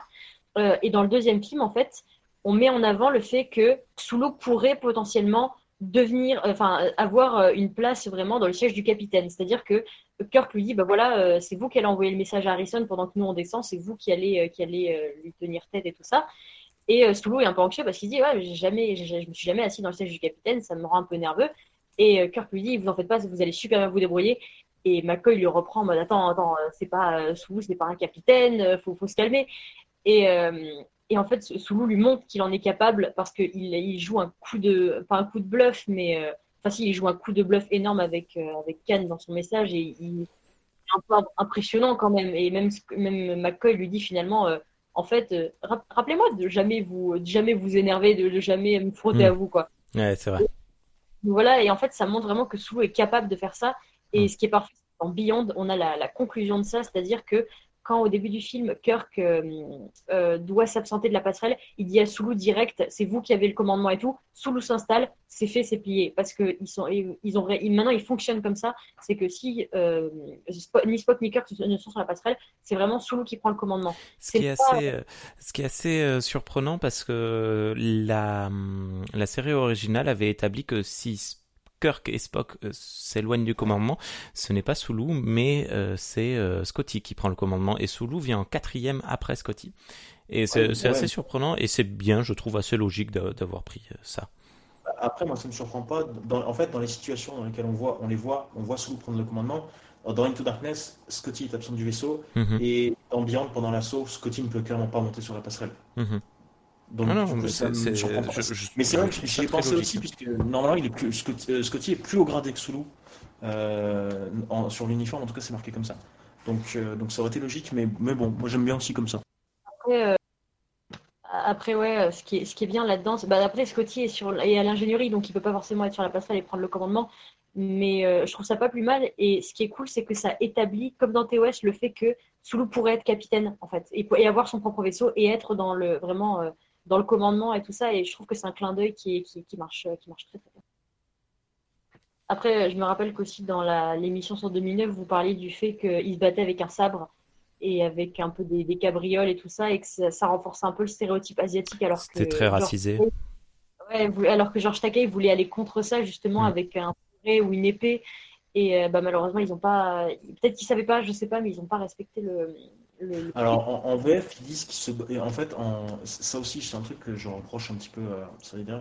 faudrait, que je fasse un petit chapitre sur la VF aussi des trois films. Mais euh, euh, c'est un truc que je reproche à la VF. Je sais pas comment ça peut être. Remarque, tu me diras, je sais pas non plus comment ça peut être traduit. Mais quand Kirk lui demande dans la navette T'as fait quoi comme sport de combat? Soulu lui répond Escrime. Ah, à ce moment-là, tu vois les yeux de Kirk et tu dis Attends, ce mec va, nous... va affronter du Romulien en, en faisant de l'escrime? C'est une blague Et quelque part, tu vois, je me dis, ouais, mais comment est-ce qu'il se serait battu contre des Romuliens juste avec un, petit fleuret qui peut-être, euh, quand tu vois l'arme que le Romulien sort du dos, tu dis, il a une, chaud. ouais, une hache. Mais c'est vrai que, alors je, je, ouais, c'est, c'est tourné à la dérision et c'est dommage aussi parce que, ouais, bon, après, bon, ouais, on peut pas en vouloir de à ce film de faire de l'humour. Mais c'est vrai que moi, euh, euh, pratiquant de l'escrime pendant une bonne quinzaine d'années, euh, je me suis senti insulté dans la salle quand tout le monde s'est mis à rigoler quand il a dit escrime. Ouais. je peux, non, je peux, comprendre. Après, j'y connais rien du tout en escrime, donc je sais pas du tout. T'es peut-être mieux placé que nous, du coup, pour nous dire est-ce que, est-ce qu'il aurait eu ses chances avec un fleuret dans ce, dans ce combat, par exemple, du coup? Non, non. non, mais non, mais, bah, euh, euh, le, fleuret, si, s'il arrive à toucher en premier, euh, il lui transperce le cœur, il n'y a pas de problème. Mais si l'autre part avec sa énorme hache, il lui pète le fleuret. Oui, voilà. Non, mais même Rémi, le fleuret, ça existe pratiquement qu'en escrime. Ah tu parles d'une rapière, tu parles d'une épée, tu parles d'un sabre, ce que tu veux, mais un fleuret, c'est vraiment que pour l'escrime. Mhm. C'est-à-dire, c'est une lame souple, qui n'est pas pénétrante ou quoi que ce soit, ou autre. Avoir une épée. Pour la réponse, euh, une épée face à une hache, la séchance, euh, c'est toujours pareil. Hein, c'est entre euh, le perforant et le contondant. c'est largement faisable. Hein. J'ai pas entendu perforant, j'ai entendu perfoura. Bah, lui un peu moins ses chances. Il a un peu moins ses chances. Mais non, non, mais après bon, c'est de l'escrime artistique qu'on y voit. oui, bah pourquoi pas. Moi, ça me va très bien. Hein. Le combat, il est, il est assez joli. C'est dommage, on le voit pas beaucoup, mais mais il était cool. Après, euh, euh, je me dis, après, il aurait pu avoir une épée, par exemple, parce qu'on regarde Picard. Euh, Picard, il fait de l'escrime et tout ça dans TNG, et dans la série Picard, on le voit brandir une épée, et il sait ça une épée. Hmm. Donc, oh, mais, un mais là, il a, il, a, il a un sabre. Mais franchement, enfin, à nouveau, on est dans un film. Moi, un mec qui se pointe avec une épée, ça me fait moins flipper qu'un mec qui se pointe avec un sabre. Donc, ça, Et puis, on peut très bien imaginer qu'il a des épées, des fleurets de, d'entraînement et des sabres de combat. franchement, ça va. À la limite, je me demande comment elle fait pour se déplier et se replier comme ça. C'est, euh, un peu du ta gueule, c'est technologique, mais euh, pourquoi pas Pourquoi pas On a perdu Margot, hein, je n'ai pas entendu là. On a commencé à parler de, de Picard dans TNG, après ça a coupé. ah, c'est pour ça, Matou, il y a ton, ton, ton truc de censure qui s'active. ok. Alors, euh, ça y est, on a fait le tour de tous les personnages. Hein. Vous voulez parler des antagonistes maintenant? Après, par contre, on va quand même terminer cette émission ou euh, il y en a jusqu'à jusqu'au bout de la nuit Marco, je vais te laisser faire Nero parce que je vais faire Cannes après. Si tu veux, allez. Plein de choses à dire sur Cannes. Allez, ok, oui. Ok, oui. Alors, euh, pour, pour euh, Nero, pardon, tu vois, j'allais dire Cannes. Allez. Euh, pour Nero, donc, je, perso, Nero, c'est bizarrement, j'ai l'impression que c'est un méchant qui est un peu, qui est pas très très apprécié en fait dans la dans la saga. Alors que moi, je trouve que c'est un méchant tout à fait bah, très bien en fait et, avec une avec beaucoup de profondeur. C'est un monsieur très bien, très gentil. non, pas trop, non, pas trop trop. Mais euh, en fait, moi j'aime beaucoup la manière dont il construit son personnage et, euh, et dont il dont il l'introduit. Surtout déjà rien que son introduction, euh, je trouve, elle est extrêmement parlante parce que dans la première scène où on le voit, donc c'est sur c'est la scène avec le Kelvin. ce n'est pas lui, contre, enfin, en fait, ce n'est pas lui qui se présente sur l'écran du Kelvin, c'est Ayel, donc son, son sous-fifre là, son, enfin voilà, et euh, Ayel qui demande au, capitaine du, vaisseau, je ne sais même pas comment il s'appelle ce capitaine d'ailleurs. Euh, robot, le capitaine robot. D'accord, bon bah, le capitaine robot. R-O-B-A-U, hein, pas robot, pas robot quoi. Hein, voilà, mais donc oui, Ayel demande au capitaine du vaisseau de venir sur le Narada. Et, et en fait, quand, quand le, le capitaine arrive, Nero ne parle pas en fait, il ne dit rien du tout, comme si ce qui se passait ne l'intéressait pas. Et euh, tout ce que tout ce qu'il veut savoir, c'est euh, où est l'ambassadeur Spock. Et quand il n'obtient pas sa réponse, sa seule réaction, c'est un cri de rage et il tue le capitaine. Et là, c'est euh, simple et efficace, je trouve. Ça veut dire ce personnage, il est, il va, il a, comment dire, il en a, il en a rien à faire de, de, ce que tu penses ou, quoi. C'est tu lui donnes pas ce qu'il veut, il te tue quoi. Voilà. Et, et, ça fait un gros parallèle, je trouve, avec la rencontre avec l'Enterprise, où là, Nero va s'adresser directement euh, à Pike et à Spock surtout parce que parce que Spock est là. Et Spock est extrêmement important par rapport au personnage de Nero parce que au-delà de euh, la vengeance envers Starfleet parce que euh, sa planète a été détruite parce que Starfleet n'a rien fait parce que les Vulcains n'ont rien fait tout ça il y a cette vengeance qu'il veut envers Spock aussi. Parce que alors c'est surtout dans les comics, mais Spock et Nero étaient proches, ils étaient, ils étaient amis. Nero avait été le seul qui, qui a écouté Spock quand il parlait de la, de la supernova donc euh, qui allait exploser, qui, qui risquait de être Romulus, ça a été le seul à, être avec lui pour euh, essayer de, convaincre les Vulcains et les Romuliens. ils avaient une, vraiment une relation proche. Et en fait, que sa planète était détruite, non seulement il, accuse la Fédération, mais il accuse Spock surtout, qu'il considère que Spock l'a trahi. Et, euh, et, cette trahison, en fait, elle prend le pas sur, cette haine de, cette trahison prend le pas sur tout. C'est-à-dire que là où il en aurait rien à faire, par exemple, d'être face au, capitaine robot, en fait, euh, là, euh, quand il voit l'Enterprise, il dit attendez, attendez, on, arrête tout. C'est l'Enterprise qui est en face. Je veux parler à, Spock sur l'Enterprise et tout, même s'il même le connaît pas en fait. Spock ne le connaît, ce Spock-là ne le connaît pas, mais il veut s'adresser à lui pour lui montrer, lui dire voilà, ben après après tout ce que, parce qu'il est fou aussi. Il lui dit après tout ce que tu m'as fait, bah, tu, tu vas voir ce que j'ai vécu et et voilà, et c'est ce qu'il a fait aussi avec Spock Prime en le, en laissant sur Delta Vega et en, le laissant regarder euh, sa planète mourir. Il cherche en fait un, bouc émissaire à tout ça et sa haine s'est concentrée sur Spock parce que c'est la personne qui n'a qui n'a pas été capable de, de, de, tenir sa promesse et de faire ce qu'il avait dit qu'il allait, qu'il allait faire. Et, euh, et c'est surtout visible à la, vers la fin du film, quand euh, Spock est dans le, jellyfish et qu'il s'approche du, Narada il est, il est, Spock, il est très chill. Il dit oui, euh, je, vous avez réquisitionné euh, ce, ce, vaisseau et tout. Je vous, le, je vous le récupère et je vous demande de vous rendre, machin. Et l'autre en face, il, il, est en train de péter un câble. Ah, tirez-lui tous dessus et tout. Et, et matière rouge ou pas matière rouge, il s'en moque. Et tout ce qu'il veut, c'est que Spock meure en fait. C'est son objectif. Il se dit la matière, la matière rouge, rien à faire. Je veux que Spock meure. Hmm. Et, et ça, ça, montre vraiment à quel point il a cette haine envers lui. C'est vraiment ce qui en fait, c'est que s'il n'arrive pas à battre Spock, si on ne lui dit pas où est Spock, si tout ce qui concerne Spock, ça le rend fou, encore plus que ce qui arrive à sa planète. Et euh, on pourrait presque faire un parallèle avec euh, le personnage de euh, de ça y est, j'ai perdu son nom dans merde dans le dixième film dans Nemesis. Ah. Nemesis, oui. avec le personnage de Tom Hardy qui avec Shinzen, merci beaucoup Guillaume, euh, qui, hum, qui devient totalement fou et qui n'a plus rien à faire de, de, de, quoi que ce soit et qui veut juste tuer Picard, euh, euh tuer la Terre, puis tuer Picard. Ouais, ouais c'est vrai, vrai qu'il y, y, a de ça effectivement. Et, et surtout, bah, Nero, c'est un, un, méchant qui, alors, euh, je sais qu'il y en a beaucoup qui disent euh, à la fin du film, oui, euh, pourquoi il tue Nero alors que c'est Starfleet, tout ça, ils sont pas censés le tuer, machin. Ben, en fait, Kirk lui propose de le sauver, sauf que ça, c'est typique dans les films de J.J. Abrams, en fait, c'est que lorsque les méchants sont. lorsque les méchants sont. J'ai pas le nom en français, mince. Quand, quand, les méchants ne peuvent pas avoir une rédemption, quand ils sont. ils sont arrivés à un point de non-retour. Il y a un moment où ils arrivent à un point de non-retour et où ils ne peuvent pas être sauvés, où ils doivent être punis pour leurs actions. Nero, à partir du moment, euh, même pas à partir du moment où il détruit Kelvin, mais à partir du moment où il détruit Vulcain, il faut le punir en tant que méchant du film et c'est pas possible pour lui d'avoir une rédemption ou d'être sauvé ou quoi. Je suis pas trop d'accord, mais bon. Bah, Kirk, bah, c'est comme ça que J.J. Abrams fonctionne dans la plupart de ses films en fait. Donc Kirk lui, Kirk lui, propose de, le sauver, même si Spock n'est pas totalement d'accord parce que ben, Vulcain quand même, voilà.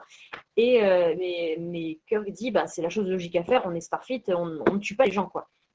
Et sauf que Nero refuse parce que tellement enfoncé dans sa haine qu'il préfère mourir en fait et revoir sa planète mourir plutôt que, que d'accepter une chose aussi déshonorante que, d'être épargné par Spock et d'être sauvé par Spock.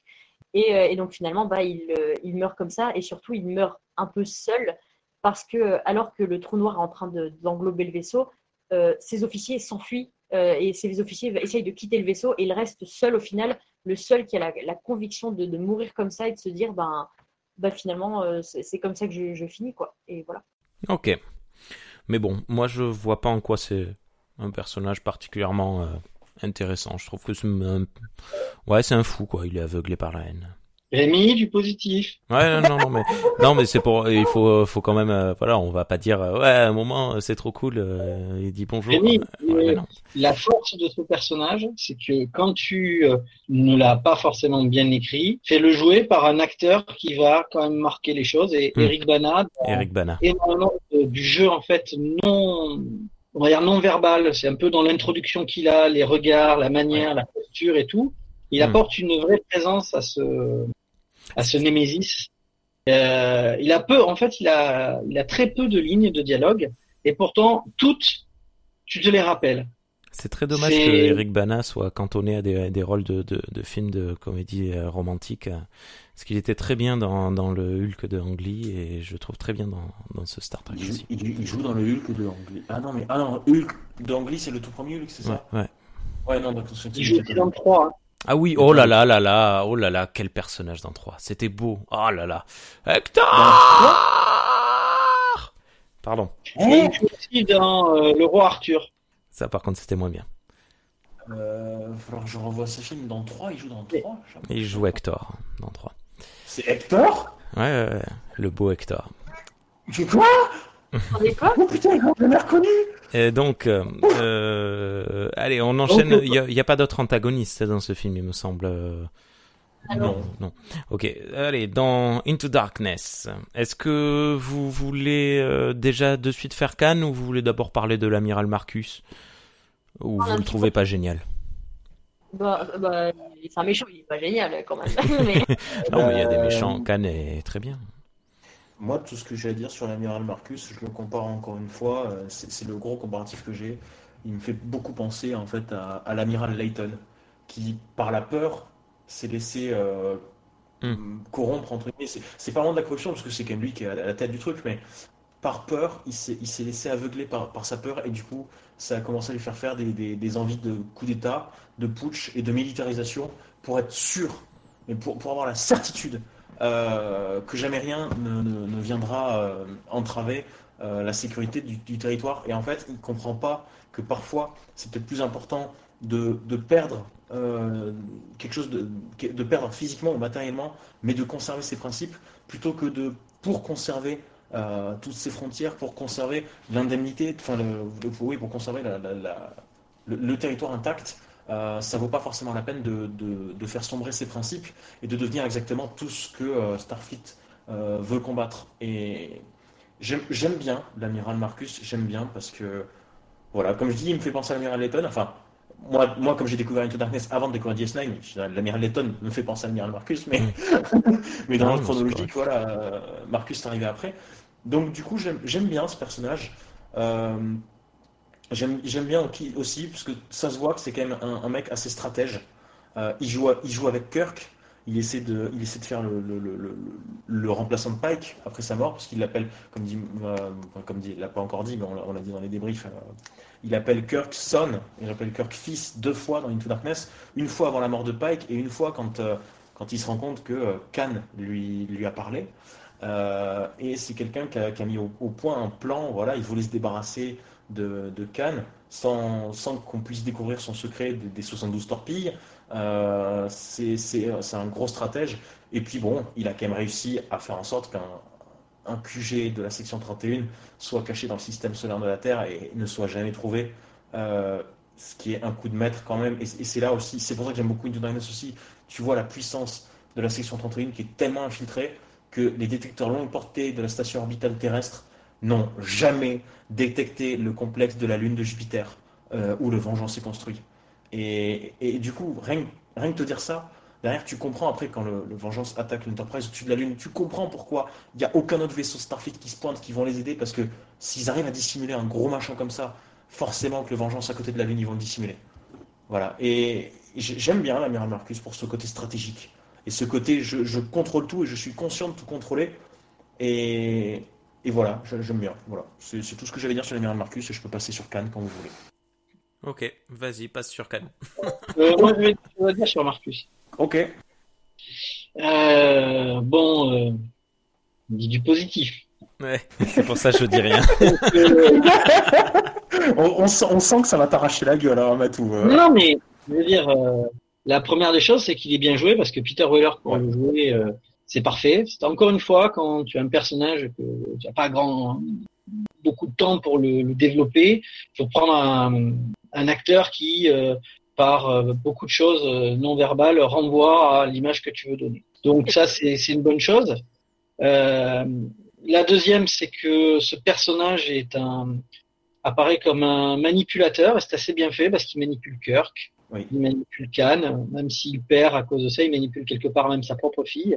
Euh, mais euh, je trouve ça assez bien fait que ce personnage est un quelqu'un qui a essayé de jouer sur plusieurs tableaux ça, ça donne justement une petite dimension parce que tu vas parler de Cannes après. Euh, ça permet de montrer que Cannes est aussi un, une victime quelque part. C'est intéressant d'avoir ce, ce couple-là parce que il y a un grand manipulateur.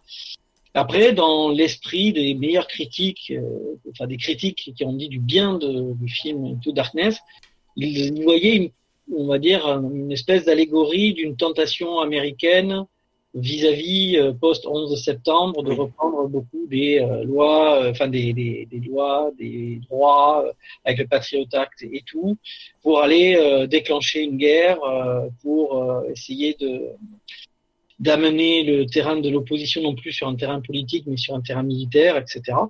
Donc oui, c'est de très loin, ça veut dire c'est un peu la tentation, ce que tu disais, c'est aussi, mais sauf que chez Marcus, j'ai pas l'impression que ça soit, on, sent un personnage qui euh, ne le subit pas. T'as as, l'impression quelque part d'un opportuniste qui attendait euh, peut-être la que les conditions lui lui donnent raison pour euh, pour mettre en avant le projet qu'il avait depuis longtemps d'essayer de remettre le, les autres empires à leur place en affirmant une position dominante par les armes de, Starfleet. Après, moi j'aime bien parce que tu, il porte bien l'uniforme d'amiral, je trouve, et, ça se voit que le mec il a, il a fait tout le chemin de, de cadet jusqu'à amiral et enfin, ça transparaît. fait, après, c'est l'âge de l'acteur qui fait que, mais euh, encore une fois, ils ont, ils ont pas mis un, ils ont pas mis, pour reprendre une, autre expression, ils ont pas mis un leader en couche pilote, quoi. Euh, ça, ça, se voit que le mec il a du bagage derrière, soit qu'il il traîne, je sais plus comment dire, il roule sa bosse depuis pas mal de temps dans Starfleet et, et qu'il est pas là pour compter les grains de sable, quoi. Il y a, moi, il y a, j'aurais qu'un seul regret là-dessus. J'aurais bien voulu avoir une scène entre lui et Pike. Je pense que ça aurait pu être intéressant de d'essayer de montrer euh, quelque part euh, bon, mauvais côté, opposition fondamentale et, et que quelque part que quand euh, que Marcus aurait pu estimer Pike, mais que le fait que Pike soit soit tué, ça, ça ouvre à Marcus justement une place prédominante qu'il ne pouvait pas avoir si Pike était là. Été intéressant de jouer sur ce, ce on va dire, mmh. ce, cette nuance de l'un par rapport à l'autre, tout en ayant montré qu'il pouvait avoir du respect l'un pour l'autre et tout. Mais voilà, moi j'aurais bien voulu euh, avoir un peu comme si c'était, euh, tu vois, les, les, deux tensions qui existent au sein de Starfleet et que Khan, en tuant une, euh, ben, a favorisé l'autre. Ouais, c'est vrai que ça aurait été intéressant, ça j'aime bien. Surtout que c'est Marcus qui a encouragé Pike à s'engager dans Starfleet, je crois, non? Oui, c'est ce qu'il dit, ouais. c'est ce qu'il dit, on sait pas si c'est vrai, mais. Euh... Ouais, on ne sait pas si c'est vrai. Voilà, c'est, oui, vrai. Justement, tu vois, c'est pour ça que, voilà. Mais euh, il y a assez d'ambiguïté amenée par l'acteur et dans, dans, le personnage pour te dire que il y avait, euh, il y avait de bonnes idées. Ouais, c'est vrai. Euh, Rémi? Non, moi j'aime pas du tout ce personnage, donc je, je dis rien du tout. mais, Rémi, tu pourras couper là parce que je vais aller vomir. voilà. Ouais, eh ben, ok, allez. Ouais, prépare-toi. Alors? Cannes Cannes, mon ami Cannes. Cannes je passe, je en hors, hors, hors push to talk parce que du coup, je, voilà, je vais faire certainement des gestes avec les mains que vous ne verrez pas. alors, vous m'entendez toujours bien? C'est bon, tout va bien? Mm-hmm. Ok, nickel. Alors, Khan, le Khan de Benedict Cumberbatch, alors moi j'aime beaucoup le personnage. Et en fait, j'aime beaucoup le personnage et je n'aime pas que les gens viennent me dire euh, oui, mais Into Darkness, euh, c'est une pâle copie de la couleur de euh, c'est du copier-coller d'avoir utilisé Khan. Parce qu'en fait, j'adore le personnage de en, de 66. J'adore le personnage de Khan de 2013. Je ne supporte pas le personnage de Khan de 82 parce que je trouve que celui de, de 66 et 2013 ont plus de points communs, alors qu'ils sont joués par des acteurs différents, et qu'en 82, c'est encore Ricardo Montalban, hein, j'entends. Mais les, voilà, les personnages qui sont traités euh, n'ont rien en commun, et je, préfère le Khan euh, d'Into Darkness parce que il a des enjeux, il a des vrais enjeux. C'est-à-dire que, que, ce soit un salopard ou pas, que ce soit génétiquement modifié ou pas, euh, il veut sauver son équipage, et ça, que tu sois Kirk ou que tu sois le spectateur dans ton siège, c'est quelque chose que tu peux comprendre. C'est quelque chose que c'est aussi une des plus belles phrases. Et c'est très étonnant que ce soit le méchant qui la dise. Mais la phrase de euh, mon équipage, c'est ma famille, Kirk. Est-il une seule chose que vous ne feriez pas pour votre famille? Elle est magnifique. Elle est tellement vraie. Elle, est, elle, déborde tellement de sens. Euh, et, et je sais pas comment dire ça, mais j'adore toujours autant parce que c'est une phrase que tout le monde pourrait dire. Euh, les gens qui sont les plus proches de moi, c'est mon équipage et je ferai tout pour mon équipage. Voilà, euh, hmm. ma meilleure amie fait partie de mon équipage. Voilà, donc tu vois, c'est quelque chose qui est euh, entre guillemets palpable par le spectateur. Tu, tu, tu même si c'est le méchant et même si tu sais qu'il n'hésitera pas une seconde à tuer, à, tuer et à faire du mal, quelque part tu peux pas lui en vouloir. Le, massacre qu'il a fait sur les capitaines et officiers en second chez Starfleet, euh, je peux pas totalement lui en vouloir. Je veux dire, le mec, il croyait que tout était perdu, il a réagi en conséquence. Et le pire, c'est qu'il ne te ment pas. Et pour moi, ça en fait une force du personnage. C'est que il ne fait pas que manipuler Kirk. Il ne fait pas que manipuler les gens qui sont autour de lui. Il leur dit la vérité. Et en leur disant la vérité, il arrive à aller de l'avant pour accomplir ses objectifs. Vas-y, vas-y, Matou non, mais tu as totalement euh, raison. Mais c'est-à-dire que euh, Khan dans ce film est le miroir déformant, en ça qu'il est un bon antagoniste de de, Kirk. Parce que toute cette histoire, comme tu viens de le dire, sur la famille, sur euh, l'ensemble de ce qu'on ferait, on ne ferait pas, ça pousse aussi Kirk à devoir se positionner. La vengeance est-elle quelque chose, tu vois, à faire au nom de la famille Et c'est assez amusant de voir que la vengeance sera prise donc par, par Spock. Et parce que au moment où Kirk meurt, il y a, je veux dire, euh, l'affrontement de ces deux surhommes. Il y a, il y a aussi un moment où euh, Khan devient un miroir de, de Spock. Oui. Et euh, donc euh, toute la thématique portée par Khan, elle rejaillit sur Spock et sur Kirk. Oui. Mais voilà, mais du coup, je voilà, je vais juste faire mon, mon comparatif encore une fois parce que euh, voilà, grosso modo, on a trois Khan. Donc on a le Khan de 66, le Khan de 82 et le Khan de 2013. Can, et alors, voilà, can, can, can, exactement. On, on ricane. ah, mais il y a aussi Jerry, tu l'oublies, hein. De quoi? Il y a aussi Jerry, hein. Hmm. Euh, euh, Jerry Can. Oh, ouais, pas mal. j'aime bien, j'aime bien. Hmm. Euh, et en fait, du coup, je, trouve que, comme je disais tout à l'heure, le Can de, 2013 a beaucoup plus de points communs avec celui de 66 qu'avec celui de, de, 82. Et je, je, comme je dis, je supporte pas le Can de 82 parce que en fait, il a accompli tous les objectifs de 66, de, celui de 66, et il a accompli aussi tous les objectifs de celui de 2013, parce que celui de 66 et 2013 ont pour objectif de retrouver leurs membres d'équipage, d'acquérir un vaisseau ou d'acquérir une sorte d'indépendance pour continuer leur voyage, euh, que ce soit dans le sang ou pas. C'est voilà, je, oui, je, le, ne juge pas. Le Cannes de la colère de Cannes, euh, pourtant, euh, c'est c'est le personnage de, de, de 2009, de, de, de Eric Bana, complètement aveuglé par la colère, dans une, dans, perdu, dans, dans sa, perdu dans sa colère, qu'il ne voit plus rien d'autre. C'est vrai, c'est vrai. Le, le, le, truc est intéressant, c'est vrai. Je suis tout à fait d'accord avec toi. Mais, le, mais voilà, mon, mon, problème, voilà, comme je dis, moi, pour moi, la colère de Cannes, c'est un des, des, des, vieux Star Trek que j'aime le moins. Mais j'aime pas le, le, fait que. Il y a, y a, un truc. Non, y a, ils sont pas totalement similaires parce qu'il y a un truc que Khan, dans la colère de Khan, fait que Nero ne fait jamais. Il maltraite ses hommes. Khan, sur le Reliant, il n'hésite pas à, un moment donné à bousculer ses hommes, il n'hésite pas à les renverser pour prendre les commandes. Et c'est un truc que Nero n'a jamais fait sur le Narada. Il, il s'est jamais laissé aveugler au point de tabasser un de ses membres d'équipage. Mm. Ça aurait été intéressant, je dis pas. Euh, mais non, non, c'est bien qu'il ait pas fait. Je sais cliché du cinéma que j'aime pas. Il euh, y, a un truc que, hum, alors il y a, je, je, je l'ai déjà dit à plusieurs reprises que j'aime pas l'univers Marvel, mais euh, moi le Khan de, de Into Darkness me rappelle pas mal Loki, qui est en fait n'est pas méchant. Euh, quand il apprend euh, ses origines réelles, Loki, on comprend ses actes, on comprend pourquoi euh, sa colère, pourquoi tout ce qu'il fait. Et il y a ce côté avec le, le, le can de Into Darkness, comme tu le disais. voilà, il y a un petit parallèle avec les deux personnages. C'est pas, c'est pas vraiment un méchant, quoi. C'est, un antagoniste. Mais c'est pour ça que j'aime beaucoup ce personnage-là, en fait, parce que pour moi, le, le, encore une fois, le Khan dans la colère de Khan, il est méchant pour être méchant. Et, j'aime que l'ennemi, j'aime que l'antagoniste, il ait aussi des enjeux qu'on puisse comprendre. Mm. Euh, j'aime qu'il soit construit comme ça. Je veux mm. pas juste avoir un méchant pour avoir un méchant, tu vois. Ça, en soi, ça ne m'intéresse pas. Voilà, si c'est juste pour avoir un méchant sur qui il faut taper, bah ouais, enfin, justement, tu vas peut-être plus chez Marvel, quoi. voilà, mais euh, j'aime quand les gens, tous les gens ont des enjeux. Et la seule différence, en fait, qui va déterminer si on est bon ou mauvais, c'est un, la façon dont on va utiliser ce qu'on sait faire, mais deux, quand on nous raconte une histoire, c'est le point de vue de cette histoire.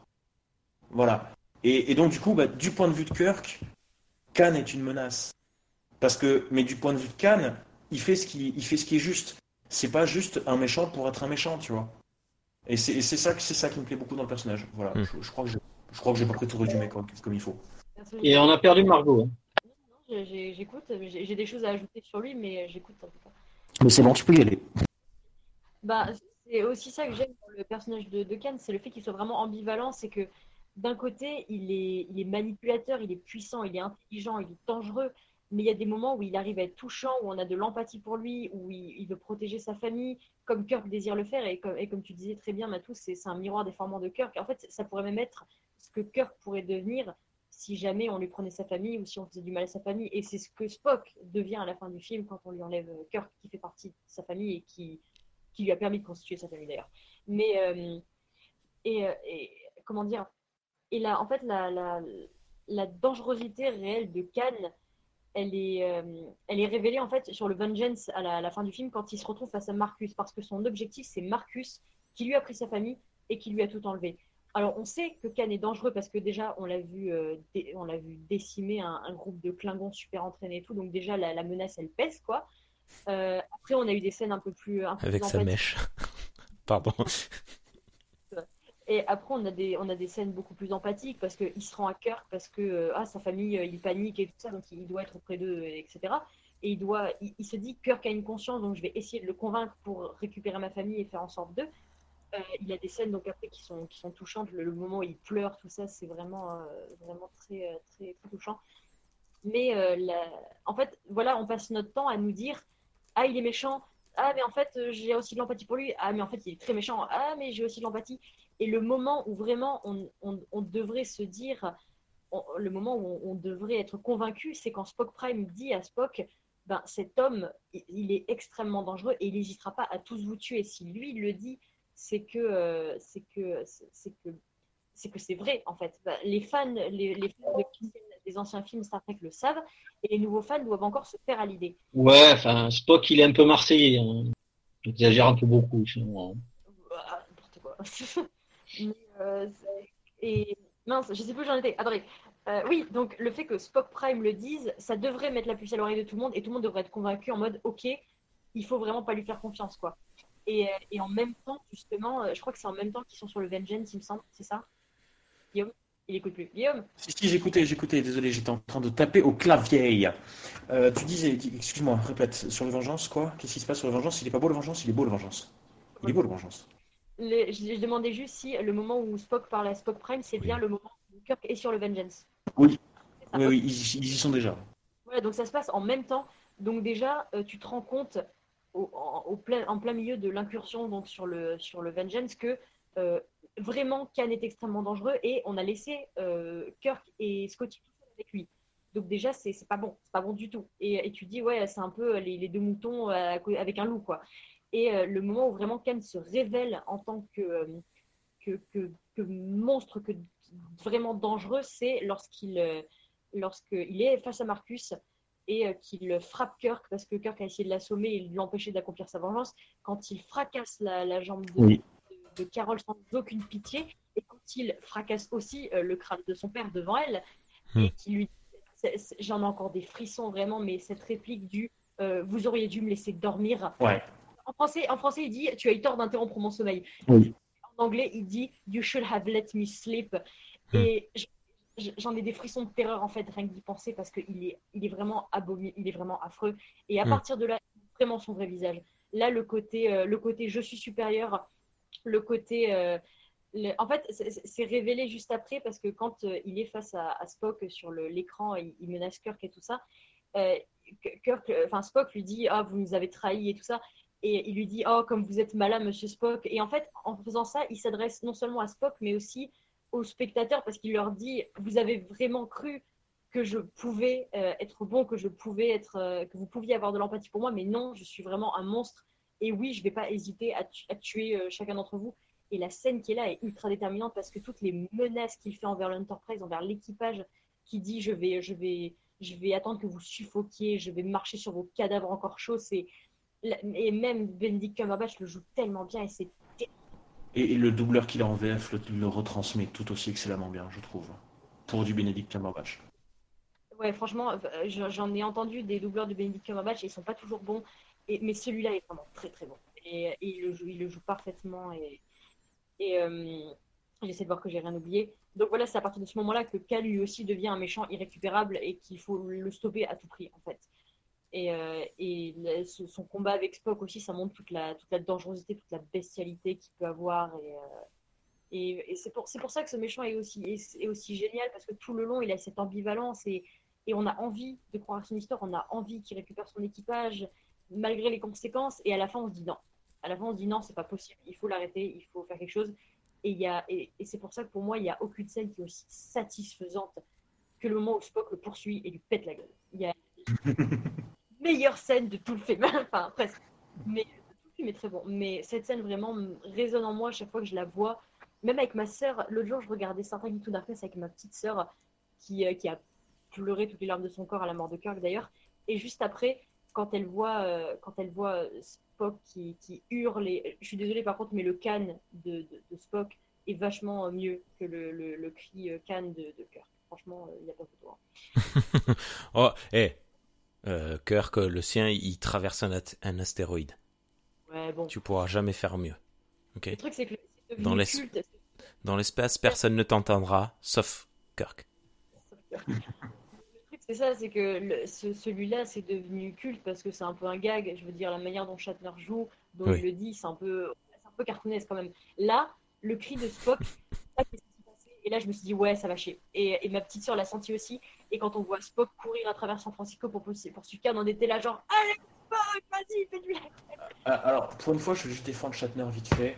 Parce que, je, voilà, j'aime pas trop, j'aime pas trop le personnage. Mais, euh, oui, quand il gueule Cannes dans la colère de Cannes, je suis désolé. Oui, c'est ridicule. Je trouve ça risible. Et mais c'est pas le jeu d'acteur qui est à mettre en cause parce que l'acteur joue un rôle qui joue un rôle. Ouais. Parce qu'à ce moment-là, Kirk, il essaye de faire croire à Cannes que c'est Cannes qui a le contrôle. Et donc, en fait, je ne sais pas si Shatner a fait exprès de mal jouer pour dire mon personnage, lui, n'est pas un acteur, donc mon personnage jouera peut-être mal, mais rien qu'à l'audio, ça, vu que Khan ne m'entendra qu'à l'audio, ça passera. Donc, pour une fois, je défends Shatner. voilà. Non, non, mais c'est très cool. C'est vrai. Euh, je pense qu'on a dit tout ce qu'il y a à dire sur Khan. Non, juste, juste un, truc, un petit truc sur Khan, rapidement. Euh, deux fois, après, j'ai fini, promis. C'est promis.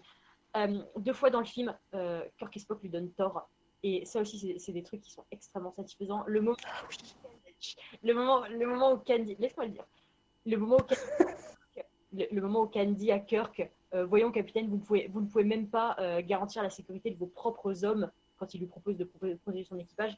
Et ben à la fin du film, Kirk lui donne tort parce qu'il euh, il se sacrifie littéralement pour son équipage et il sauve son équipage. Et voilà.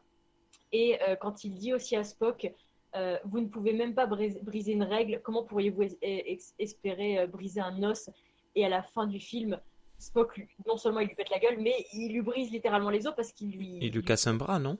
Il casse un bras, il lui casse un bras, exactement. Et il n'y a rien de plus satisfaisant que ce payoff. Le... C'était magnifique. Franchement, j'ai raconté mille fois ce truc-là. vraiment un parallèle que je trouve euh, dingue et que j'adore. Et c'est excellent. Ok, très bien. Pour le personnage de Khan, euh, voilà, il y avait beaucoup de choses à dire et ça ne m'étonne pas. Euh, Est-ce qui nous amène à Kral? Guillaume? Oui. Tu veux dire des choses sur Kral ou pas? Euh, je, te laisse, je vais te laisser commencer, je vais m'absenter quelques, quelques, quelques minutes encore une fois, mais euh, parce que je, je sais plus si j'avais autant de choses à dire, euh, à dire sur Kral que toi, donc vas-y, je t'en prie. Et en fait, au final, il y a, même pour moi, il y a assez peu de choses à, dire sur Kral. Pourtant, c'est un bon méchant, hein, vraiment, mais j'ai eu du mal à trouver vraiment quoi dire. Donc, si jamais euh, Matou ou Rémi vous voulez rebondir dessus, il n'y a, a, pas de souci parce que ça, ça va peut-être m'aider. Euh, mais j'aime bien le, le, le, Kral en tant que méchant parce que il a, il a vraiment. Euh, en fait, il, il, représente un peu le, le, darwinisme, donc le fait que euh, la, dans l'évolution. Quoi? Oui, et oui, je parle de Darwin dans une émission sur Star Trek. C'est voilà. Non, c'est très bien. Je, je, je m'y attendais pas. Vas-y, vas-y. En fait, c'est les mots. De... Enfin, en fait, c'est parce que j'ai regardé les bonus du, du DVD de, de, de, Beyond et en fait, ils en parlaient justement dedans. Ils parlaient du fait que euh, Kral pouvait vraiment s'apparenter à Darwin, qui pense que euh, la lutte est nécessaire, c'est la loi du plus fort, et hmm. c'est qui, qui, qui, qui, qui, mince, qui, euh, qui, ah, qui, qui, pousse à l'évolution. Ok, ouais. Pas qui pousse à l'évolution, mais c'est les, qui domine. Voilà, c'est les, les plus forts et ceux qui évoluent euh, qui, qui dominent. Et, et il est vraiment, vraiment calé là-dessus sur le fait que l'union c'est une faiblesse et que c'est la loi du plus fort qui devrait primer et que euh, j'aime beaucoup cette idée selon laquelle, euh, enfin j'aimais beaucoup cette idée, non, je, veux dire que c'est intéressant au niveau du personnage, qu'à une époque il est creux aux idéaux de la fédération, mais qu'il soit dégoûté par cette idée de euh, on a fait la guerre contre des espèces comme les Xindi, les Romuliens et tout ça, et au final on a, fait la paix avec eux malgré toutes les vies qu'ils ont prises, malgré toutes les horreurs qu'ils ont commises, et on a juste fermé les yeux sur ce passé euh, par, euh, par, par pacifisme par, par gentillesse, parce que la fédération, elle est juste gentille pour lui, quoi. Et, et le. Comment dire Mince, je vais y arriver, attendez. Du, coup, moi, ça me pose vraiment problème, ça, parce que, ben, comme le dit Chucky sur le, le, chat, dans ce cas, on peut dire la même chose des Allemands. Mais, non, mais Kral, c'est alors déjà c'est un miroir déformant pour Kirk qui cherche son identité et euh, donc euh, la, la, force entre guillemets de l'écriture, c'est que ce personnage qui était donc jusqu'à présent un, pas encore un antagoniste, c'était un obstacle, c'était le celui qui détruit ce que Kirk possède, celui qui cherche une arme que Kirk ne savait pas qu'il avait, se retrouve à être euh, fondamentalement un, membre de Starfleet, c'est pas n'importe lequel, un des capitaines importants qui a laissé une trace euh, par son courage. Donc déjà, le, personnage euh, fourbe et tueur devient un personnage euh, moral. Et euh, on voit que là où Kirk s'ennuyait de faire de la diplomatie, lui n'arrive pas à s'arrêter de faire la guerre. Et ça, c'est une thématique assez intéressante de montrer que euh, les capitaines d'une époque euh, qui a été une époque beaucoup plus heurtée avec de la guerre, hmm. revenir à la paix, c'est pas aussi simple. Ouais, pour, pour, les personnes qui n'auraient pas vu le film, l'époque de Kral, c'est l'époque de Enterprise. Donc un peu après. Et, donc le, sur cette thématique, c'est à partir de ce moment où on a ce, ce, cette révélation sur l'identité réelle de Kral que le, le, film prend clairement, on va dire, de la qualité parce que euh, là, ça y est, on a posé la, le questionnement des capitaines entre eux. Et euh, il y a le fait que symboliquement, Kral n'a pas arrêté pour survivre de devoir prendre euh, différentes formes d'espèces, au point où l'une de ses lieutenants, qui était elle aussi de Starfleet, a même oublié sa propre langue natale. Hmm. Donc il y a toute une histoire sur, entre guillemets, l'abandon, sur euh, arriver à passer à peu près euh, au-delà euh, d'une guerre et quelle identité ça fait de nous. Alors c'est un peu caricatural dans le sens qu'il veut tuer et donc il veut relancer la guerre en faisant ça. Bon, on peut discuter sur son plan un peu, un peu spécial, hmm. mais euh, j'aime beaucoup toute la symbolique qui tourne autour du personnage. comme je l'ai dit, perte de son identité pour mieux la retrouver. Parce que c'est ce qu'il dit à un moment. Il lui dit euh, qu'est-ce que ça fait en fait de redevenir humain? Et il sent que euh, il dit à même c'est vrai que ça m'avait manqué. Ça renvoie à des, choses vis-à-vis de, de Kirk. Et dans leur affrontement, il y a, cette scène euh, qui est très, très forte, là encore, sur la symbolique, où, euh, une fois qu'il se papouille dans euh, le, conduit à, sans gravité, il y a, il y a un moment où il y a un moment d'arrêt et qu'il voit, et tu te demandes s'il n'est pas en train de se, de se dire est-ce que je suis en, en train de réaliser la folie de ce qu'il est, de ce qu'il est devenu. Oui. Et c'est jusqu'à ce qu'il y ait ce reflet, qu'on lui, lui envoie son, son reflet, qu'il a, il décide, presque comme si je suis un soldat, je suis un guerrier, je vais tout résoudre par des moyens, euh, entre guillemets, militaires, pendant que Kirk, lui, est en train de faire euh, quelque chose, de sauver des vies.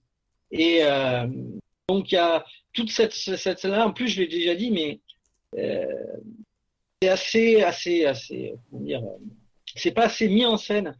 Et on pourrait dire que ça se discute du point de vue pragmatique. Mais Kirk aurait pu utiliser son arme d'une manière létale pour tuer Kral et il n'y avait plus de discussion. Mmh. Sauf qu'il décide de pas le faire. Il est là pour sauver et non pas tuer. C'est là où euh, on va dire, il pose que les idéaux de Starfleet, héritiers de ce que lui, parce qu'il dit à un moment qu'il a étudié euh, le capitaine qu'il était euh, là à l'époque de, de Archer et d'Enterprise et tout. Donc, je trouve que ce, ce on va dire, cet antagoniste, par beaucoup de petites touches, amène énormément de, de questionnements et je trouve que c'est celui qui, au niveau des antagonistes, permet le plus d'affirmer euh, la morale positive et l'humanité différente de, dans, dans la KTL. Que, c'est-à-dire que de ce que serait devenue l'humanité euh, évoluée, euh, dont on a toujours parlé dans Star Trek, ben, c'est lui en fait qui arrive à le montrer parce qu'il a échoué, il a fait des, des choses ignobles pour arriver, mais il doute lui aussi et il permet en fait d'accoucher euh, en tant que cœur qui dit enfin qui il est, en ayant dû s'affirmer sur ses principes. Après, tout l'échange entre eux est super, euh, super, euh, enfin vraiment intense en fait, ça, et ça remet totalement cœur en question, oui, parce qu'il lui dit, moi au moins je sais qui je suis. Moi, je suis un, je suis un soldat, je suis, je suis né pour faire la guerre et de ça, et je, sais qui je suis, alors que vous, vous enfin, Kirk, vous savez pas qui vous êtes. Et, là, je pense que, que Kirk a cette réalisation et qu'il dit, mais en fait, je sais qui je suis. En fait, en fait je, je suis un capitaine qui est là pour, euh, pour sauver des vies et tout ça. Et, et il dit euh, clairement, moi, je. C'est très beau d'ailleurs parce qu'il dit, euh, ouais, vous, vous, enfin, euh, je suis né dans un, un monde où la paix, ça n'existe pas en fait. Enfin, je sais plus exactement comment il le formule, mais il dit quelque chose comme ça. La, paix, ce n'est pas le monde dans lequel je suis né. Et, euh, et Kirk lui rétorque, bah moi, le, le moi, je, je, je suis, enfin, euh, je préfère vivre, euh, non, pardon, je préfère mourir en sauvant des vies plutôt que de vivre en en, en, en. Et c'est ça le monde dans lequel je suis née. Et c'est très fort parce que c'est littéralement comme ça que Kirk est né. Son père s'est sacrifié et est mort pour sauver des vies et pour sauver sa vie et celle de sa mère. Donc, en fait, la boucle est bouclée sur l'identité de Kirk grâce à ça. Et euh, là où Kirk, au début du film, il se disait, ben, j'ai appris euh, de l'héritage de mon père, je sais pourquoi il agit ainsi, euh, j'ai appris que mes actions avaient des conséquences, mais maintenant, qui est-ce que je suis, moi, en tant que Jim, en tant que capitaine et tout ça, dans tout ça? Et là, à la fin, il s'en rend compte et euh, il se dit, bah, en fait, c'est en, en, officier de Starfleet, moi, ce que je veux, c'est la paix, moi, ce que je veux, c'est sauver des vies et euh, utiliser mon vaisseau avec ma famille, tout ça. Et c'est là vraiment qu'il y a, qu y, qu y a, ce retournement du, du personnage et, que, et qui sait, en fait, il sait ce qu'il ce qu'il veut maintenant. Ah, très bien. Euh, un, un mot peut-être sur le l'acteur? Idris Elba. Ouais, excellent, j'adore euh, ce type. Alors, euh, il, il, a eu du courage. Très sincèrement, il a eu du courage. Parce que, parce que je crois que pendant le tournage de Beyond, il, il dormait, il dormait 4-5 heures par nuit, grand maximum. Euh, parce qu'il avait 3 heures de maquillage au moins pour le matin et quasiment autant pour l'enlever le soir. Je crois qu'il se couchait vers les 1h du matin euh, et qu'il se levait vers les 5h ou 5h du matin en fait. Ah. Donc je, crois qu'il a eu, il a eu énormément de courage. Pine avait déclaré justement que par rapport à ça, lui, Pine, aurait préféré jouer avec des capteurs et que ça se transforme en CJ plus tard plutôt que de se faire maquiller la tronche pendant aussi longtemps. et ensuite, Idris Elba, je crois qu'il avait déclaré que pour jouer Kral, il s'était inspiré de la claustrophobie euh, qu'il a. Il apparemment, il est claustrophobe. Et du coup, il a essayé de retrouver le sentiment de claustrophobie qu'il a, pu ressentir à certains moments pour jouer Kral. Et aussi qu'il s'est un petit peu, euh, un petit peu inspiré de Trump. je, crois qu'il avait dit ça, mais je suis plus sûr. Pour Trump, je suis plus sûr du tout. Mais pour, la, pour sa claustrophobie, ça c'est sûr. Je crois. Ouais. ouais. Ok. Ouais, mais euh, Idris Elba, euh, c'est vraiment un très très bon acteur. Il n'y a rien à redire. Ok. Est-ce qu'il y a d'autres thématiques que vous aimeriez aborder à propos de la Kelvin Timeline? En me disant en euh. quoi c'est génial bah, Parce que déjà c'est génial. juste sur Beyond, ce qui est intéressant, c'est que dans, dans, le premier Nero a un lieutenant relativement fidèle, mais dont on voit très peu, en fait, juste assez pour se faire tuer par Kirk. Hmm. Euh, bon, on a dit qu'il y avait un double pivot dans, dans le second. Mais moi, ce que j'aime bien, c'est que dans, dans Beyond, ils sont un trio. Oui. C'est les trois officiers de, de, de Starfleet et ont changé totalement d'identité euh, et tout. Et chacun, on va dire, une pour euh, arriver à être la pas celle qui, euh, on va dire, qui arrive à les manipuler. Mais il y a aussi, par rapport à, à Jella, euh, son, qui elle aussi a son propre Némésis. Manas, ouais. ouais. Et euh, c'est assez amusant de voir que c'est un ancien de Starfleet qui, en faisant ça, quelque part, l'a poussé vers Starfleet. Ouais, c'est... Euh, est-ce que du coup on... Est-ce que du coup on peut passer sur une autre thématique ou pas du coup? Ou ouais. Quand vous voulez. Ok. Est-ce qu'on revient sur Kirk et les figures paternelles ou quoi ou, euh, ou plus tard, je sais pas, comme tu veux. C'est à Rémi de décider. Ah non, moi, et, euh, prenez des décisions là, les deux. Hein, ok, ok. ok, On est à 250 minutes d'enregistrement, je suis plus capable. Ok, donc vous prenez des décisions et vous avancez. Ok, d'accord. Ben Margot, vas-y. Alors, euh, vas-y parce que du coup, moi, ce dont je veux parler, c'est totalement hors de tout ça. Donc, donc, s'il faut le dire, c'est crachez-le. Euh, c'est exactement ça que je pensais.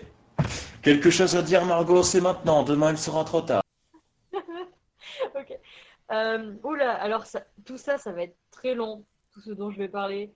Euh, parce que je vais parler alors de Kirk, donc je vais revenir sur Kirk parce que bah, comme c'est le héros, il y a beaucoup de choses à dire sur lui. Donc je vais parler d'abord de son rapport à son père, je vais parler de toutes ses figures paternelles et de sa relation avec Pike. Voilà, voilà, ça va être, ça va être, ça va être corsé tout ça. Euh, alors ça, je l'ai déjà dit. J'essaie de voilà. Euh, donc voilà, en fait, euh, ce qu'il faut vraiment savoir du personnage de Kirk dans, dans le premier film, surtout dans Star Trek 2009, c'est que étant né comme il est né, donc grâce au sacrifice de son père, qui était un héros pour Starfleet, qui, qui, a, sauvé des vies, tout ça, et qui s'est fait un nom, le, truc c'est que tout ça, ça a rejailli sur Jim et euh, ça le poursuit un peu toute sa, vie, malheureusement, le, nom de son père, euh, tout ça. Et euh, très jeune, en fait, il a envie de se détacher de, cette, image, de cette image que les gens ont lui du c'est le fils de. C'est pas, c'est pas, c'est pas Jim Kirk, c'est le fils de George Kirk en fait. Il n'a même pas sa, propre identité, ce qui renvoie totalement à Beyond, où là, il essaye vraiment de, savoir qui il est en tant que, fils de George Kirk. Et, et, et voilà, et c'est ça, donc ça a influencé son enfance, ça a influencé son adolescence et tout. Dans la première émission, j'ai déjà parlé euh, du fait que son enfance avait été un peu pourrie quand même. Euh, donc, bah, vu que son père n'est pas là, il n'a il a pas sa figure d'autorité pour le, pour le guider euh, dans son, dans son évolution et tout ça. sa mère est très souvent absente de la planète, elle aussi. Il vit chez un beau-père. Donc, on, avait, on a vérifié dans le générique de fin, Franck est vraiment le beau-père de, de, Jim et de, de Sam Kirk. Euh, donc, un, donc Franck le beau-père qui euh, est qui, qui me, il me semble est un parent abusif quand même. Euh, alors c'est pas montré, mais il y a la scène coupée je comprends comprends vraiment pas pourquoi elle a été coupée. C'est vraiment dommage parce qu'elle c'était vraiment une scène très importante pour l'évolution de cœur qui pour son personnage. donc la, scène coupée qui montre Franck en train de en fait, c'est Sam qui décide de quitter la maison. Donc, Sam, je, replace le contexte pour ceux qui ne savent pas. Sam, c'est le, frère de, Jim, Kirk, et qui a été relayé au rang de figurant au début de 2009. Il l'appelle Johnny. Enfin, bref, peu importe. Donc Sam qui s'en va parce qu'il ne veut plus vivre dans cette maison parce que Frank est donc apparemment abusif et qu'il voilà, veut s'en aller quoi. Et il dit à son petit frère euh, je ne peux pas être un Kirk dans cette maison. Euh, et, en fait, ça, c'est vraiment la chose contre laquelle euh, Jim va, va, lutter toute sa vie. C'est le fait de, savoir qui il est, donc de quel, genre de Kirk il est. Et, et, en fait, à partir de là, c'est là que Jim devient, entre guillemets, un sale gosse, on va dire, parce qu'il prend la voiture de la, donc la, voiture de George, ce n'est pas la voiture de Frank, mais Frank s'est approprié cet héritage, en fait. Et donc, il prend la voiture et euh, il va faire une balade avec et euh, sans, son consentement et euh, il va la cracher dans un canyon. Et en fait, il y a la, musique sabotage qui est utilisée dans cette scène est extrêmement bien choisie parce que j'en discutais avec, avec Stan et c'est Stan qui m'a donné cette idée, c'est le fait que à cause du nom de son père, Jim toute sa vie va essayer de se saboter, de, de montrer qu'il n'est pas comme son père, qu'il n'est pas le, grand héros que tout le monde attend et tout ça. Et, et c'est pour ça que la musique est tellement bien choisie et que quand elle revient dans Beyond, c'est ça, la boucle est bouclée parce que euh, Jim cette fois a arrêté de se saboter et ce qu'il va saboter par contre là, c'est les ennemis. Et c'est aussi un, c'est aussi un clin d'œil, euh, un épisode de la série originale dans lequel euh, Kirk dit "It's a sabotage". Et en fait, la manière dont il l'a dit, ça, ça a soulevé plein de gens aux États-Unis qui se sont énervés parce que apparemment, ça se prononce pas sabotage. Euh, parce qu'il l'a prononcé à la canadienne euh, anglophone et au lieu de dire euh, it's a sabotage, je ne sais pas le dire en anglais. Et, et du coup, c'était un double, c'était une référence un peu pied de nez rigolote. Ok, je savais pas ça. et eh, eh ouais, ça fait les, les gens se sont énervés quand quand ils ont vu Shatner dire it's a sabotage. Et, c'est, c'est... Il est canadien, Shatner, c'est bien ça, non? Ouais, canadien anglophone. Ce que je me disais. Mais, euh, mais oui, euh, donc voilà, je trouve la musique extrêmement bien choisie grâce à ça. Et euh, le truc, c'est que voilà, toute sa vie, Jim va essayer de, de s'émanciper de la figure de son père, que, dont tout le monde n'arrête pas de lui parler. Et malgré tout, il reste hanté par ça, parce que on peut le voir dans le premier film, il est du genre à bondir quand il entend les mots éclairs dans l'espace. Euh, euh, et la première chose qu'il demande, par exemple, à Spock Prime quand il le rencontre, c'est Ah, dans l'autre dimension, est-ce que j'ai connu mon père? C'est, En fait, c'est quelque chose dont il veut s'émanciper, mais malgré lui, il y revient toujours et c'est quelque chose qui l'obsède, en fait. Et, euh, et dans Star Trek New Darkness, il va vraiment se réconcilier avec la figure de son père et, agir comme lui en se sacrifiant pour son équipage et en comprenant la démarche de son père. En fait, avec le, ce que disait Guillaume tout à l'heure, qui était très intéressant, il disait qu'il avait mal compris la, la, phrase du. Euh, euh, je ne crois pas au scénario voué à l'échec. Ça, les scénarios voués à l'échec. Il n'avait pas compris cette phrase. Et en fait, parce qu'il ne comprenait pas le, sacrifice que cela pouvait inclure. Et à la fin de Star Trek Into Darkness, il comprend pourquoi son père agit comme ça. Il comprend euh, le fait d'assumer d'assumer les conséquences de ses actes, de devoir sacrifier des choses pour pouvoir parfois réussir. Et, et c'est vraiment la leçon qu'il apprend en quelque sorte en parallèle de son père. Et, et euh, Et d'ailleurs, ça fait que ben, il agit comme lui d'ailleurs dans Beyond en euh, abandonnant le vaisseau. Euh, il, sacrifie carrément, carrément son vaisseau pour sauver son équipage parce que l'équipage est plus important que, plus important que tout. Et ça me, ça me, fait penser un petit peu un parallèle aussi avec Star Trek 3 où Kirk sacrifie son vaisseau et sa carrière pour sauver Spock. Voilà. Donc c'est un peu, ça fait un petit parallèle entre les deux. Ensuite, euh, par rapport à la, figure paternelle, parce que oui, George n'est pas la seule figure paternelle que Kirk est, et de loin. Euh, en fait, Jim est constamment entouré de figures paternelles qui vont le pousser à faire des choses et, euh, dont il va devoir s'émanciper petit à petit. En fait, donc on a George, on a Spock Prime aussi qui peut un peu jouer la figure paternelle aussi parce qu'il va, le, va le guider vers son destin entre guillemets, donc ce pourquoi il est, il est fait, donc d'être capitaine de l'Enterprise et tout ça. Euh, il y a donc il y a Franck qui est une très mauvaise, euh, très mauvaise figure paternelle. Euh, il y a Pike, donc ça c'est évident, et Pike c'est la personne qui va pousser Kirk à rentrer dans Starfleet et qui va le, le, guider parce que le, la première partie de sa vie, Jim dérive en fait. Il ne sait pas où il va, il, c'est le, le gars un peu qui, se balade dans des bars pour draguer des filles et qui va se bagarrer, ce genre de trucs. Et Pike va vraiment lui donner un but. Et vu que Jim n'a plus rien à perdre, il dit bah allez, je, relève le défi et je le fais parce que pourquoi pas. Et au final, il va rester là-dessus. Et, Pike est extrêmement important à cause de ça. Et euh, lorsque Pike va mourir, c'est Marcus qui va prendre sa place en tant que figure paternelle, mais corrompue, qui va essayer de parasiter les, les, idées de Kirk et de le pousser à la vengeance envers, euh, envers Khan. Parce que euh, le fait que, que Pike soit mort, ça sert les intérêts de Marcus, parce que il, comme ça, il peut, il peut, se mettre Kirk dans la poche. Et pendant la première partie de, Star Trek Into Darkness, ça marche totalement. Et il prend même la place de Pike au, au, point de l'appeler fils, comme, comme le faisait Pike, justement.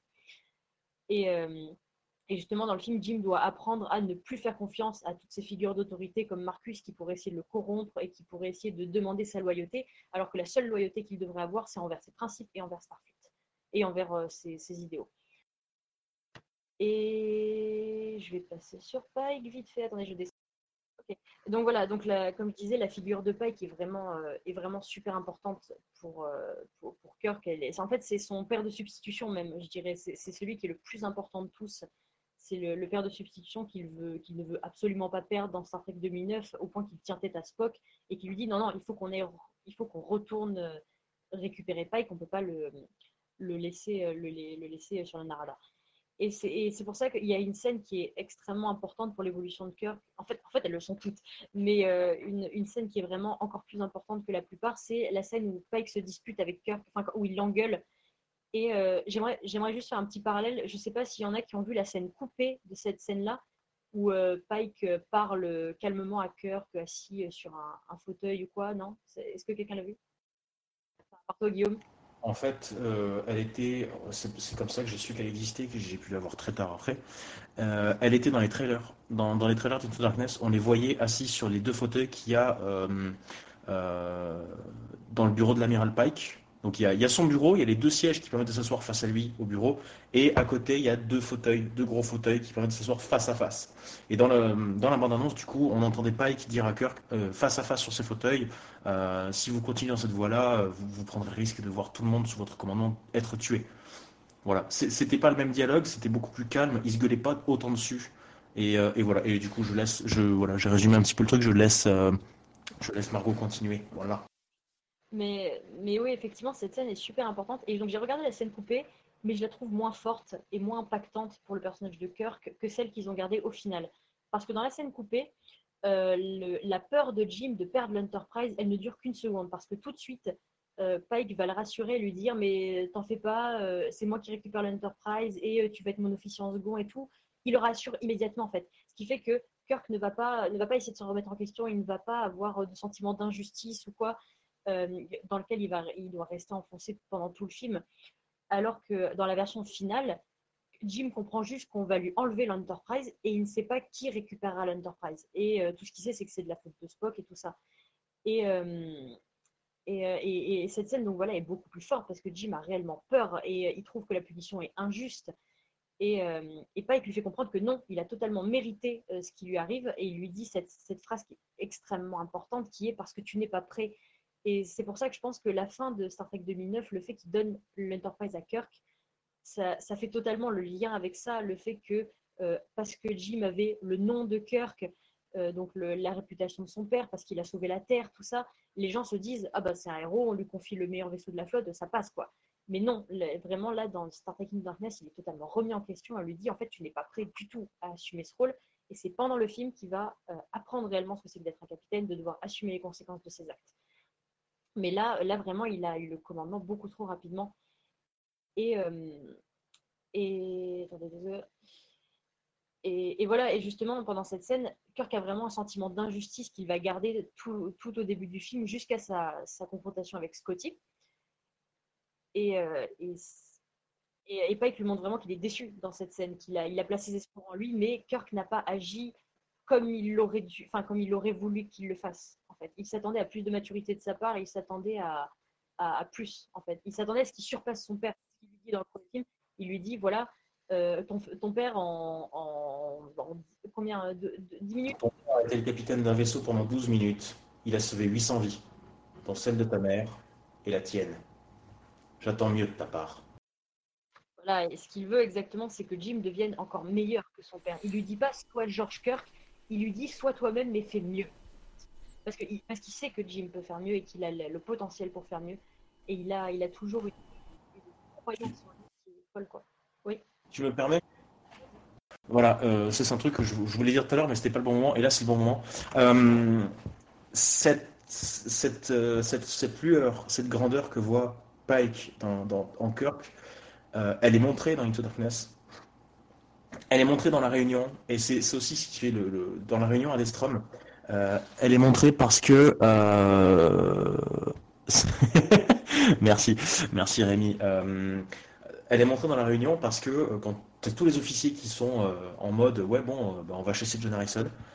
Kirk, de tous les officiers, hein, et pourtant il y en a des, il y a, il y a de tout, il y a des Vulcains, il y a des capitaines, il y a des officiers en second, il y a des amiraux. Il n'y en a pas un qui a la présence d'esprit d'analyser un temps ce peu la scène. Ils sont tous formatés en officiers, ils sont tous formatés en on obéit aux ordres, euh, on va le traquer. Et Kirk, c'est le seul à soulever la question, mais attendez, euh, qu'est-ce qu'il y a dans le bagage qu'il a volé? Euh, Pourquoi s'en prendre à un centre d'archives? En passant, le centre d'archives s'appelle le Memorial, le Kelvin Memorial Archive, donc en hommage au Kelvin. et pourquoi s'en prendre au centre d'archives? Puisque c'est comme s'en prendre à une bibliothèque. Et c'est le seul qui fait le lien, qui tout d'un coup se dit merde, mais attendez, c'est peut-être pas fini, c'est peut-être le début.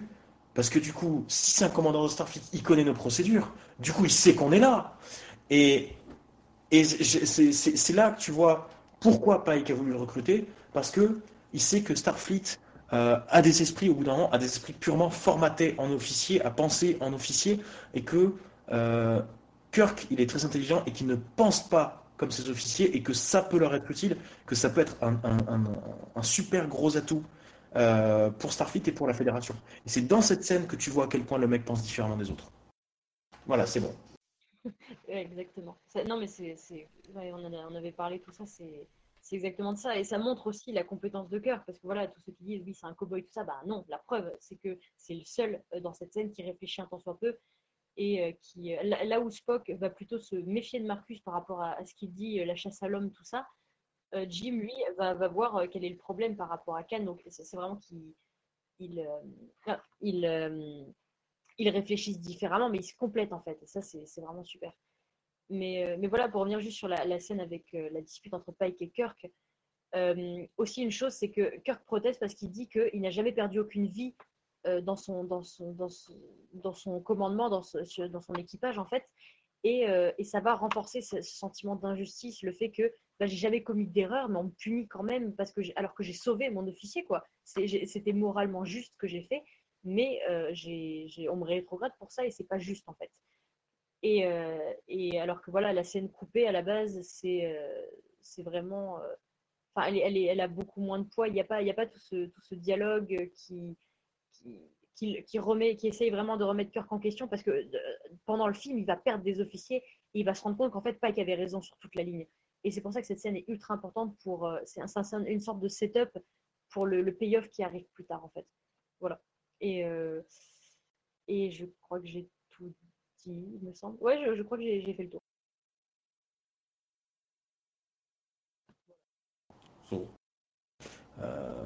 Attends, déjà Attends, déjà, ça fait. Mais tu nous as dit, ouais, il y en a pour super longtemps et tout. Ok. Salive là, attends.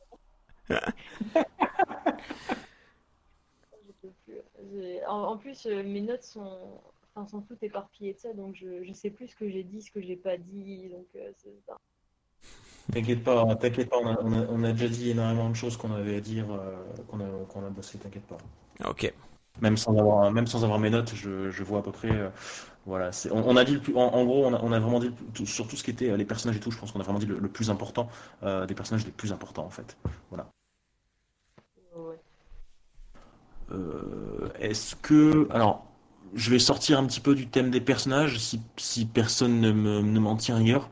Est-ce que je peux faire, parce que ça me tenait à cœur un petit peu, je voulais le faire la dernière fois, un petit peu les risques pris par la KTL et un petit peu le ce que, ce que, alors les risques pris autant euh, entre guillemets à l'intérieur de l'univers qu'en termes de, euh, en termes de production, ce qu'ils ont essayé de faire en tant que production. Parce que voilà, j'ai quelques trucs à dire. Ce sera pas, je pense pas que ce sera hyper long. Euh, surtout qu'on en a déjà abordé quelques temps. Donc est-ce que voilà, est-ce que ça vous branche? Mm-hmm. Ok. Vas-y, envoie. Voilà, ok, ok, je vais envoyer. Tenez-vous prêts? Euh, Alors, du coup, euh, alors les risques de, la catelle, on, on, a déjà pas mal parlé. Donc déjà, bah, redesigner les personnages, euh, redesigner un petit peu tout l'univers, c'était en soi un risque. Et je suis content parce que ce risque a été assumé pendant trois films. Il a été assumé jusqu'au bout. malgré toutes les critiques que Abrams il, a dû se prendre dans les dents entre 2009 et Into Darkness, malgré toutes les critiques qui ont été faites sur Into Darkness avant Beyond, euh, ils ont tenu le choc de, de dire bah tiens on va on va mettre euh, Spock et Uhura ensemble et on s'y tient pendant trois films et on fait en sorte d'avoir un truc cohérent. Euh, Jim sans père, Jim inexpérimenté, on s'y tient pendant trois films, on fait quelque chose de cohérent. En termes de design, c'est pareil, ils ont fait quelque chose de cohérent pour pour eux et ils s'y sont tenus. voilà, enfin je, je là je je compare un petit peu par rapport à, à ce qui s'est passé voilà, pour les Klingons dans la saison 2 de Discovery, où les mecs, parce que ça a gueulé chez les fans, ils ont fait marche arrière. Et j'apprécie cette prise de risque de la Kelvin Timeline où ils se sont dit, bah, on prend ce chemin-là, qu'on tort ou raison, on ne le sait pas, on ne le saura peut-être jamais, mais on va aller sur ce chemin-là parce que c'est ce qu'on veut faire, c'est ce qu'on a envie de raconter, c'est la façon dont on veut le raconter. Euh, et ça, que ce soit sur les designs, sur les, sur les sonorités, sur les musiques, sur les personnages, sur tout le truc, ils s'y sont tenus pendant euh, trois films. Euh, même pendant les comics, ils ont pris aussi des risques avec les comics parce qu'il y a quand même des comics qui sont absolument géniaux quand tu découvres certaines origines historiques de personnages. Euh, comme celle d'Oura, par exemple. J'aime beaucoup l'origine story d'Oura, qu'on nous, parle dans un des comics qui, euh, qui, est paru entre Star Trek et Star Trek Into Darkness.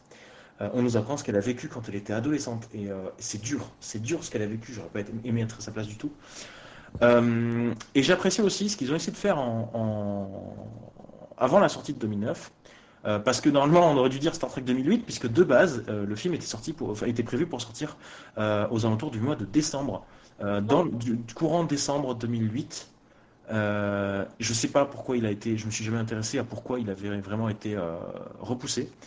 Et là aussi, ils ont essayé de prendre des risques. Ils ont, en fait, quand tu analyses un petit peu le truc, tu sens qu'ils ont essayé de relancer une grosse partie de la franchise, tant au niveau du film qu'au niveau commercial, parce qu'ils ils se sont tenus à une ligne énorme euh, au niveau de la production de, goodies. Euh, alors tout ce qui est badge à porter sur les vestes, tout ce qui est badge, euh, c'est arrivé bien plus tard. Je crois que c'est quasiment arrivé qu'avec Into Darkness. Mais en 2009, tu avais tout un tas de trucs. ils t'ont même fait un porte-clés Enterprise, bon sang. Oui, c'est absolument pas pratique, hein, on est d'accord. Vous imaginez une Enterprise KTL en porte-clés, c'est tout, c'est tout sauf pratique. Ça va aller dans votre poche, ça va se bloquer, ça va être... non, c'est absolument pas pratique. Mais ils ont quand même essayé de le faire. Ils ont fait des collections de, figurines. Ils ont fait trois collections de figurines, allant des figurines de 10 cm, de 15 cm et de 30 cm. Euh, D'ailleurs, la plus grande euh, des collections en fait ne comporte que 6 figurines. Il n'y a même pas Oura dedans et c'est un petit peu dommage euh, qu'ils aient fait que 6 figurines, alors que les deux, les deux plus petites comportent 10 figurines. Euh, ils ont fait énormément de choses. Attends, Ouais, non, là, comme ça, voilà. Enfin, ils, ont fait énormément de choses et toutes ces choses ont été faites avec le, même design en fait sur les boîtes. Euh, ils ont fait aussi, voilà, ils ont fait la réplique du phaser, du tricorder et du communicateur qui avaient chacun un étui. Euh, donc tu pouvais, en prenant une ceinture d'airsoft, une ceinture de gilet tactique d'airsoft, tu pouvais vraiment te reproduire à peu près avec, même si c'était des jouets en plastique, euh, tu pouvais te reproduire un petit peu la ceinture de, que porte Spock, par exemple, à la fin de 2009, quand il va, euh, quand il se téléporte sur le, sur Narada, ou à la fin d'Into Darkness, quand il se téléporte pour chercher Khan, euh, qui était plutôt cool. En plus de ça, les finitions sur les, les tricorders et le, les et le, communicateur sont vachement cool. voilà. T'avais l'Enterprise de chez Playmate aussi, qui est sorti, le gros Enterprise de 37 cm de long, avec son lumière, qui était fait par pareil. Et ces, toutes ces, que ce soit les figurines, que ce soit les props, que ce soit les maquettes, que ce soit les porte-clés ou d'autres, ils avaient tous euh, le même design au niveau des boîtes, au niveau des marques. Euh, c'était euh, tout marqué pareil. Alors du coup, attends, parce que j'avais quand même préparé le truc. Ah, ouais, j'avais quand même un peu préparé le truc. mince, ah, je sais plus où c'est. De quoi? J'ai dit au cas où c'était pas clair, Guillaume aime bien les goodies. Euh, oui, alors, oui, je, suis très sélectif au niveau des goodies que j'achète par contre, mais euh, surtout qu'en ce moment il y en a que je veux vendre, s'il y en a qui sont preneurs, je, veux bien. Euh, non, putain, ah, j'ai plus l'image. Ah, je n'ai plus cette image, je ne sais plus.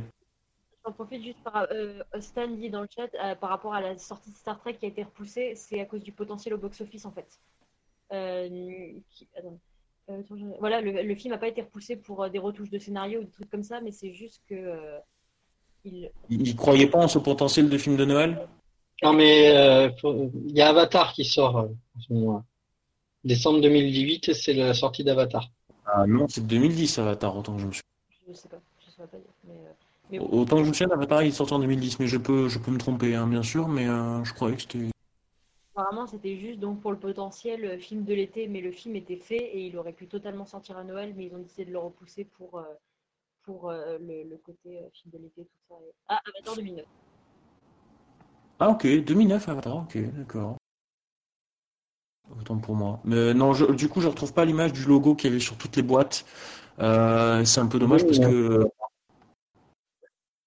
Oui, 2009. Je crois que je vois ce qu'il c'est qu'il y avait en 2008 box-office. Euh. Euh, mais tu sais, c'est souvent le cas, c'est-à-dire que s'ils estiment que euh, il sortira mieux en été que en décembre parce qu'il est trop fort concurrent, ben, on peut le décaler. Ouais. Mais du coup, voilà, il y avait tout ce marketing qui, était, qui, qui avait été fait autour du film. Et ça, se voit qu'il n'y a pas eu le succès escompté, puisque euh, les collections de figurines n'ont pas été reconduites pour, de, pour, Into Darkness. On n'a pas eu droit à la grande figurine de Cannes. Et, en 2016, on n'a pas eu droit à la grande figurine de Jella, ce qui était dommage. Euh, mais après, en 2013, il y a les badges qui sont arrivés. Et pareil, en 2013, tu as eu aussi tous les articles qui, que proposait euh, la franchise Star Trek en termes de merch, qui avaient un design particulier au niveau des boîtes, au niveau des trucs.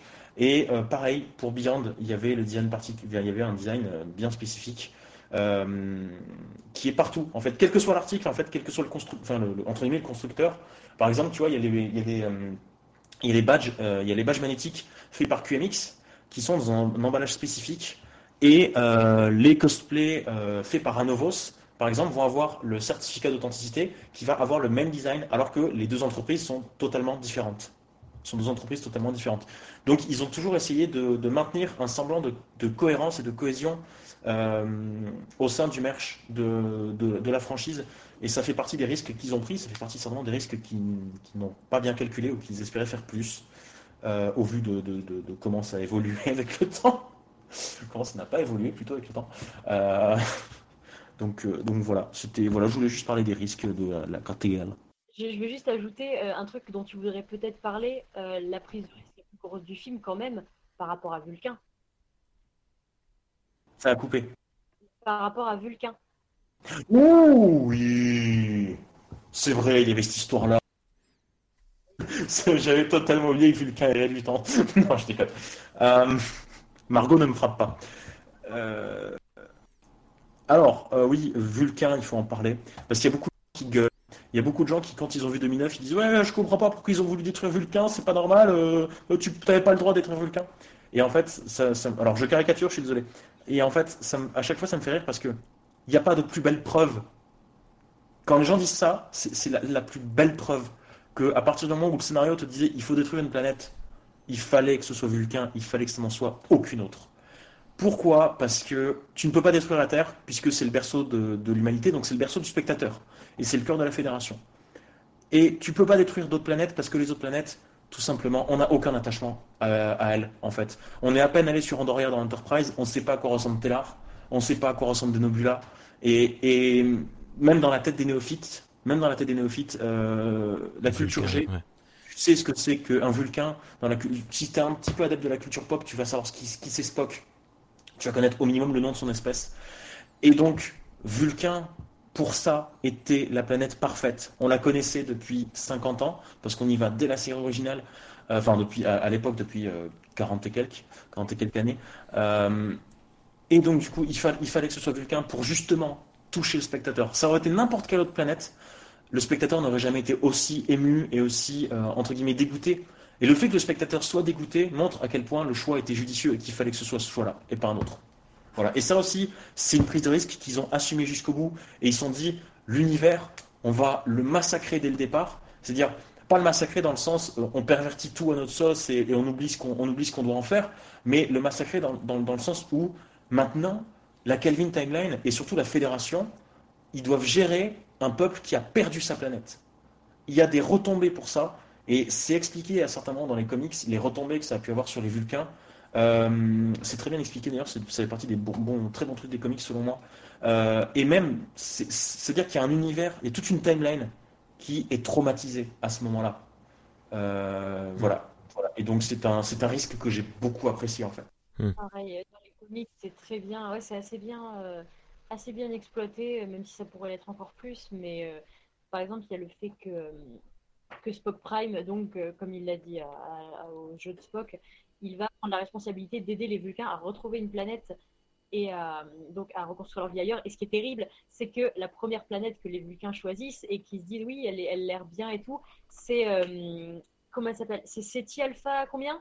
La 5 ou la 6 Seti Alpha 5. C'est Seti Alpha 5. C'est la planète euh, où Khan va se retrouver piégé dans, dans la Prime Timeline. Hein, c'est la même. Seti Alpha 5. Voilà, donc ils choisissent Seti Alpha 5 parmi toutes les planètes qui peuvent exister dans l'univers. Et euh, Spock Prime tout de suite leur dit ah non non il faut il faut pas faire ça. Et, le, et en fait le, comics qui parle de Spock Prime essayant d'aider les Vulcains à, retrouver une planète à se reconstruire est vraiment il, est très bien mais il est terrible aussi parce que la manière dont Spock, Spock Prime c'est pas beau c'est pas joli c'est pas voilà. Je vais pas en dire plus pour pas pour pas spoiler ou quoi mais euh, c'est pas pas, pas très bien. Et euh, donc il y a ça il y a le fait il y a le, tout le comics aussi qui tourne autour de, des restes de la matière rouge il y a La Vengeance des Vulcains aussi, qui est, qui est un, comics, euh, un comics très très bien. Et moi, personnellement, m'y connaissant un chouïa en, culture vulcaine, personnellement, la, chose à laquelle je pense tout de suite quand je pense extinction, euh, extinction de, la planète Vulcain, extinction de l'espèce des Vulcains, aux, liens télépathiques entre, hmm. les, entre, les, familles, entre les couples et tout ça. Et j'imagine la, la comment dire la, détresse, l'horreur, la, la, douleur en fait qu'ils ont tous dû ressentir. Déjà, Spock Prime lui-même euh, sur Delta Vega, il a ressenti le, euh, le, contre-coup de tout ça. Dans TOS, c'est montré euh, dans un épisode où il y a un, je crois que c'est un, vaisseau vulcain qui, qui, se fait décimer et, Spock ressent en fait tout ça télépathiquement. Il, il, ressent que toutes les vies vulcaines qui viennent de s'éteindre tout d'un coup.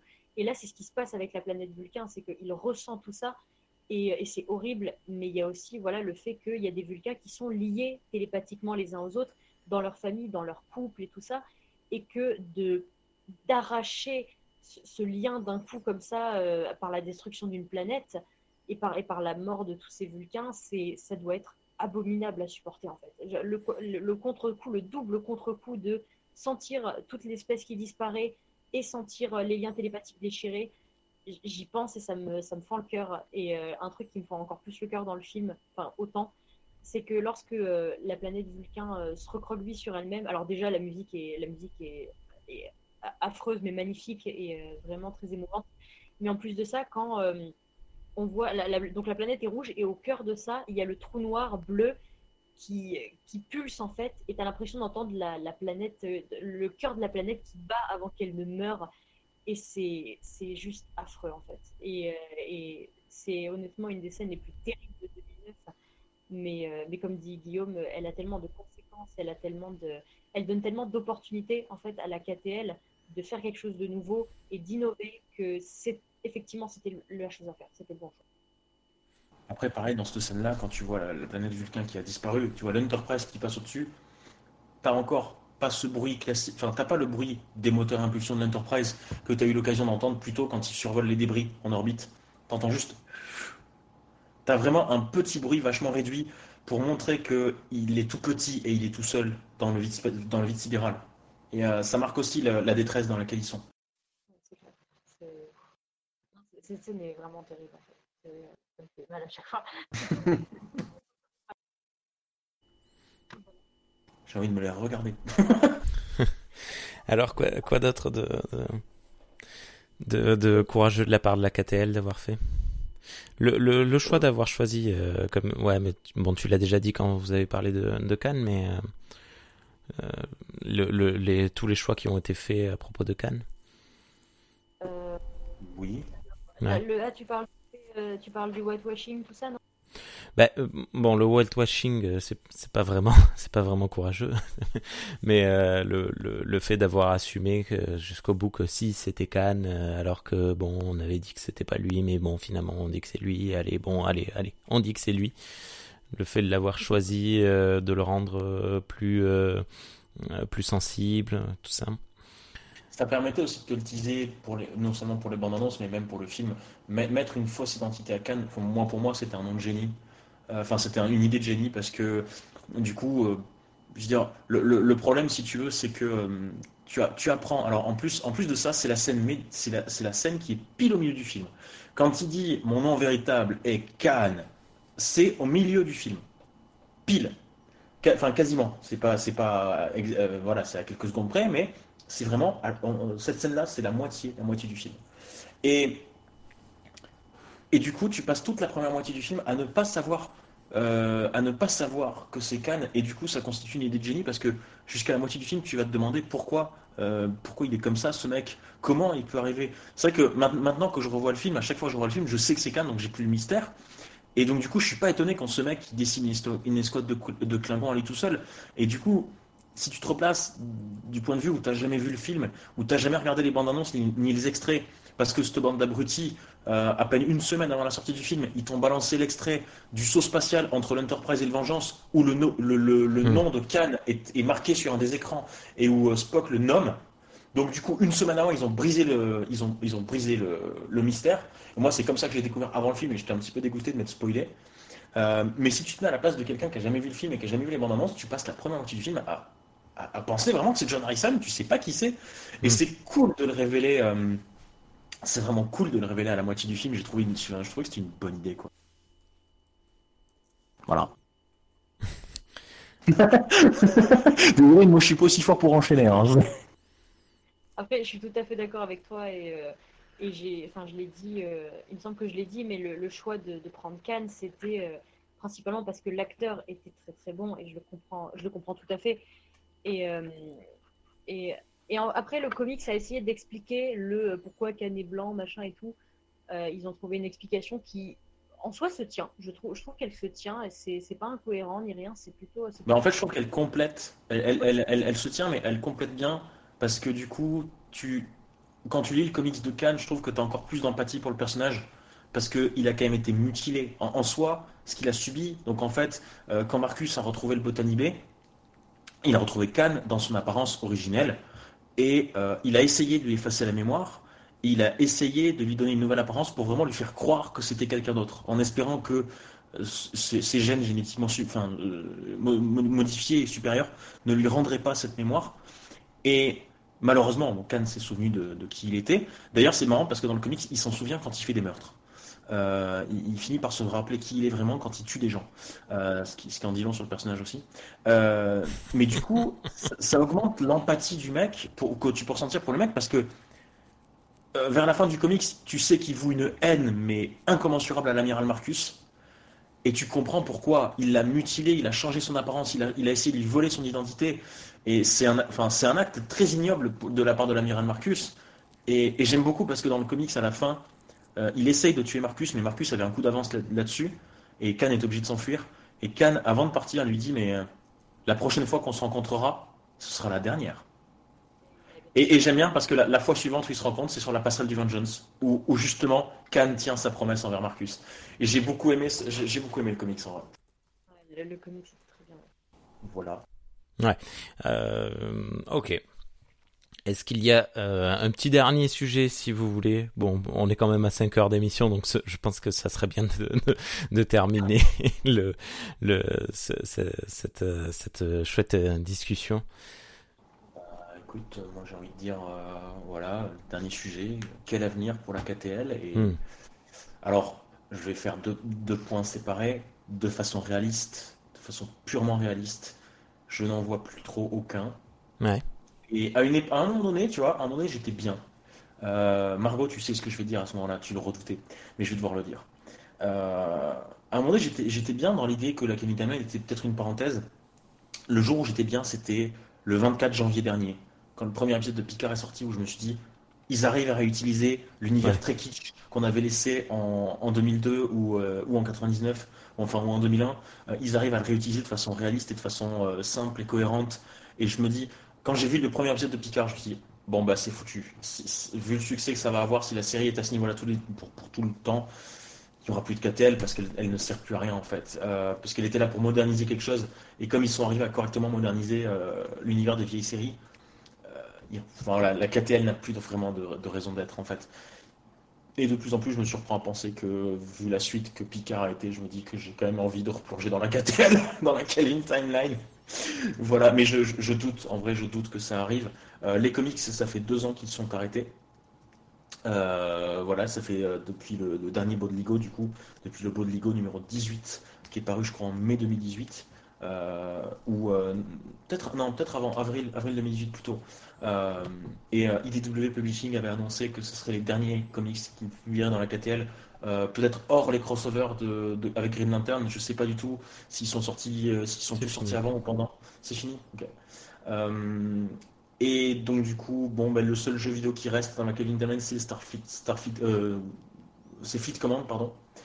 Donc Bridge aussi. Un jeu, oui, mais le, dernier jeu en fait qui est sorti en date, c'est euh, parce que sinon pour la pour la Kelvin Timeline, tu as eu en 2009 Star Trek DAC qui est sorti, euh, qui n'est plus accessible à la vente, qui était un jeu de combat spatial. Euh, en 2013, tu as eu Star Trek The Video Game, hmm. qui est un préquel à Into Darkness et qui est doublé par tous les acteurs du hmm. casting principal et qui est un jeu très intéressant. Je trouve il est très bien parce qu'il respecte très bien les personnages et du coup ça te ça, vraiment, ça te plonge dans un truc avant un petit peu avant Into Darkness qui est franchement cool. Euh, et c'est un plaisir quand même de se balader dans les couloirs de l'Enterprise, euh, même si le jeu a un retard au niveau du gameplay, au niveau des graphismes. Euh, même pour un jeu de 2013, voilà quoi. c'est vraiment pas beau. Ouais, voilà. J'ai vu quelques quelques playthroughs. mais ça, ça reste quand même intéressant à jouer, mine de rien. En vrai, c'est quand même intéressant. Euh, ensuite, en 2017, effectivement, tu as eu Bridge Crew qui est sorti, et en 2019, tu as eu, euh, non, 2018, pardon, euh, tu as eu Fleet Command qui est sorti, mais c'est sur mobile. Alors, Fleet Command, c'est un petit peu le Star Trek Online de la Kelvin Timeline, mais qui se passe uniquement sur mobile, ce qui est dommage. Désolé, mais pour y avoir joué, ça n'a rien à voir avec Star Trek Online. non, mais. Non, mais en termes de, en termes de mission, en termes de, de, de vaisseaux, etc., c'est un petit peu une sorte de MMORPG, mais sur sur mobile, donc avec malheureusement les limites du mobile, c'est ça que je veux dire. En fait, c'est un jeu de gestion. Le, truc, c'est ça. C'est pas un MMORPG, c'est un jeu de gestion. En fait, purement Commander. Et pour y avoir joué pendant un moment, en vrai, je, je peux plus. Je, en fait, le problème du jeu, c'est que. Il y, a Stan qui va réagir, je le sais, parce que Stan aussi a joué à, Starfleet. Euh, ah, il faut crafter, quoi. Non, mais c'est pas le problème de crafter. Moi, ça me dérange pas de crafter, c'est pas, pas le problème. Mais c'est juste la gestion des, autres personnes, euh, les autres joueurs. En fait, que tu peux attaquer les stations des autres joueurs et les spammer. Et euh, une fois, je me suis fait genre attaquer 37 euh, fois, quelque chose comme ça. On m'a enlevé toutes les, ressources que j'avais et tout. Et en fait, je devais repartir de zéro. Et c'est horrible d'avoir enfin, ce genre de sentiment. Il suffit que tu t'absentes un peu trop longtemps. Surtout que moi, je ne pouvais pas l'avoir sur téléphone parce que le, mon téléphone n'était pas adapté ce jeu. Donc j'ai dû installer une application sur mon, euh, une, pardon, une, un logiciel sur mon ordinateur pour y jouer sur ordinateur. je ne pouvais pas y accéder quand je voulais. Et ce qui fait que quand je m'absentais trop longtemps, bah, je me faisais, euh, je me faisais, je me, je me faisais, comment on dit, je me faisais raqueter quoi. Voilà. Mmh, du jeu déjà c'est ça, c'est la manière dont les autres joueurs jouent, c'est-à-dire qu'ils vont, ils vont, ils vont te, te, voler tous les trucs que tu as dès qu'ils en ont l'occasion.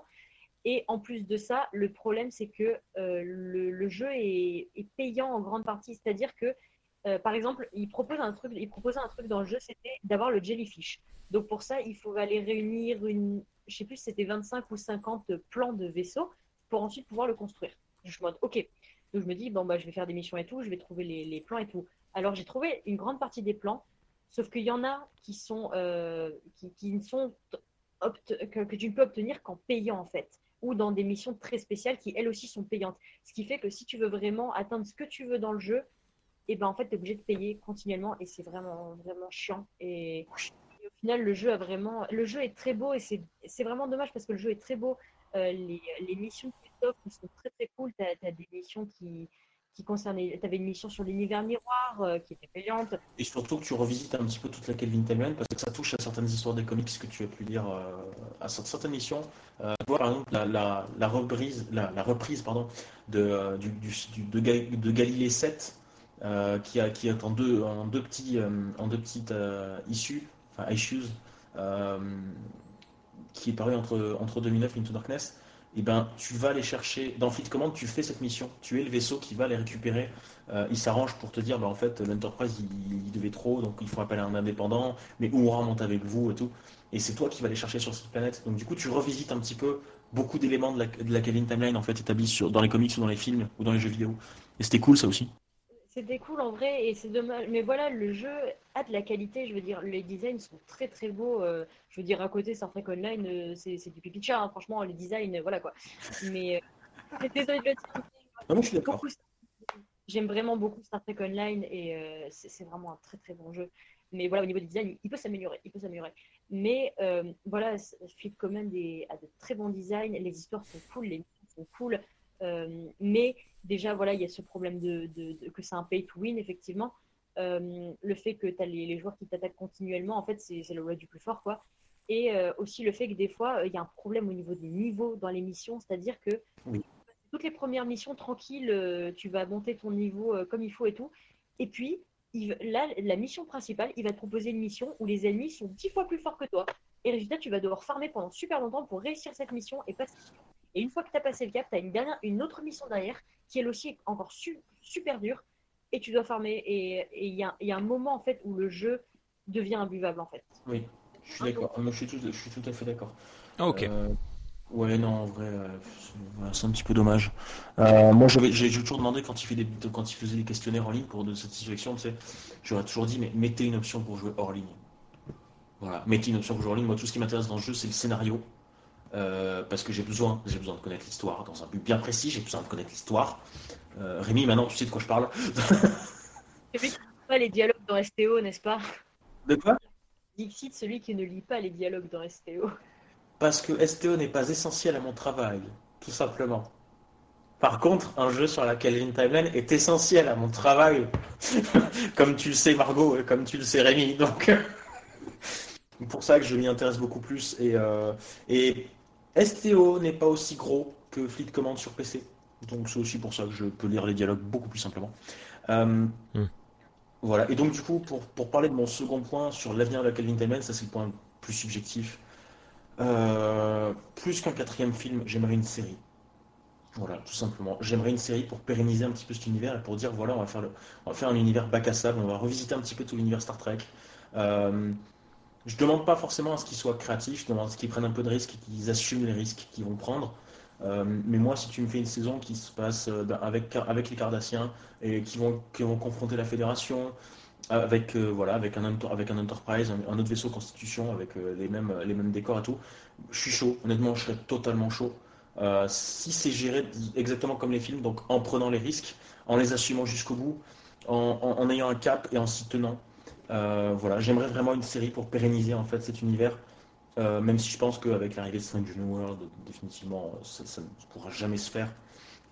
Et qu'il y a, je crois, des désaccords euh, entre, enfin, qu'il faudrait réunir Bad Robot en fait pour ça. voilà. Donc, de quoi? Là, là, vous faites une adaptation de la KTL. j'y travaille, j'y travaille, t'en fais pas. donc, donc voilà, j'aimerais bien une série pour la Clinical Man, mais voilà. Mais après, on a un quatrième film qui est prévu par euh, Noah Hawley, je crois. Et, euh, on, espère que ça va être un peu le renouveau de la KTL parce que, euh, comment dire, on avait, ils avaient annoncé un quatrième film à la base qui devait parler de, je crois, un truc de, voyage d'enfant ou quelque chose comme ça, qui au final a été, a été laissé dans les cartons parce que pas le budget pour les acteurs et tout ça. Et, et certains acteurs ne peuvent pas revenir, par exemple. Euh, donc il y a eu ça. Il y a Tarantino qui avait dit qu'il voulait faire un film. Finalement, il va s'arrêter sur euh, Once Upon a Time in Hollywood et euh, il fera pas son film. Et perso, je, suis triste parce que je me dis, alors il y a beaucoup de gens qui avaient peur par rapport à ça, qui disaient ouais, Tarantino, Star Trek, non, pas trop et tout, c'est pas son style, machin. Mais moi, je, veux juste proposer un film Tarantino sur l'univers miroir de Star Trek. Oui, là, ça aurait collé. Oui, franchement, oui, j'aurais voulu voir ça. Et même, même pas, pas l'univers miroir, j'aurais voulu voir ça pour voir ce qu'il fera avec et pour voir quelle est l'étendue de, de, de, sa passion pour Star Trek. Parce qu'apparemment, c'est une personne qui aimait énormément TOS, qui aimait énormément le personnage de Shatner. Et, euh, et j'aurais voulu voir ce qu'il serait capable de faire avec ça. Parce que j'ai vu des films de, de, Tarantino, certains que j'aime, certains que j'aime moins. Mais par exemple, j'ai beaucoup aimé Kill Bill, euh, j'avais beaucoup aimé Glorious Bastards aussi. Il y a vraiment des films que je trouve vraiment esthétiquement qui sont vraiment appréciables, ou même au niveau des histoires et tout. Mais, euh, mais, mais voilà, et j'aurais voulu voir ça, et c'est dommage.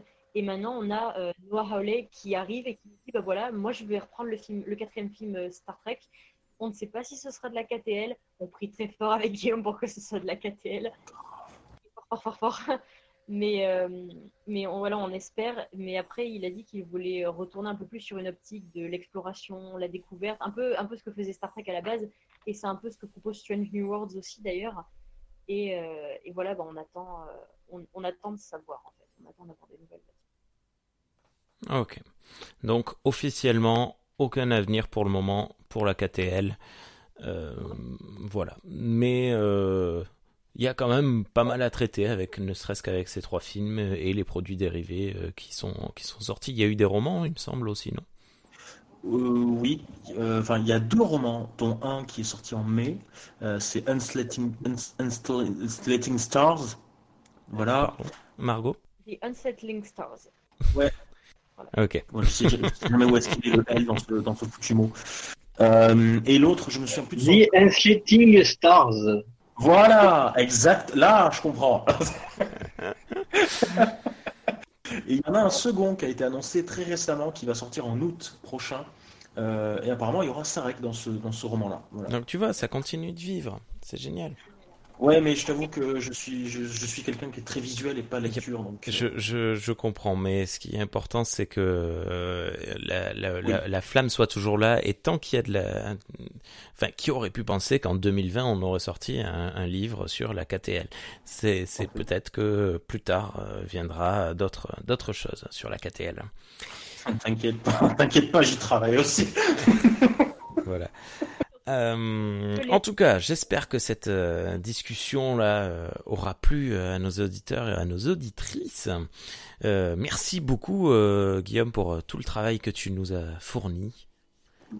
alors, alors tu, dis merci beaucoup, Guillaume, pour le travail que tu as fourni. Je vais sortir un réplique de cœur qu'il dit à la fin de Beyond. je n'étais pas seul, Rémi. Je ne le suis. Voilà. C'est dommage, ça a coupé la fin de ta phrase, mais. Merde, j'ai dit, dit, je n'étais pas seul, Rémi. Je ne le suis jamais. Bien joué. Et merci beaucoup à toi, Margot, pour tout le travail que, que tu as fourni. Eh ben, de rien. Et j'ai juste envie de dire un truc là, c'est que. Euh, ah, oh, mon Dieu.